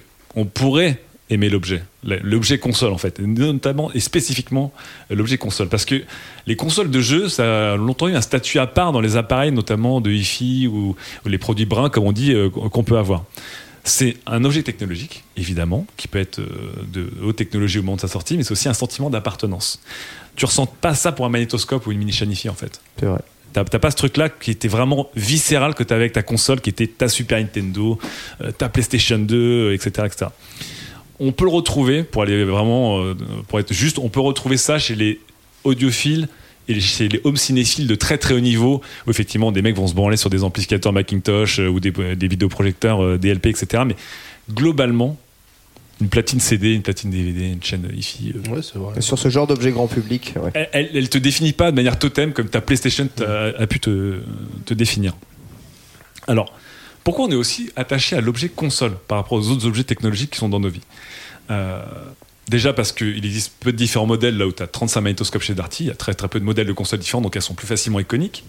C'est mis à jour rarement, une fois tous les 5, 6, 7 ans, là où globalement dans la, dans la technologie c'est mis à jour à peu près constamment, donc euh, c'est beaucoup moins, moins rare et moins événementialisé. Et surtout, je veux revenir à ce sentiment d'appartenance en fait. Euh, La marque. La console, c'était le coffret d'un joyau, et les joyaux, c'était ces jeux, ce type de jeu qui était lié à cette console. Euh, parce que donc en fait voilà, sous cette métaphore de un peu de, de merde, il y a une réalité qui est un peu naze surtout, c'est les exclus en fait, les exclus, euh, les jeux exclus. Garder des prods pour soi, c'était aussi surtout une manière de garder les joueurs captifs. Et pire que ça en fait, c'est là où ça devient pervers, c'était de les rendre fiers d'être actifs, d'être d'être euh, pardon d'être captifs en fait euh, d'une plateforme. Heureux que d'autres ne puissent pas jouer à leur jeu en fait. C'était un système de merde, si vous voulez mon avis, c'est vraiment un système vraiment nul. Et on a réussi à glorifier ce système de merde dans des histoires de guerre de consoles. Donc à la fin, t'étais vraiment en train de dire, j'ai la PlayStation face au mec a la Xbox, j'ai les jeux qu'il a pas, on fait la guéguerre, etc. En fait, ta console, qui était quelque chose qui te bridait en tant que joueur, en fait, parce que ça t'empêchait de jouer à certains jeux, devenait une fierté, quoi. Donc c'était vraiment un, un- un retournement de, un retournement de cerveau mercantile qui était vraiment, vraiment dégueulasse. Et quand j'ai réalisé, c'est un truc qui m'a beaucoup énervé et qui m'a notamment fait euh, aller euh, vers le PC. Euh, donc du coup, on le glorifie, on est vraiment des cons, on s'est vraiment bien fait avoir là-dessus. Et la console, c'est le top du top de la fils de puterie mercantile et des locks euh, euh, software, hardware, etc., etc. Alors, imaginez si, parce que souvent quand on parle de cette fin de guerre des consoles et qu'on veut plus d'exclus, des gens disent oui mais comme les exclus, ça raconte un peu l'image d'un truc, c'est important de se sentir euh, chez Sony avec les exclus Sony, les machins, etc., etc. Imagine que tu poses la question maintenant à justement un, un mélomane ou un cinéphile et tu lui dis écoute, imagine que je te propose un business où si tu achètes une platine CD ou DVD, tu auras accès à certains types d'albums ou certains types de films, mais pas les autres, parce que le scénario, euh, le, pardon, le studio n'est pas lié à la marque qui fait le truc. Que les vrais auraient dû acheter les trois platines DVD ou les trois platines CD différentes pour dire Oh, j'ai pas à choisir, je peux écouter toute la musique que je veux. Mais quelle connerie Bah oui. Le parallèle est génial. Mais c'est Spotify. Non, alors je vais t'en parler après justement. Ah. Quelle connerie ultime parce que tu as les plateformes software et les plateformes hardware. Le, le jeu vidéo tel qu'on l'a vu notamment sur les consoles en fait, c'était des trucs qui te loquaient sur le software et le hardware. Tu devais acheter la console pour avoir un certain type de jeu et en plus par rapport au PC t'as pas de continuité c'est à dire qu'en Ah, fait ils te refaisaient la douille ouais. puisque Ouais. même si récemment ça maintenant ça va changer t'avais pas de rétrocompatibilité donc en fait Là où un PC, tu avais une plateforme et tu avais une continuité, là où une platine CD ou une platine DVD, tu as une continuité, une console te refaisait douiller en fait euh, Pour tes rejouer jeux. au jeu que t'as déjà payé. ouais. Et je te parle même pas des sticks arcade ou des manettes qui sont pas euh, compatibles, etc. euh, c'est- qui sont, bon, bref. Alors qu'elles sont en USB. Euh, mais voilà, juste pour vous dire, imaginez, imaginez qu'on essaie d'imposer ce business dans le milieu du, du film à la maison, de la musique à la maison. Les gens auraient crié de manière tout à fait normale au scandale en disant Mais tu te fous de ma gueule. Tu te fous de ma gueule. Ben, en tout cas, c'est ce qu'il y a dans le jeu vidéo. Et jusqu'à il y a pas longtemps encore, et même aujourd'hui encore, c'est le cas. Et on, fait toujours les guéguerres. Et Sony, grâce à ses exclus, etc., euh, l'a emporté. Donc voilà, comme je vous disais, je me suis vite ensuite senti joueur PC pour éviter euh, ces, ces deux écueils. Un hardware figé, mis à jour rarement, non compatible avec l'ancien, et cette notion d'exclu, de jeu exclu, donc vraiment on exclut les autres, en fait c'est pas d'exclusivité, qui sont une connerie sans nom. Donc en fait, je me suis vite rendu compte que les objets en tant que les consoles en tant qu'objets, c'était surtout des symboles d'une approche de jeu vidéo qui est fermée technologiquement, qui est fermée commercialement. Euh, c'est le symbole d'un consommateur qui est abusé et surtout qui est hypé d'être abusé, ce qui est quand même absolument incroyable. Euh, et les jeux Sony Xbox, euh, j'y jouerai, mais probablement en cloud, pour enlever une de ces, justement un de ces blocages dont on va parler dans quelques instants. Euh, deux exceptions à cette chronique, Nintendo. Et, euh, on devient tous NSEX ce soir, c'est vraiment la thématique absolument incroyable. J'aurais rien fait. hein. C'est pas moi qui ai payé à manger. Hein, je vous assure. Alors Nintendo c'est des bons rats sur plein de trucs évidemment ils ont des exclus des machins mais en tout cas si je reviens à ma chronique qui est vraiment l'amour de l'objet l'attachement à l'objet j'ai un attachement aux objets Nintendo parce qu'en fait les objets Nintendo sont souvent designés avec leurs expériences et donc contrairement à la PlayStation la Xbox qui sont des PC déguisés avec de la montée en puissance très chiante Nintendo tente des fois se chie dessus à faire des expériences software et hardware qui sont liées en fait qui sont pensées ensemble et du coup les machines font sens Acheter une Wii, ça fait sens. Alors la Wii, c'était à chier, à sécher dessus, mais c'était intéressant. Ils ont tenté des choses. La Switch, l'objet vraiment en symbiose avec l'expérience, etc., etc. Donc Nintendo, pour moi, effectivement, est aussi dans le, ce système d'exclus, mais en tout cas, le hardware se justifie parce que euh, il va avec, euh, les jeux. Et euh, enfin, la dernière expérience que j'ai, mais qui n'est pas encore arrivée, qui va arriver bientôt, c'est que justement, comme je vous dis, j'ai plus vraiment de machines attitrées, j'ai plus d'avant pour des machines. Mais il y a dans certains cas où je vais avoir envie de jouer à des jeux de manière impeccable, maximum superlative. Donc, je pense très fort à toi, Cyberpunk 2077 qui va arriver fin avril. Ça va être une grosse déception. Je- ouais, je suis d'accord avec ça. Ah ouais. Là, J'ai envie d'y croire. Ça mais va être je- ouf. laissez-moi y croire. Laissez-moi y croire. Ouais, moi j'y crois. Moi, j'y crois pas. Et pour y jouer dans les meilleures conditions, en fait, parce qu'à ce moment, je suis abonné à des services de cloud gaming, Oh là euh, des services déportés, j'ai en fait envie d'y jouer en mode vraiment le top du top. C'est-à-dire en, en 4K, en 60 FPS, etc., mais avec une bonne machine locale. Et donc en fait, ce que je vais faire et ce qu'on fait tous, et je vais changer de comparatif. On était passé des comparatifs des gens qui avaient des magnétoscopes et des platines DVD. Je vais passer euh, le comparatif au transport avec un, un petit clin d'œil à Commute, un excellent, euh, un excellent euh, podcast Le sur la sixième mobilité. meilleur podcast de qualité. hein. Numéro 1 sur qualité actuellement. Aujourd'hui, justement, on dit les voitures, c'est chiant pour plein de trucs. En fait, si tu veux te faire plaisir, et ben en fait, loue une voiture quand tu as besoin d'une voiture. Ouais. Et ben en fait, ce que je vais faire maintenant, c'est que j'ai plus vraiment de machine attitrée, j'ai plus d'attachement aux machines. Quand j'aurai besoin spécifiquement d'une très bonne machine pour un jeu qui me donne vraiment envie, je louerai une fucking machine. Ça se fait aujourd'hui. Mais où? Tu peux, tu vas pouvoir louer des PC en fait, des PC. Ouais. Mais le service, il n'existe pas encore. Si, si, euh, si. sur jeuxvideo.com, tu as des gens qui ont des PC en leasing et tu peux les louer euh, de manière limitée. D'accord. Boulanger le fait. euh, Donc au lieu de m'acheter un PC à 2000 boules qui me servira des fois, pas des fois, qui est gros, qui machin, etc. Et ben en fait je vais acheter mon Cyberpunk et puis je vais mettre, je sais pas, 60-80 euros sur un mois pour avoir un PC de port pendant un mois chez moi, mais qui sera dédié à un, un usage. Tout comme tu vas te louer une belle voiture, une grosse camionnette le week-end pour des usages très spécifiques. Et à la fin ça te revient, euh, ça te revient moins cher. En tout cas, le truc c'est que euh, on revient en tout cas à ce, cette envie que j'ai, et j'en parlais déjà avec les services d'abonnement, qui est une pratique du jeu vidéo qui se joue avec n'importe quelle manette sur n'importe quel écran, en fait. Donc euh, pas de contraintes. Pas de contraintes et pas d'exclus. Avec notamment le combo euh, abonnement et cloud. Et là, je reviens à ce que tu disais, Fibre, effectivement, mais attends, tu as aussi des, batailles de plateformes et des exclus. Donc il y aura une guerre des plateformes. Aujourd'hui, il y a une guerre des plateformes, notamment sur les Sur- films. ouais. Euh, donc Sur Netflix musique, euh, versus aussi, hein. Disney. Il y aura le xCloud versus euh, le PlayStation Now. Euh, il y aura Stadia qui vont se battre avec des exclus. Mais au moins, quoi qu'il arrive, je pourrais passer facilement de l'un à l'autre de ces abonnements plus vrai. facilement, sans avoir à racheter une machine. Et je pourrais utiliser ces plateformes qui auront leurs exclus, etc. sans, sur n'importe quel écran et juste avec mon pad élitiste. Et c'est ça le but du jeu, c'est que. Ah, je- C'est justifié l'achat de ton pad à 180 balles. en fait. Exactement. Ah putain, Et ce il me sera l'a la- vendu là, il me l'a vendu. Et voilà. Et, euh, et je voulais finir là-dessus, c'est que je m'en fous de la machine qui est entre les deux maintenant. Le plus important, c'est l'écran et le pad, et le reste, Joseph. Merci beaucoup, Lame. Euh, Une chronique profonde. et Chronique qui, criminelle. Oh et non. Qui, euh, franchement, franchement, pose plein de questions et à la fois, on, on peut voir plein d'idées euh, là-dessus. il y a un aspect Qui qui a a envie de pas réagir été- Fibre, oui. il y a un aspect qui n'a pas été creusé, qui est très important. Euh, moi, je suis team Xbox, mais la Xbox, c'est la rétro merde. compatible. Ah. C'est-à-dire que moi, sur ma Sur Xbox, certains Non, jeux non, Ah non, à la non, main. non, non, non, c'est pas, c'est Non, pas non, pas surtout. Non, non, Pas alors, surtout. Ok, d'accord. Mais aujourd'hui, c'est vraiment 90% des jeux Xbox 360. Et maintenant, ça, va, ça remonte même à la génération Xbox. C'est-à-dire, que moi, je peux jouer à Jedi Empire, je peux jouer à- au premier Oui. Batman, et je peux Non, jouer mais à ma- maintenant, jeu ils, maintenant, ils font des efforts, mais c'est une question de savoir si Microsoft va bien que, vouloir euh, dire on a activé, enfin on a réadapté le jeu, etc. Tu vois À l'époque, à l'époque de la Xbox 360 euh, que moi j'avais chopé euh, Day One quand elle est sortie, je me rappelle que euh, la rétrocompatibilité Xbox, euh, la grosse Ouais. Xbox là, euh, c'était au compte-goutte. Hein. C'est limite si tu faisais pas Oui, des posts pour oui, te dire euh, tiens Oui, on a trois jeux cette Et semaine. puis, euh, et, puis et, et encore une fois, et- et tout est loqué, tes manettes sont loquées. Aujourd'hui- euh, tes manettes de 360 sur ta One, tu peux aller te faire voir, tes manettes de PS3 sur ta PS4. Oui, euh, mais et- enfin, qui peut le plus peut le moins. Mais Ah, aujourd'hui, c'est mais tellement. Encore une fois, c'est une, c'est une baise. La- C'est-à-dire que technologiquement, il n'y a rien qui t'empêche de les faire marcher. La rétrocompatibilité, elle est tellement installée aujourd'hui que chaque mois, il t'offre un jeu de la génération précédente. En plus des jeux qu'il t'offre. Tu vois. Bah, là, tu vois, moi, à l'époque de la 360, j'ai acheté la 360 japonaise parce que je voulais jouer au jeu Cave qui sortait exclusivement en 360 au Japon. Voilà. Aucun qui sont rétrocompatibles. hein. Ouais. Aucun. Et encore En fait- une fois, quand ils disent ils t'offrent un jeu par mois, c'est qu'en fait, la rétrocompatibilité, elle est, elle est hyper limitée. Je crois La même seule- qu'à l'époque de la PS3, excuse-moi Chloé, à l'époque de la PS3, je crois que un- une des promesses du truc c'était qu'elle était rétrocompatible avec la PS2, non? Alors non, justement, c'est la PS2 qui est la seule console Ah, véritablement non, oui. rétrocompatible. Oui, voilà. Avec la Euh, PS1. donc c'était la première version de la PS2. Oui, parce Euh, qu'après, ils l'ont qu'avec la- enlevé. avec la Slim, ils l'ont enlevé. Ça, Mais en gros, tu mettais n'importe quel jeu PS1. Oui. Non seulement ça marchait, Ça et en en plus, crois. t'avais ouais, t'avais l'upscale qui était disponible Oui, en vrai. option. Non, mais euh, encore une fois, c'était. que la Slim est rétrocompatible aussi. Non, non, il y a un moment, il y a avait. sauté à un moment donné sur un modèle. Non, il l'avait fait sur la non. PS3 Fat.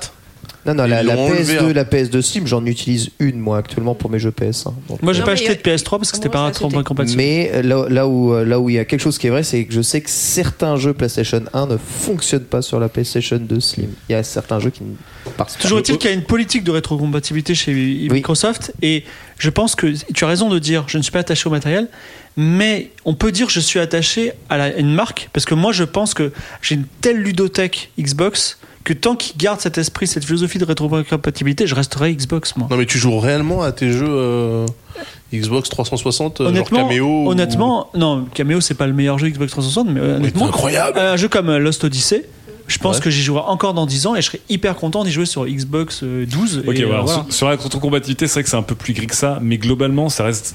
C'est de tout le milieu du gaming, c'est les machines les plus fermées possibles. J'ai- En fait, Ouais.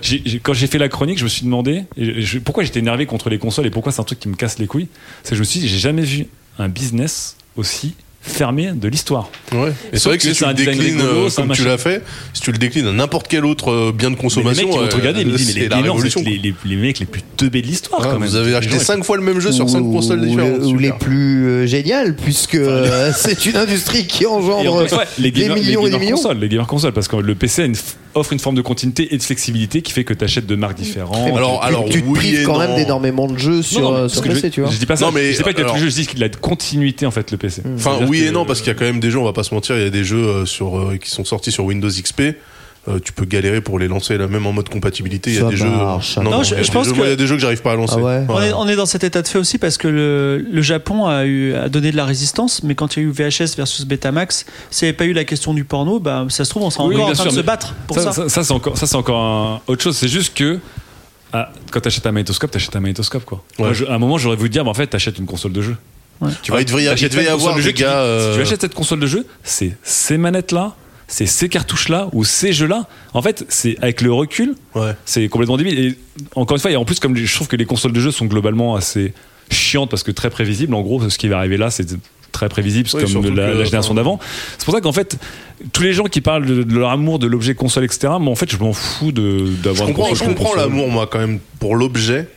Mais c'est vrai que sur des trucs qui sont euh, du tout venant, genre les contrôleurs, sachant que toutes les consoles utilisent les mêmes types de contrôles avec euh, quatre boutons en façade, euh, quatre Ouais. boutons de tranche, euh, de stick analogique. Effectivement, depuis le départ, tu pourrais dire Mec, attends, les- j'ai un stick PS3 et les j'ai sticks, un les pad sticks PS3. arcade qui n'étaient pas compatibles avec les One et les Ouais, non, mais PS4 ça, au début, c'était c'était genre de la ça. totale. Oui. Et donc voilà, en Ouais. fait, quand je vois quand je vois ces consoles en fait qu'on a vraiment tous idolâtrés parce que encore une fois on a un rapport fort. En fait, ce rapport, il était hyper pervers, et hyper toxique en vrai. Mais Et- non, mais parce que la console était son propre standard.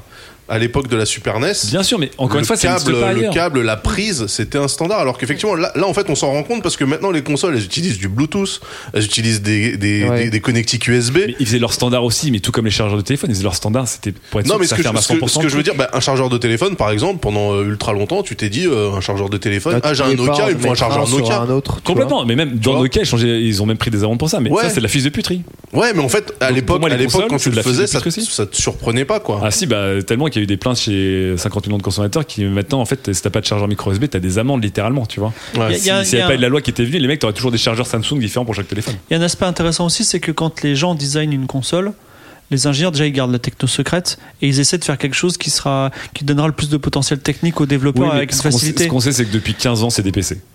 Ah, des mauvais PC. Surtout Xbox, surtout, surtout PlayStation, c'est pas tout à fait ça. Alors, hein. la PS3, ils ont tenté un truc différent, mais ils sont vite rentrés dans le rang. final, c'est des PC. Les, les consoles, c'est aussi une façon de normer le hardware pour un certain, un certain temps, ce qui est bon pour les Mais développeurs. tu on pourrais, le tu pourrais normer le hardware sans qu'il soit exclusif. Mais alors je, je- Avec un PC, non. dans, dans une mais- dans, un- mais- dans une dans une vision imaginaire dans laquelle euh, les consoles seraient on pourrait on peut passer par exemple de la console de la PS de la PlayStation à la Xbox par exemple.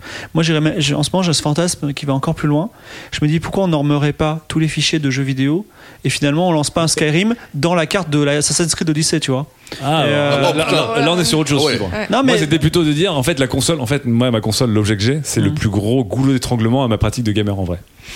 Aujourd'hui, moi, ma manette que j'ai achetée, je me, je me demande encore comment on pourrait dire je vais acheter des manettes PlayStation, mais aussi je vais acheter des manettes Xbox, des manettes Nintendo. Mais- Aujourd'hui, le fait de me dire j'ai ma manette là, ma Elite ou n'importe quelle manette en fait qui est compatible, me- le fait de me dire que je peux jouer à ma Elite sur 5 OS différents, sur ma télé en direct parce que c'est une smart télé machin, pour moi ça devrait être normal en fait. en, tout- en Tu toute bonne foi, je- c'est une question à laquelle Mm. je peux pas répondre mais on pourrait se poser la question est-ce que Gear of Wars pourrait jouer sur une PlayStation 4 Bah, oui. évidemment. Bah, Moi, Non, la réponse n'est pas si Mais évidente. si, Pourquoi Il y a quoi 100%, Qu'est-ce- les- Les performances, te- elles sont hyper proches. Pourquoi Parce, parce que le le- même perf. Pa- Parce que le, le- enfin, toute la, tout l'écosystème qui fait que ce jeu existe, il est optimisé pour la Xbox. Mais non, non. mais Mais non. technique- techniquement, c'est un Il jeu tourne qui sur est 100% Bah, il, sera, il PS4. sera moins optimisé comme à l'époque de la PS3 Mais non, mais- 360 où tous les jeux PS3 étaient moins optimisés. Ouais, Là, tu parles toujours des supérieures versions. Puis à ce moment-là, je te montre God of War et est-ce qu'il tournait sur Xbox One X Et ben Bah justement, peut-être pas. Mais si. Non. Bah bien sûr que si. ce, qui- est fou, c'est Les mecs, ils qu'aujourd'hui, codent avec des PC tous, tu vois. Aujourd'hui, Ah euh. les éditeurs, les développeurs dépensent des millions et des millions pour développer des jeux euh, gigantesques et ils se forcent quand même du coup à faire des hardware pour fabriquer et pour sortir ces jeux en exclusivité sur ces hardware. Hardware qui à la sortie leur font perdre de l'argent. Bien sûr. Donc plutôt que de dépenser tout l'argent dans la fabrication du jeu et de les rendre disponibles absolument Mais oui. partout, eh bien, ils s'acharnent à faire en sorte qu'ils soient vecteurs de vente de leur Non, mais ça, hardware c'est sur lequel oui, ils non, mais ça, c'est que les studios first party.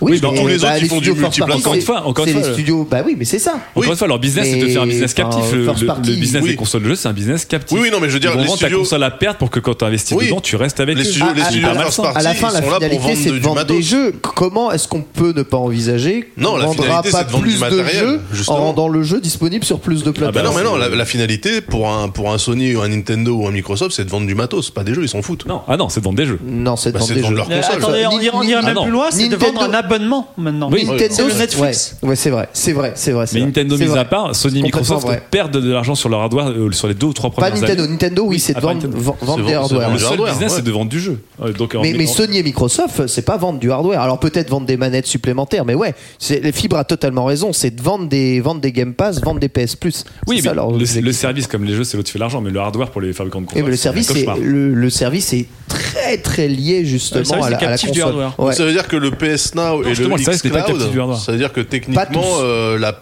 prochaine génération de consoles serait même plus présente physiquement. On est moi, là, moi, là, ce que j'ai dit, la prochaine génération de consoles, là, ce sera du PlayStation Now et du Xbox Cloud, et j'y jouerai où je veux. Yo, tu voulais réagir Ouais, en fait, je, je pense que ça peut être intéressant de porter euh, le débat sur, euh, sur les téléphones, puisqu'on a plein de jeux sur téléphone. Est-ce que tous les jeux iOS doivent être sur Android? Ah, mais moi, j'aime j'aime pas les exclus. hein. Je- Non mais je Encore pense une que a- moi, je suis d'accord Ouais. avec toi sur le principe qu'il y a des jeux et que ça devrait être décorrélé de leur écosystème euh, technique. Le marché, c'est Maintenant, 50-50. Voilà. Après, euh, par exemple, si tu signes un deal avec l'Apple Arcade, je pense pas que tu sois sur Android à côté. Quoi. Ah non, et, bah, et sûr que vice non. versa avec les trucs, euh, les exclus Google euh, qui. Non, mais qui moi, encore une fois, les exclus me font chier. Là, en tant que gamer aujourd'hui, les abonnements et le cloud, c'est le truc qui me contraint le moins, en tout cas, de tout ce qu'on a pu avoir aujourd'hui, puisque je n'ai pas de contraintes hardware. Chloé Ouais, non, j'aurais ramené un peu de poésie quand même dans ce débat. Ah. Parler de choses positives parce que moi, ce qui me, enfin, toi, ce qui m'embêterait, c'est les consoles disparaissent du jour au lendemain. Bah, moi, c'est un truc que j'aime beaucoup dans les consoles, c'est les interfaces int- utilisateurs.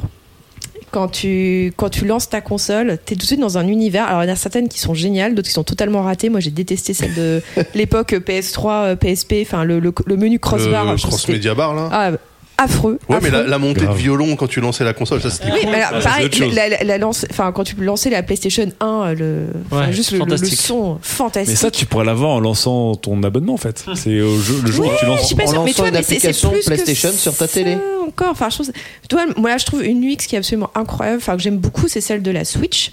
Et là, récemment, on a acheté la Switch Lite, et donc il a fallu reconfigurer la console, mais juste euh, l'onboarding de la personne qui lance sa Switch pour la première fois, avec les petits menus pour te dire bon, alors on va Ah, créer ton tellement, compte. tellement mignon, tellement C'est super mignon, c'est bien pensé, c'est simple à comprendre. T'as des petits bruitages mignons tout, ouais. du long. Ouais, Et j'ai aussi en parallèle, euh, c'est ma, ma nièce qui a eu une PS4. Et là, j'ai, enfin, je me suis rappelé du coup comment tu lances une PS4, mais c'est un autre hostile, niveau. hein. C'est hostile au C'est possible. hostile. Avec PlayStation Plus, abonne-toi.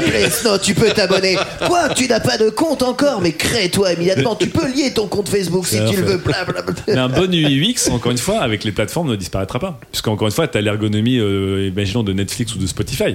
Tu as, ton ergonomie Ouais, qui est bonne tu- ou mauvaise. Tu vois, sur la console, t'as pas juste le- les jeux, enfin, t'as aussi tous les services autour, enfin, t'as plein, plein de petits trucs. Ouais, mais enfin, rien, qui ne soit lié à l'objet, en fait. En fait, pour moi, aujourd'hui, Sauf. l'objet, pour moi, euh, l'objet représente un objet qui est technologiquement déjà chiant, Sauf et sur le et un objet PC, qui est un, objet de, de contrainte. Et les, Je et comprends, les je consoles comprends ce que portables. tu dis hein, sur les consoles, mais, mais ton rejet du PC, du bon vieux PC se Alors, non, j'ai pas, j'ai un rejet des consoles. Le PC, c'est plus OSEF. Doucement. voilà. Et les consoles portables aussi? Alors justement, il y a que la Switch.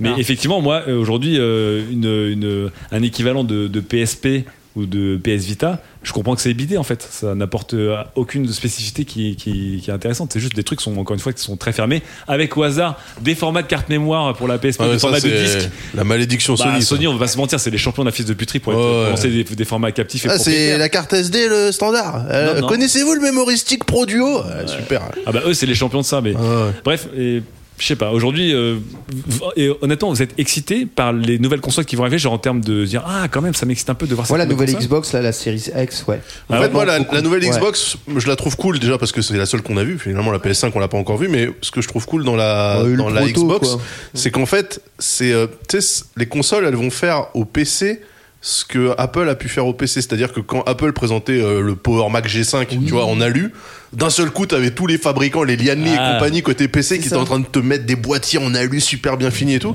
Et là, je vois que le standard pour les gens, ça va être d'avoir un genre de mini tour chez eux sur Ouais. leur salon avec écrit Xbox dessus. Et je me dis, bah, c'est cool parce que ça va faire, ça va permettre au PC de pousser le format mini ITX qui est pour Ouais. moi le format Ouais. ultime, c'est-à-dire. Moi mon PC il tient dans un sac à dos, tu vois, et, euh, et pourtant c'est une grosse carte graphique qu'il y a dedans, et je me dis bah, si ça peut devenir le nouveau standard du PC plutôt que la tour. Béjas ou avec le plexi et les néons que t'as sur Ouais, ton bureau. ouais. Cet épisode commence à m'agacer. Je suis beaucoup euh, d'accord avec. Mais c'est incroyable, hein. Moi, je- juste pour dire, j'ai toujours acheté du matériel euh, avant-garde par rapport aux jeux qu'ils proposaient. J'ai acheté une 360 parce qu'il y avait Bioshock, je voulais absolument jouer. J'ai acheté une One X parce que je voulais jouer à Red Dead Redemption dans les meilleures conditions, euh, le 2. Donc, euh, Ouais, mais en tout cas, le- moi, en tout cas, l'objet, je m'en, je, je me rends compte que depuis la GameCube, peut-être, qui est une console que je trouvais très belle, là, les, mes PlayStation 2, PlayStation 3, PlayStation 4, 360, Xbox One et tout, je m'en balais que la PS3 ils ont fait l'objet- effort en l'objet, m'en black. en en fait, vrai, tu vois. en vrai, en J'ai vrai, aucun attachement à l'objet, je suis là, genre, c'est des. En vrai, s'ils disent euh, Cyberpunk, il est que sur la série X ou euh, il est vraiment en version supérieure de la série X, j'achèterai une série X. Sinon, s'il n'y a pas Donc de ça marche alors encore. s'il n'y a pas de jeu déterminant, euh, je j'achèterai pas forcément immédiatement la série X. Surtout Donc, que donc ce truc-là fonctionne réellement encore. euh, Moi, j'essaie de pas avoir de machine et que des services. On est, on est encore prêt à mettre énormément d'argent pour profiter dans Mais des c'est pas conditions cher, une console, hein. optimales. euh, À ce moment-là, encore Bah, je prends, je prends un rappelle-toi parle- que la PS3 elle est sortie à 600 euros quand même. Hein. ouais, je, je suis pas PlayStation. On parle d'une prochaine génération qui pourrait être parmi les consoles les plus chères jamais, jamais vues, hein, quand Ah bon même. hein. Oui. Je remettrais pas 600 euros pour être bloqué dans un système Ah ouais, euh, propriétaire. euh, Ça, j'y j'y crois pas trop. hein. À 600 balles, Ouais. c'est Ouais, abusé. non. mais 500 balles, c'est vraiment le max. 500 balles max. Ça, vous avez vu ce qu'il y a dans les consoles quand même. Hein Ouais, mais on a dit pareil Ouais, pour la mais PS4 et la One. économie d'échelle. hein. Non, non, non, Si. non, non, complètement pas. Le nombre d'articles tu peux googler, genre ah mais avec tout ce qu'ils ont mis dans la PlayStation 4, la future PlayStation 4, la Xbox One, est-ce qu'ils arriveront vraiment à les sortir à ce prix-là? On l'a à chaque next gen, je te jure. Bah, en tout cas, la PS3, tu t'as bien eu le prix à laquelle elle est sortie. Oui, mais elle s'est plantée. Et. Elle s'est plantée à 600 balles, tout ça, à c'est fait, sûr. tout à fait. Justement, est-ce que le, le futur, c'est pas justement de se planter un peu avec ces machines et puis euh, juste de nous servir euh, bah, leur jeu, voilà. Et ça vous embête en, pas vous en de- cloud et puis voilà. Ça vous embête pas de devoir changer de pad euh, à une génération de de- Bah, c'est une fois tous les 7 ans, donc ça va. Ouais. Ouais, Puis en plus, y a- y a non mais quand même, même quand, quand toi, Non, moi, le rachat Imagine- de j'en peux plus. hein. ouais, imagine t'es chez des potes, tu vas chez des potes, t'emmènes ta manette et en fait elle marche pas parce que commercialement elle a pas le droit de marcher. Tu vois, moi je me dis, là avec ma manette de, que j'ai acheté mais qui pourrait marcher n'importe quelle manette, t'as le standard un peu plus standard qui est le Bluetooth et le X-Input, euh, je crois, etc. Ouais. Et maintenant t'as des petits trucs qui te permettent de bidouiller, donc on voit très bien que ça marche à 100%. Ah oui, complètement. En fait, moi, ça me rend ouf de dire que les mecs disent non, non, non, tu peux pas. Pourquoi? Ah, parce que l'expérience est différente. Non, c'est juste parce que tu loques le truc. Bah, Et en fait, et on, a, si- et on a accepté ça parce qu'on n'est pas, on n'est pas si choqué que ça en fait. Tu sur la. En fait, entre le pad Xbox 360 et le pad Xbox One, qui est du coup le pad Xbox Elite actuellement, il n'y a pas énormément de changements. Il y a rien, tu peux jouer à 100% Par contre, sur le, Xbox ouais, One. mais entre le DualShock 3 et le DualShock 4, t'avais euh, le, le panneau tactile, le bouton cher, le machin, t'avais quand même des boutons en moins. Tu Ouais, vois, Bien sûr, mais euh, même. tu, tu devrais Mais je suis d'accord avec toi pouvoir sur le jouer, reste, euh, oui, c'est- le- ça reste euh, cré- triangle, croix, carillon. Qui autour de cette table a testé Stadia? Moi. Tous ici? Non Ouais. Nio Philippe, t'as pas testé Stadia euh, Stadia, ça ne marche pas très bien euh, actuellement. Il y a beaucoup de problèmes, notamment au niveau de l'optimisation des, des jeux sur Stadia. Mais le, le, fait d'avoir cette interface Stadia directement liée à ta télé, je vous assure que ça a un effet waouh incroyable. Tu prends ta manette de jeu, t'appuies sur le bouton Stadia. Et hop, t'as ton interface qui se lance sur ta télé sans qu'il y ait aucun- oui. rien, il y a, il y a rien, il y a rien d'autre. Ça, ça s'allume sur ta télé. Oui, hop, mais tu ça- lances ton jeu. Le GeForce Now, ça fait pareil. Oui, voilà, mais Tu- moi, c'est c'est bien ce que sûr. je veux. Non, mais ce que je veux dire, c'est qu'en termes de vitesse, d'ergonomie, Oui, oui, oui, par contre, d'interface, de tout. Im- Imaginez les, les générations qui vont commencer à prendre conscience un peu du jeu vidéo, qui vont voir des, des trucs comme ça arriver et qui ensuite regarderont nos consoles, nos ouais. consoles de jeu. Ouais. Et en plus, nous regardons en train de dire Ah ouais, mais tu sais, à l'époque, euh, si je. racheter trois fois Skyrim. Ouais, si euh. je voulais jouer à Sonic, il fallait que j'ai uniquement une Mega Drive. Et oui, et je devais jouer avec cette manette là. Et j'avais pas le droit de jouer avec l'autre manette. Et l'autre, non, c'était que Mario. Ah oui, lui, il avait une manette 6 boutons. Et tu te rends compte, c'est- moi je trouve ça. En fait, tu prends du recul, tu te dis, mais quelle, mais quelle arnaque historique Ouais, ces 30 mais dernières années. Oui, mais c'est normal, c'est le début du média en fait. Ouais, je pense que ça. sur la télé, c'est pareil en fait. À mon avis, à une époque, euh, t'avais une télé qui était. euh, Mec, le jour où t'as une télé qui a une chaîne exclusive liée à une télé, en fait, c'est. Bah, moi, il y, a des mecs- il y a des mecs qui achetaient des télés pour regarder que l'ORTF, quoi, tu vois. euh, Non, et- non, mais c'est pas ça. Ce que je veux dire, c'est encore une fois, si on te met captif, si. Oui, mais en fait, c'est parce si tu ne peux pas accéder à Canal Plus parce que t'as pas une télé LG, les gens Ouais. vont dire, mais. Mais je, Non, suis, je complètement d'accord avec toi, mais Ça- je, ça mais n'existe je pense que c'est le- c'est lié aussi à la jeunesse relative du média qui n'a que 30 ans. Je pense que effectivement, dans 100 ans, euh, les enfants de nos enfants, eux, euh, ils feront bon, bah ok. Cela dit, aujourd'hui, si t'as une. Freebox, t'as pas Netflix. Si. Si. Enfin, euh, depuis peu, mais Oui, euh, voilà. Mais en tout cas, le, le fait d'allumer ma télé là et de me dire un jour, en fait, quand je veux jouer à la PlayStation, quand je veux jouer à la Xbox parce que j'ai l'app dans ma télé, Hmm. c'est des apps et en fait, c'est une guerre des plateformes. Est-ce que tu toujours. l'auras sur ta télé pour de vrai?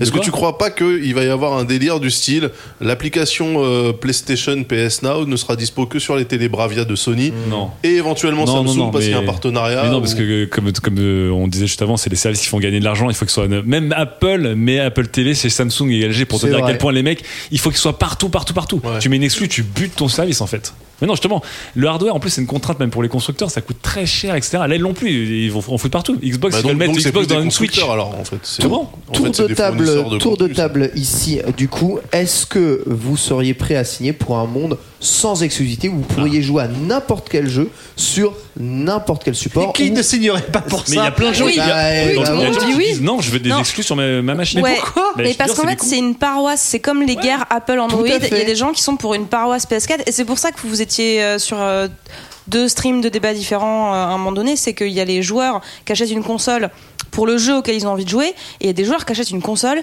parce que c'est la console. Ouais. Mais c'est pour ça, encore une fois, la guerre des consoles, la fameuse guerre des consoles, la guerre, ça occupe tellement des gens qu'encore une fois, on s'est hypé à être captif. On s'est hypé là-dessus. C'est des gens étaient contents de dire Ha T'as pas caméo Non mais T'as pas ce jeu t'as plus la guerre des consoles, c'est la mort euh, des forums euh, JVcom par exemple. Ah, bah, voilà. Et C'est la mort de Reddit, c'est la mort Et de. Gamecult. C'est la mort de Gamecult. tout. Ils auront Mais- bien vécu. Mais- Nos Mais métiers. tu vois, mais c'est ça, c'est ça que je Là, tu veux tuer nos métiers. Bah oui, non mais Mais si, parce que les mecs, ils trouveront toujours un autre truc sur lequel se raccrocher. Non, mais le on- tribalisme, c'est le propre Mais de l'homme. hein. Bah voilà, mais on a eu un débat sur est-ce qu'il y a, comme tu dis Ken, est-ce qu'on devrait plus avoir aucune exclus sur console et on devrait avoir toutes les de- toutes les exclus sur n'importe quelle console, enfin tous les jeux. Je te jure, t'avais des fans de certaines plateformes qui étaient là genre ah bah non, ils ont pas mérité d'avoir ce jeu parce que nanana. Sur Gamecult, ils prenaient des screens et ils étudiaient les pixels, les couleurs de, de- de- de- des deux versions, quoi. Ouais. Supérieure version. Bah, Digital Foundry, c'est leur Les de mecs commerce, hein. hype commerce. dessus qu'on est, on s'est, on s'est fait pigeonner à l'infini quoi. La supérieure version. euh. C'est pour ça que moi je dis, bah, juste jouer sur PC, vous faites pas chier. Ah, attends, Bah, le mythe. non mais sur, sur l'échelle du truc, le plus bas c'est les consoles. Vraiment, t'as le PC qui est un peu au-dessus, t'as le cloud gaming et les, les, les, les plateformes, on va dire des, des maths euh, à distance, etc. En termes de liberté de jeu, on est à peu près sur, ce, sur cette échelle-là quand même. Donc euh, rien ne sera jamais parfait, mais c'est plus facile de switcher entre deux séries sur ta télé que de- d'acheter deux consoles et deux sets de manettes et, et deux, la et dernière deux- fois, euh, et deux communautés d'amis différentes, etc. Parce qu'évidemment le crossplay c'est compliqué. Enfin, tu vois, au, pas hasard crossplay. d'un, au hasard d'un rangement de carton, tu vois, euh, j'ai recroisé ma collection de NBA 2K Ah. et j'ai dit quand même, euh, on est deb. Hein. Eh oui. Ah ouais. Tu rachètes chaque jeu plein pot chaque année, alors que c'est la même chose avec juste un data pack euh, mis à Non, mais il y a quoi. pire, parce que toi, t'achètes des NBA 2K chaque année. Ouais. Nous, on a acheté cette fois Skyrim. Le même jeu. C'est vrai. Nio a dit, rien là. Euh, Ouais. Je plaide un peu coupable. euh, je pense qu'autour de cette table, il y en a qui ont acheté Street Fighter au moins 5 fois aussi. donc, euh, Même pas combien de fois j'ai acheté Street Fighter 2. Quelle baise. Et d'ailleurs, pour l'attachement au hardware, j'ai- acheté la carte arcade de Street Fighter 2, c'est-à-dire l'objet lui-même qui permet de jouer que à Street Fighter 2. C'est quoi, c'est PS2 Oui, mais c'est PS2, Là, ouais. là, c'est des trucs. Je dis pas que c'est comme des objets de déco, des très de table basse. C'est un objet culte qui fait partie de ta culture Bah oui, forte. mais je, mais peux tu y vas pas jouer en émulation parfaite Oui. quand même sur PC. Oui, tu mais vois. là, là t'as acheté un truc parce que ça fait partie de ton histoire, c'est hyper sentimental. Ouais, mais tu ouais, vas pas là, acheter là, tous tes jeux comme ça. Il y, a plein- de jeux. Aujourd'hui, tiens, il parle d'acheter une console 600 euros euh, avec un jeu Mais pour jouer ça, à la version optimale sur jeu. Non, mais tu dis ça, mais il y a beaucoup de gens qui se veulent ce genre de ce genre d'expérience là. Ah bah, je Cyberpunk, veux la euh, version Mais optimale. Cyberpunk, même si c'est 10 000 boules, je pense que je l'achèterais, tu vois, parce que euh, c'est le meilleur jeu. Je veux dire. euh, Bah, tu fou, sur PC d'ailleurs. fou, du cet coup. homme est fou. Mais tu sais pas. Non, mais, non, mais Tu C'est le, meilleur- PC. c'est le meilleur jeu. Non, Bon, mais- bref. bah, peut-être, on verra. Mais euh, Voilà. en tout cas, je place mes espoirs dedans, plus que dans Star Citizen.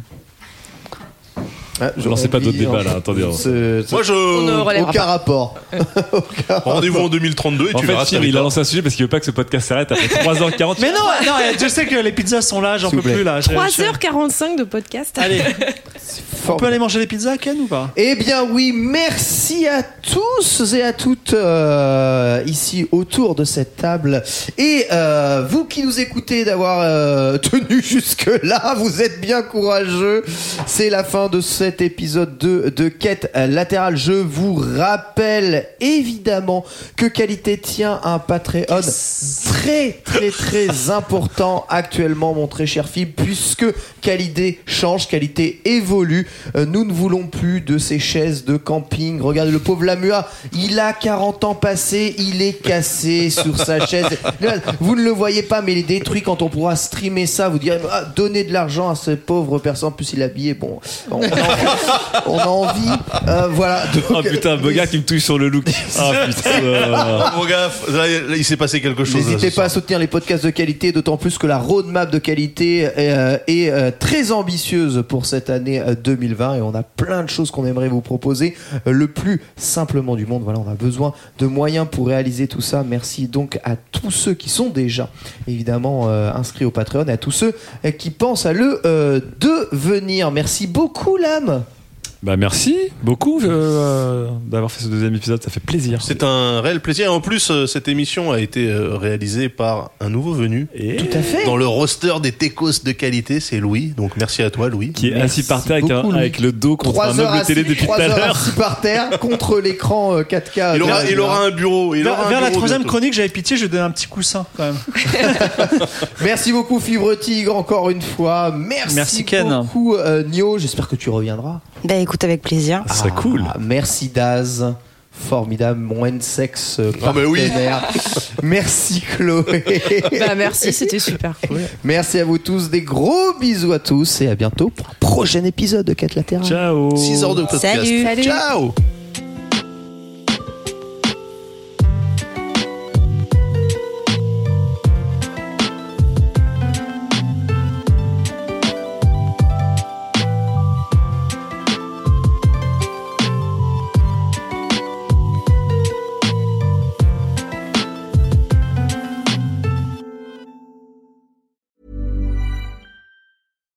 Hi, I'm Daniel, founder of Pretty Litter. Cats and cat owners deserve better than any old fashioned litter. That's why I teamed up with scientists and veterinarians to create Pretty Litter. Its innovative crystal formula has superior odor control and weighs up to 80% less than clay litter. Pretty Litter even monitors health by changing colors to help detect early signs of potential illness. It's the world's smartest kitty litter. Go to prettylitter.com and use code ACAST for 20% off your first order and a free cat toy. Terms and conditions apply. See site for details.